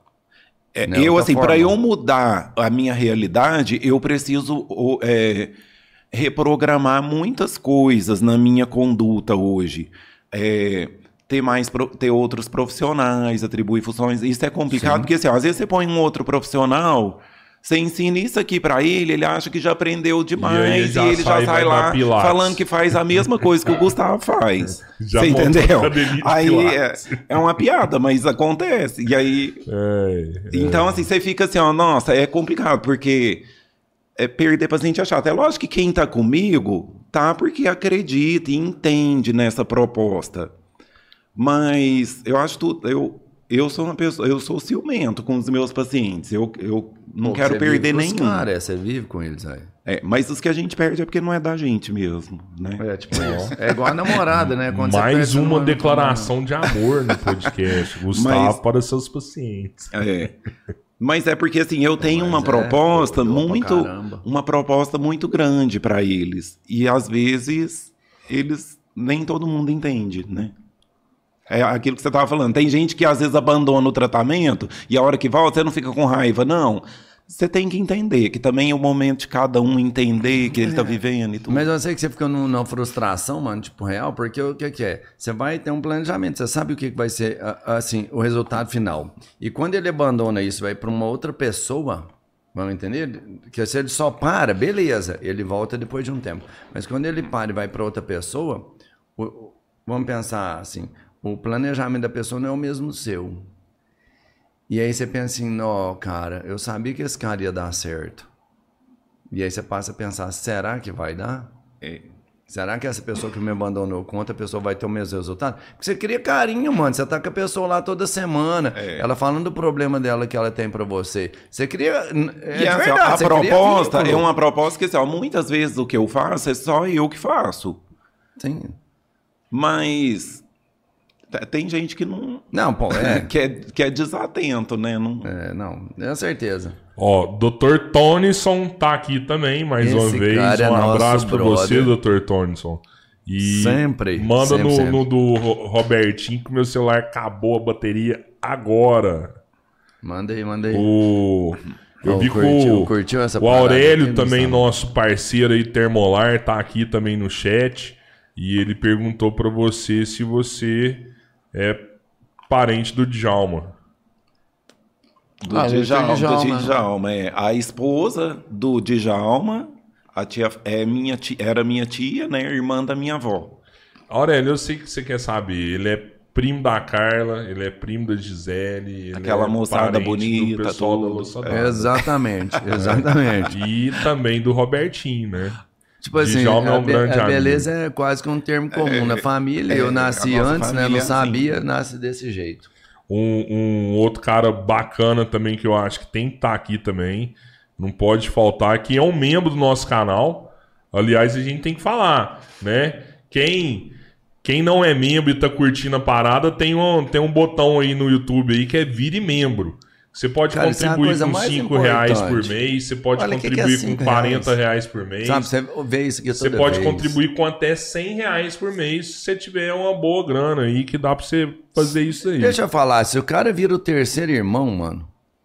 Tipo assim, ele A já... gente já tem terceiros irmãos. Não, eu sei, mas todo cara que é um terceiro irmão, no mínimo, esse foda. cara ele já é foda, mano. Ele já mostrou que Ele ele, é é bem sucedido, que ele é inteligente, que ele quer que as coisas continuem dando certo. Isso aí já é o terceiro irmão, mano. Mas, ó, o nosso membro mandou aqui, que é o Marcos César Alves Aguiar. Porra! Outro. ó, pode, pode xingar já, mano? Porque Cara, você já veio. Isso daqui é impagável. Mas no primeiro momento eu chamei alguns caras, entendeu? Chapolin, Robertinho não sabia que você era membro.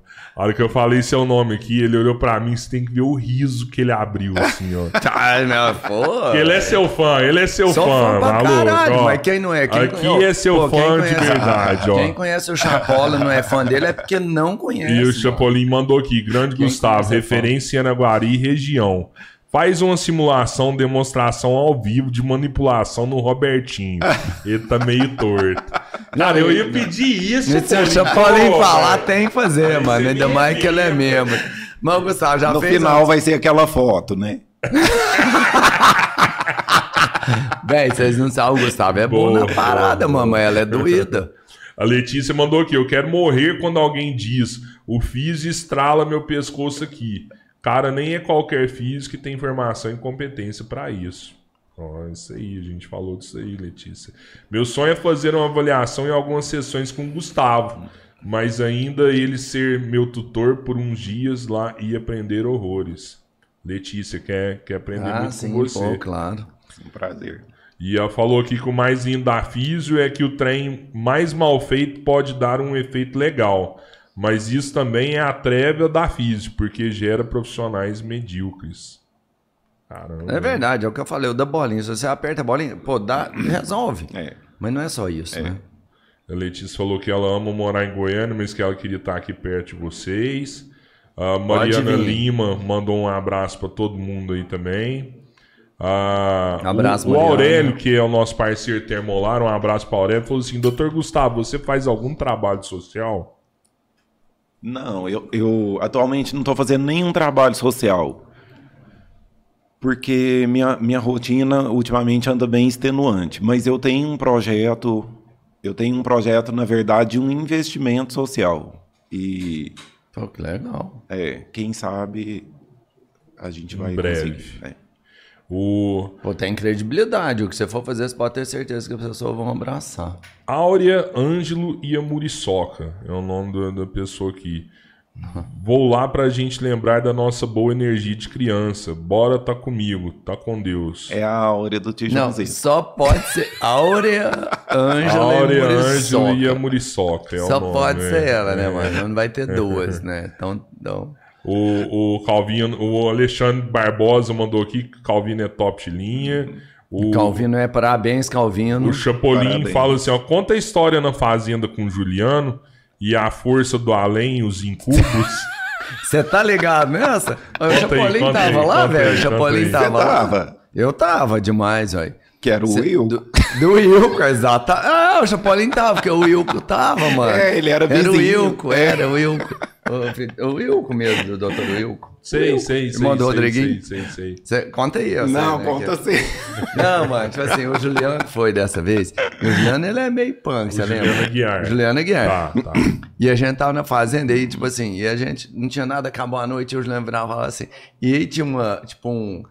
Lá na piscina tinha uma lâmpada que dava. Tava com mau contato, você pisava no fio, a lâmpada acendia. Lá longe, você Você tá pisava ligado? no fio, a luz luz lá da piscina lá ficava piscando, sabe? Só que era mau contato, você pisava, o trem dava mal. E o, Juliano, e o Wilco tava, e o Wilco era tipo assim, muito barriguinha verde, aqui as meninas muito ingênuo. É. Não, sabe? nunca tinha ido. Filho do doutor Wilco, mais sistemáticos, não sabia nada do mundo, É. nós já era mais porra louca. E aí o Juliano virava e falava assim: Wilco, o incubus vai chegar na sua mente. Sente a força do incubus, fecha o olho. Aí o Wilco fechava o olho ali, empurrão no Wilco. assim, Sentiu a força, o Wilco, o Wilco cai lá no chão assim. Ai, senti, senti um negócio me empurrou. Então, foi o poder do incubus. Não, ele achou uma aranha, você lembra? Ele pegou uma aranha enorme na base e pá, jogou nele assim. É o poder do incubus. Poder do incubus. Ele, pegou, não, vamos, vamos ver as cartas. Todo mundo senta na mesa. Pegou um baralho, pôs no meio da mesa. Aí todo mundo sentou. Todo mundo concentra, fecha o olho. O incubus vai chegar. Aí fecha o olho e o Cuico fechava o olho assim, um dia pegava o baralho, vá, jogava no meio da cara dele assim, pá. Aí acendia a luz. Alguém sentiu o poder do incubus? Aí o Hugo tava lá assim. Senti, eu senti, as cartas bateu em mim. Da onde que tirou esse incubus, velho? Ah, eu O treino Juliano, coisa dele, ele é tipo é, assim. Incubus, era o nome do poder que tava agindo dentro da. Véi, ficou Vocês é primo do. Juliano também? É primo É, primeiro? aí Não, lembra né? da Isabela? A. Isabela é prima É primeira prima dele. A primeira. Isabela é parente nossa também. Mas, é, a gente é parente um pouco distante, Hoje mas eu é. falei com a Isabela, eu mandei um Ah, direct pô, pra Isabela ela. é Falei, não, louca. Isa, vem pra cá tal.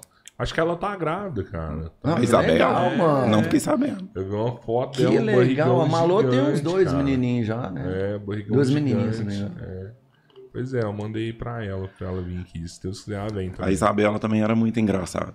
A Isabela ganhava de você de mais engraçado. É, Não, na que toa virou atriz, né, velho? Não, pô, modelo. Violentíssima. modelo foda. É, bonita, né? Sempre foi bonita.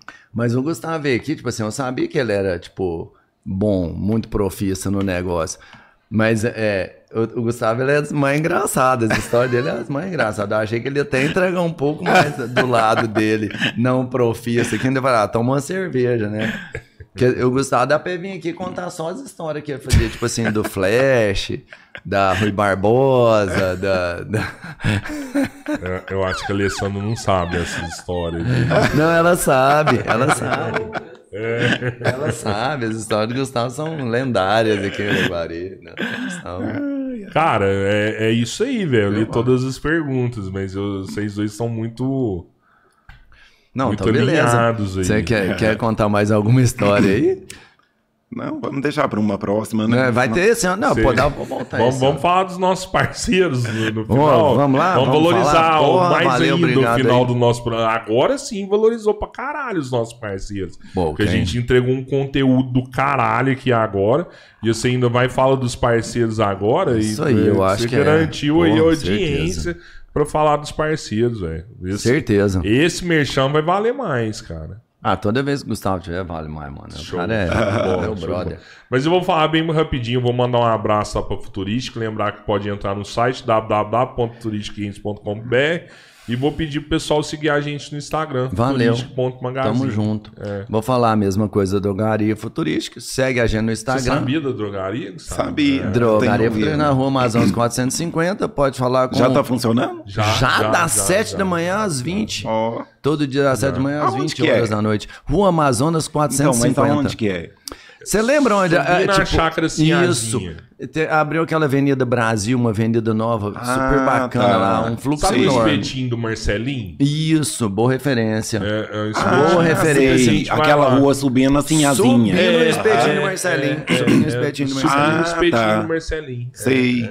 É, é. Tem até uma academia lá. Exato, você tem uma academia. Na E- esquina e você tem uma o- loja de sapato enormes ali. Ah, É, Você lembra do é, Fabiano? O Fabiano é um farmacêutico. Fabiano Alvarenga, Fabiano. irmão do Pompom. O, o Fabiano irmão do Pompom. farmácia. irmão do Pompom. É, tá lá com a gente. Tá lá com a gente, trabalhou É. em São Paulo, trabalhou no litoral e tudo, e veio aqui acreditando num E- projeto e, cara, que tá dando tá bacana, assim, Legal. farmácia completinha, tem tudo, não tô faltando nada. 32414728. Entrega rápida. Liga Show lá. bola, Mas o cara. mais fácil, segue a gente no Instagram. Lá você tem todas as dicas. Drogaria Futurística. É, isso aí.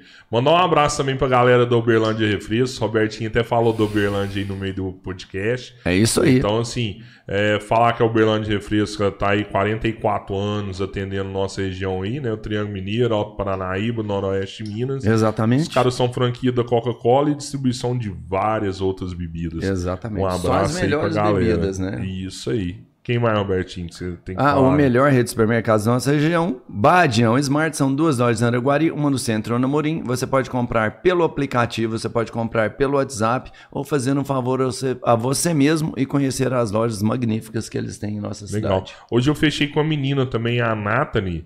Ela que faz a. Ela faz propaganda lá da. da Te daquela falei da loja lá, né? Nathalie. É, é. Você lembra da história dela, como ela começou? Não. Caixa do Badião. Sério, cara. Começou como caixa do Que Badião legal, Smart. velho. Falei Não dela, sabia, pô. não. Falei Mudando de assunto, quem que escolheu minha foto do, do anúncio? O Por quê? Não nosso- foi boa? É o Ney, é o Não cara lá do não? marketing Eu mesmo. gostei, a foto ficou legal. É o cara É. do marketing. É. É tipo assim, às vezes eu. É, é estranho é Você foda. não gostou tipo do que assim, é a foto, não? Você preferia outra.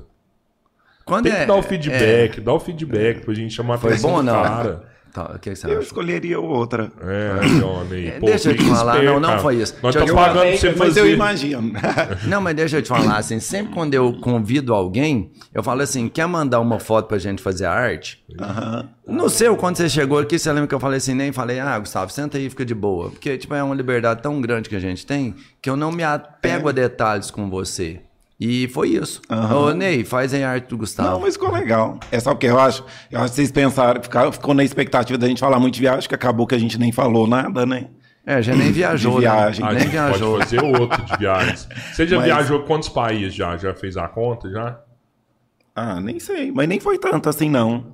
O que acontece é que, assim, ó, tudo meu é muito intenso, né? Então, assim, Sim. ó, Mas, a gente vai, por exemplo, eu fui pra Espanha, a gente ficou um mês na Espanha. Um mês, Não é aquela história de você ir ficar três dias na. Espanha, três em Paris. Mas Não, eu você fiquei tá- um mês. não, aí não, é- não, não, mano. Espanha, sabe mano. como? Conta aí. Ele é profundo, ele quer conhecer a história. Não, aí eu lugar. fui pra Espanha, a gente foi para foi. foi para Madrid, foi pra Barcelona, aí depois a gente foi pro sul da Espanha, então a gente conheceu Granada, Sevilha. Aí a nossas viagens, a gente foi pra Paris, ficou Não. Mas, só em Paris, acho que a gente ficou Não. 15 dias. mas né? você tem uma coisa ímpar de uma viagem que você fez. Do incêndio, mano.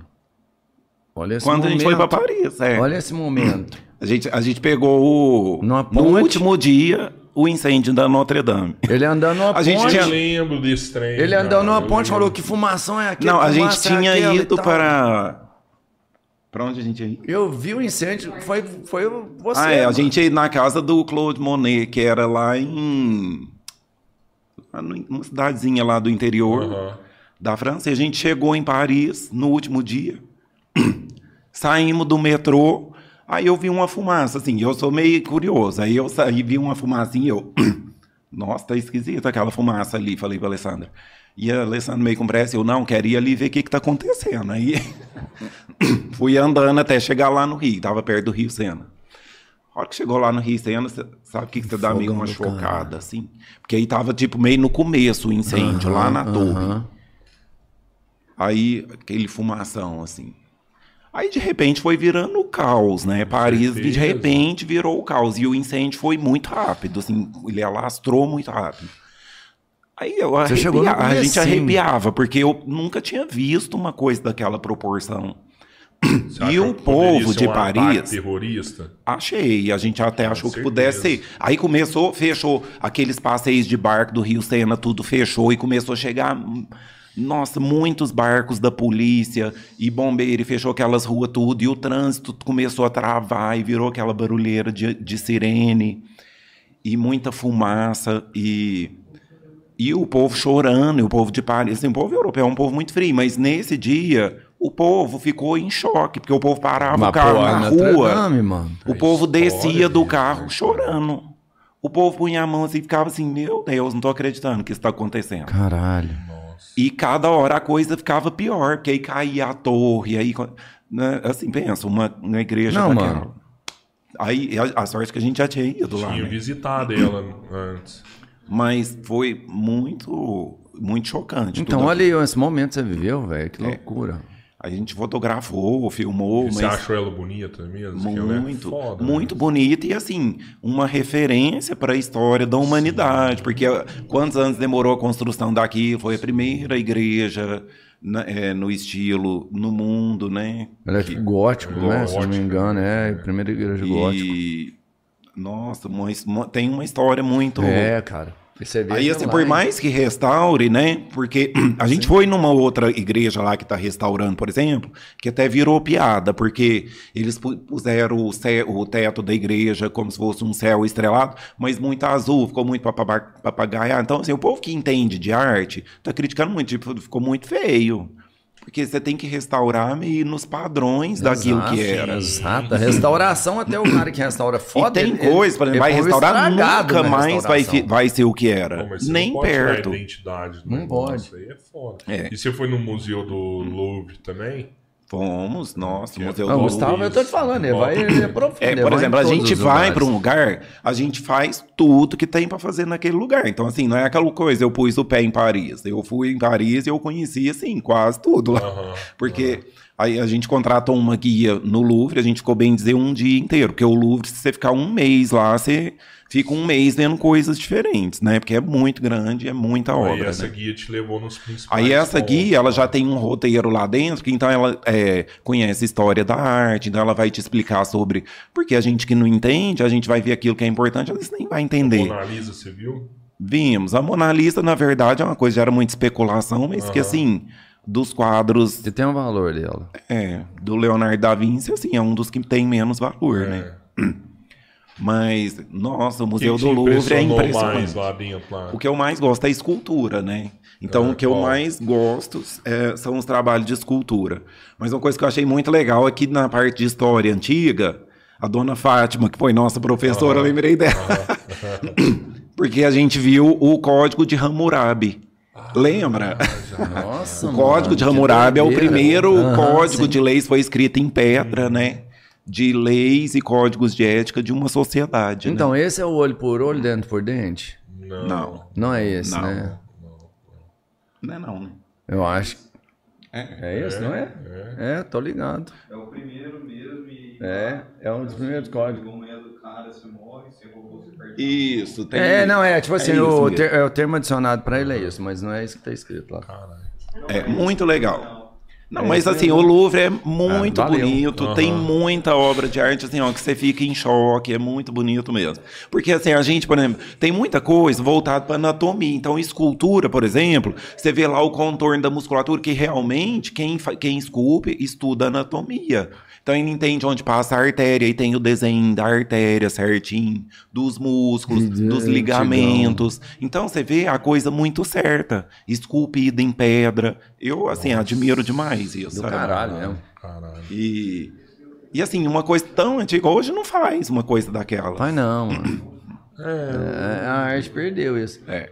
E em termos de Tem pintura. gente que faz, mas acaba que você não vê. Às vezes o cara faz e vende pra uma pessoa. Nossa, e o fica- valor que tem tudo aquilo, né? E É. Você sabe que a maior parte das coisas não estão expostas, né? Estão no subterrâneo.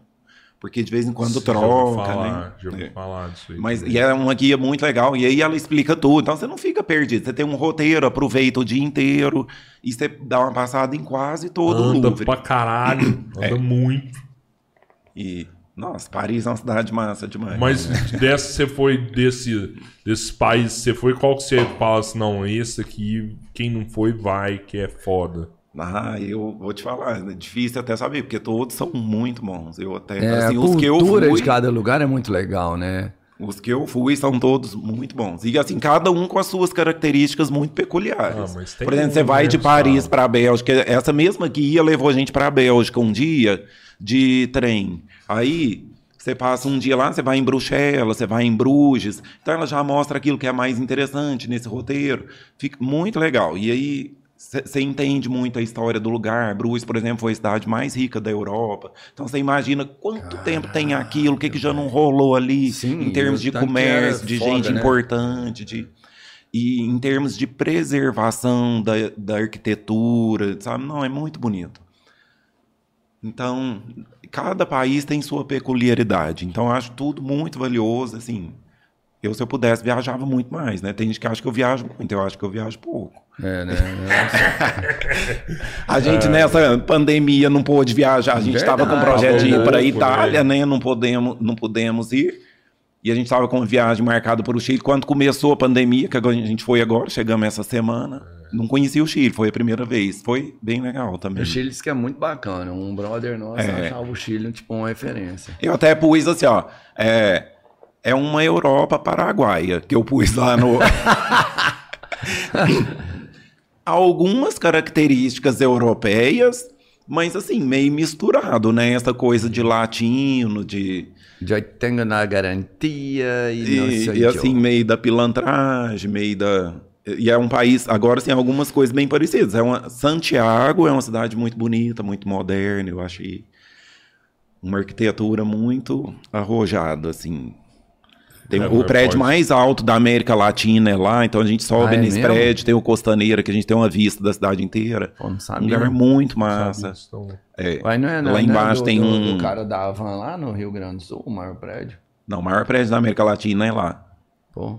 não sabia. Não sabia também, não. Nem dessa história da Avon também, não sabia, não. Não, tipo assim, um dos maiores prédios que a gente tem no Brasil é tipo no Rio Grande do Sul. E o Ah, cara da eu- Havan vai fazer um prédio maior do que que esse, no caso. é... Eu acho que é lá, lá naquela cidade litorânea lá do, de Santa Catarina, né não? Será? Que Pô, tem, não sei. que tem eu aqueles- sei. É, não sei. Não Camboriú? é, Pode que é ser, pode Camboriú, ser. não Ah, vou pode ser então. besteira, Eu sei não. que é pro lado de baixo lá. É porque né? ele é daqueles lados, né? O dono da van. É, É, né? é lá. É pro lado de baixo dele lá e tal, e tipo assim, o maior prédio tinha esse. Você falou assim, ó, vou fazer um maior que esse tal. É, que tinha lá em Camboriú tem porque é a parada do prédio do Neymar, né? Que é alto pra caralho. Ah, tal, pode ser, então. quê, Não, não sei também. mas eu não sei. Também Eu só gosto tô de dando falar. palpite. Quando eu não sei, eu não falo. Ah, eu já Aqui, gosto. quando eu falo, é porque eu sei. Uhum, Galera, falou. obrigado, Gustavo. Não, cara, obrigado demais. Sensacional. Não, Eu que, assim, eu que agradeço Muito pela massa. oportunidade. Foi muito legal poder, assim, me apresentar um pouco, porque eu nunca fiz isso. Foi a Nunca, primeira vez. nunca. É, Eu até pode não parecer, mas eu sou um pouco retraído. Essa questão de rede social também vem muito disso, dessa retração. Que a gente fica até meio com vergonha de expor, parece que a gente está fazendo um marketing muito. Está se expondo de uma forma muito de Não, propaganda. você foi bem. Você foi bem pra caralho. E- Foi bem. Mas assim, eu é, tenho melhorado, pretendo melhorar mais, mas é, devagar a gente vai apresentando melhor esse trabalho. Então agradeço muito pela oportunidade e quero voltar outras vezes, sim. Vamos fazer outro. Já vamos tá fazer pronto. outro. Hoje minha garganta não fazer- tá muito boa, mas eu, eu Ó, fico pior, assim, mano. Hoje eu tava super preparado para beber, porque hoje é sexta-feira, né? eu ia beber muito Isso, aqui. velho. Mas depois daqui eu vou beber, porque aí eu não vou precisar falar mais, porque segunda-feira eu volto os atendimentos. Vinho. Vai beber Talvez- vinho chileno. Não, eu bebi é muito vinho esses dias e agora eu preciso beber cerveja. Ah, bora lá, bora lá. É pra isso que eu tô aqui, irmão, né? Por, não é por nada. Cara, então, daqui um não, dia vamos- faz outro com o Gustavo e depois Não. faz um seu com o seu cunhado. É, Gustavo o nossa, Cláudio vai aqui. ser bem legal. se vem, É. Mas deixa eu falar. eu quero agradecer todo mundo que, que assistiu, que acompanhou. Muita gente ficou mandando mensagem, fala Os disso, fala daquilo. manda, é. Aí, É. algumas coisas eu falei, outras eu esqueci, me desculpe aquilo que eu esqueci. Agradeço todos que puderam, que acompanharam, que tiveram interesse, todos os pacientes, é, a minha família, um abraço para minha mãe, para as minhas tias, para as minhas irmãs, para os meus pacientes, para todo mundo. Seus primos. Um beijo para Alessandra que está aqui comigo. Não, Olha essa- a- agora, agora que você falou que muita gente mandou pergunta, e, e agora eu quero fazer uma pergunta. Não, pior que eu tinha que fazer uma pergunta, tipo assim, o cara perguntou tipo assim, ele quebrou a canela e tal, agora ele ficou um pouco cismado. Ele falou, não, pergunta pra mim se é normal manter a cisma. É, não é? Eu sei que é. Não, mas eu quero fazer uma real mesmo. Você falou da abdominoplastia e, e minha patroa fez. Não, Ela já fez três Tem que, vezes, fazer, né? tem que fazer alguma parada depois mesmo, você tava comentando. É assim, ó. é, Fica muita restrição de mobilidade desses tecidos. Então você pode ver que fica duro ali onde está onde tá a cicatriz, é duro. A barriga, a consistência é dura. Muda até a pressão abdominal. Então, quando a gente vai ali e facilita a cicatriz, a mobilidade, a gente não devolve a seu, ao que era, mas a gente melhora a condição de mobilidade. E isso eu considero importante. Então, a gente pode fazer um trabalho de alongamento, a gente pode fazer um trabalho de liberação da cicatriz. Tem muita coisa para ser feita. E os pacientes melhoram é assim. Então, assim, às vezes o paciente chega lá com dor na coluna e o mais importante é fazer isso. E a hora que faz isso, você fala: Nossa, eu melhorei. Ou tem uma coisa que é muito comum o paciente falar assim, ó. Ou eu tô com a maior dor de coluna, eu vou lá no banheiro e evacuo, minha dor some. Olha a relação do intestino com a dor da coluna. Olha aí. Sério. É muito comum, não é um caso ou outro, não. Nossa, Cara, olha que loucura. Mas não é porque quando ele- não é o tanto de paciente que tem que fala assim, ó, eu só tenho dor na coluna quando eu tô no período menstrual. Passa o per- é a relação do com- útero com a dor na coluna. Então, se a gente não tratar só coluna, não tratar o útero, é dar murro em ponta de faca. Aí você vai ficar lá fortalecendo, vai ficar lá. Tem umas coisas, eu tava falando, tem umas coisas que entram na moda, que é liberação miofascial, uns revólverzinhos que fica vibrando, sabe? Aqui isso é tudo, nada tem comprovação científica, é tudo para impressionar, sabe? Tem umas coisas que não tem nada a ver. Mas tem muita coisa que a gente faz que melhora sim. Tem sim. Por isso que é, é importante você investir também no. no... Esse igual a parada que o Gustavo, o Zuper, falou que tá fazendo, né? de ter um Sim, histórico porra. do paciente. Do médico familiar. né? É, de, de saber o que, que o paciente Médico fez familiar. a vida inteira, né? Que às vezes você faz uma análise daquilo ali. Opa, ai, você fez isso? Não, então peraí. Ô, olhar deixa eu te aqui. falar, só porque você falou dele aí, ó. Esse cara podia voltar aqui, mano. Ô, Gustavo, ô, todos os Gustavo aqui, que mano. veio É, aqui é, todos os foda, hein? Gustavo que veio Todos volta, os mano. Gustavo que veio aqui é foda, hein? Não, se, for, se você. Falando sério, se seu nome é Gustavo, por favor, volte. Só se for pra nós falar do filme do Matrix, viu? Qualquer um dos Gustavo. Ô, valeu, gente. Obrigado. falei, na minha Obrigado. sala de São Paulo, ninguém ouvia falar de Araguari. Falei, agora tem um certo tempo que eles devem ter ouvido falar, porque tem um menino que estudou comigo. Hum. Aí eu vi que eles montaram uma coisa na, na internet, até para quem recém-formado de fisioterapia. E eles montaram uma plataforma. E foi a Sambatec, que é do Gustavo, né? Sim. Então ele deve ter pensado, ah, lá, a cidade que o Gustavo fica falando, porque eu, tipo assim, encho a boca pra falar de Araguari. Ô, tem que fazer isso mesmo. Ô, te agradecer pra caralho, né? Só de você ter vindo, é de você ter segurado até agora, porque antes de vir, ele me falou, cara, eu tô dos mais ruins na garganta. Né? E, ne- ó, pô, entregou foda, mais né? do que o conteúdo entregou, né? Sim. Só força aqui, né? Porque é ruim e tal, mas valeu, brigadão, mano. Não, foi valeu um imenso prazer, de verdade. Foi Valeu pra legal. caralho. Massa. Valeu, Espero gente. que todo mundo tenha gostado. Ah. Quem tiver alguma dúvida, gente, ó, entre em contato comigo pelo Instagram da clínica. Assim, Qual que é o Instagram da clínica? é, Clínica Físio Dr. Gustavo Monteiro é grande, só que é porque ficou mais fácil de, é, de diferenciar. Então é Clínica Físio Dr. Gustavo Monteiro. Tem o doutor. Doutor mesmo, o DR. Tem, né? Clínica Físio DR Gustavo Monteiro. É. Clínica Físio DR Gustavo Mas se Monteiro. na lupinha procurar Gustavo Clínica Monteiro. Físio Dr. Gustavo Monteiro.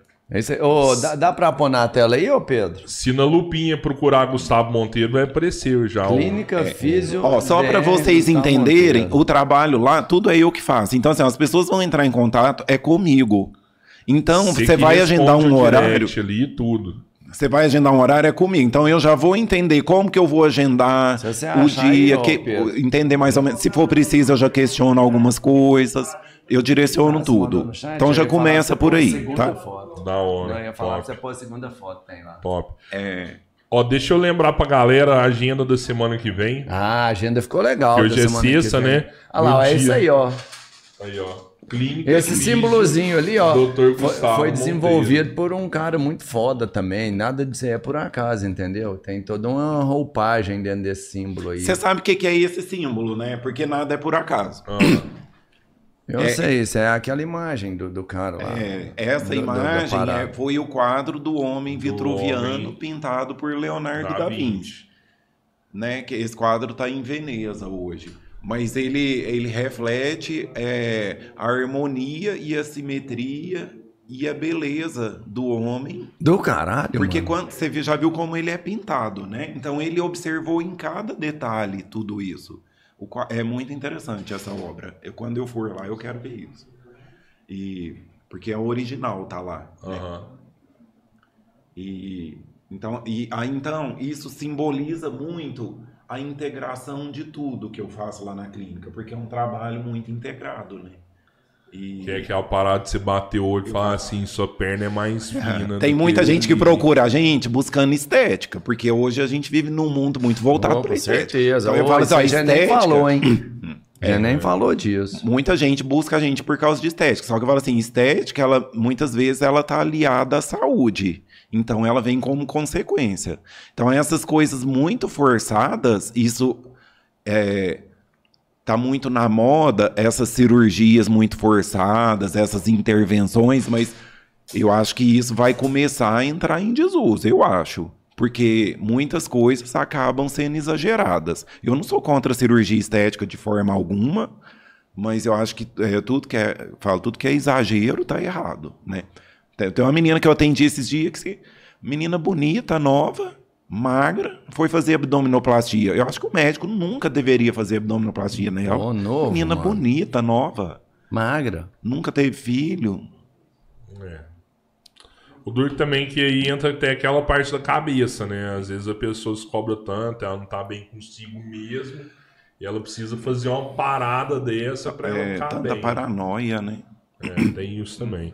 Ó, é, segunda-feira a gente vai estar com a Heloíse Cunha aqui. Pô, isso aí ela é uma modelo internacional, Ah, é a indiana. tá ligado? É e indiana, o marido cara. dela é, é hindu. É o. Não sei se esse é o termo, o cara é da Índia. Quem é da Índia é hindu. o Akar. É indiano, então. Ela, ela é uma modelo internacional e ele é um modelo indiano. Pra mim é hindu. Mas Ah. hinduísta é uma religião. Lá na, na Índia tem hinduístas, tem xiitas, tem. Então, ele não é xiista, ele é hinduísta. Ele é Ah, hindu. então- Ele é hindu, a religião Então, dele. beleza, então. Ele é modelo Então, e ela beleza. também ela é internacional. o seguinte, o dia que vier, pede um espetinho, então. Vamos ver qual que é aí. Você vai... Não vai ser de carne de vaca, porque lá na Índia não come vaca. Carne de É, vaca. na, no dia 11, John Will vai estar aqui com a The gente. Chuchi Man. O maior sushi man de Araguari, John Will. The Chuchi Man. Vai ser muito legal também trocar ideia com ele. Dia 12, o David Osborne. Cara, Osborne, nem sei falar o sobrenome dele. Mas cara é cara, parente do Ozzy Osbourne. Tipo isso. Ah. ele, é um, ele é um dos maiores comediantes da nossa região. Ah, que massa. Comediante foda, velho. faz stand-up, tem massa. vários personagens dele mesmo, sabe? Massa. O cara é muito massa. Dia David Osborne. 13, Tatá e a Mirelle. As duas vão estar Só do aqui. caralho, esse dia vai ser A foda. Tatá e a Mirelle. Esse dia eu vou faltar. Eu não sei se o Thiago vai vir, pressão. vai vestir de Tatá aqui ao vivo, ou se ele já Você vai vem a chegar de Tatá. Tatá, né? Mas eu sei que a Mirelle vai estar junto com o Tatá. Essa semana eu liguei na casa do Tatá, velho. Hã? Eu liguei lá, te falei. Não. Liguei lá na casa do Tatá, falei assim, ô Tatá, tá. O irmão dele que tava lá, te falei isso, não? Dia 14, o Wilker vai estar aqui também. Nossa, mano. E no dia muito louco 15 a gente vai semana. trabalhar, que é no sábado, a gente vai trabalhar sábado, que é o Tico Santa Cruz. Ah, O legal, mano. Detonautas vai estar aqui legal, com a gente de também. Santa Cruz. Então é isso aí. E lembrar também pra galera que dia 15, depois do podcast, tem festa lá no repertório com a banda Venosa mais o Tico Santa Cruz. Ah, vamos pra lá, olha lá. Ficou bonita essa chamada desse, ficou muito top. bonito, viu? Ficou top. Tico Santa Cruz e Venosa no repertório, no repertório. Passou. Ó, ah, vai ter Sunset lá no Mariozão, dia 22. Ah, ó, caramba, Mônica? Costa, Mônica teve aqui, Sudário, Sudário, Cedo Samba. Cedo Samba, meu amigo Marcelinho, vários Júnior DJs, Rodrigues, vários Larissa DJs. Rodrigues. Cara, uma Sunset, mano. Começa tipo 4 horas da tarde. Pensa nisso, uma festa em Araguari que vai começar às 4 da tarde e não sei que hora acaba isso. Eu vou nessa festa, hein? Se você for, eu vou. Estarei lá. Se você for, eu vou. Então pronto. Bora lá, Nós Gustavo? Bora. lá. O Gustavo Nós curte rave, lá. não curte essas rave, essas paradas mais Eu só não curto, eu não curto sertanejo, Ah, sertanejo, essas coisas assim. Você é do rock and roll, um né? Rock sim. essa aí vai pegar, não vai ter sertanejo. Só a Mônica Costa, que ela é a rainha do sertanejo, acima do sertão convencional. Abraço pra vocês, galera. Valeu. Demais. Tamo junto. Demais.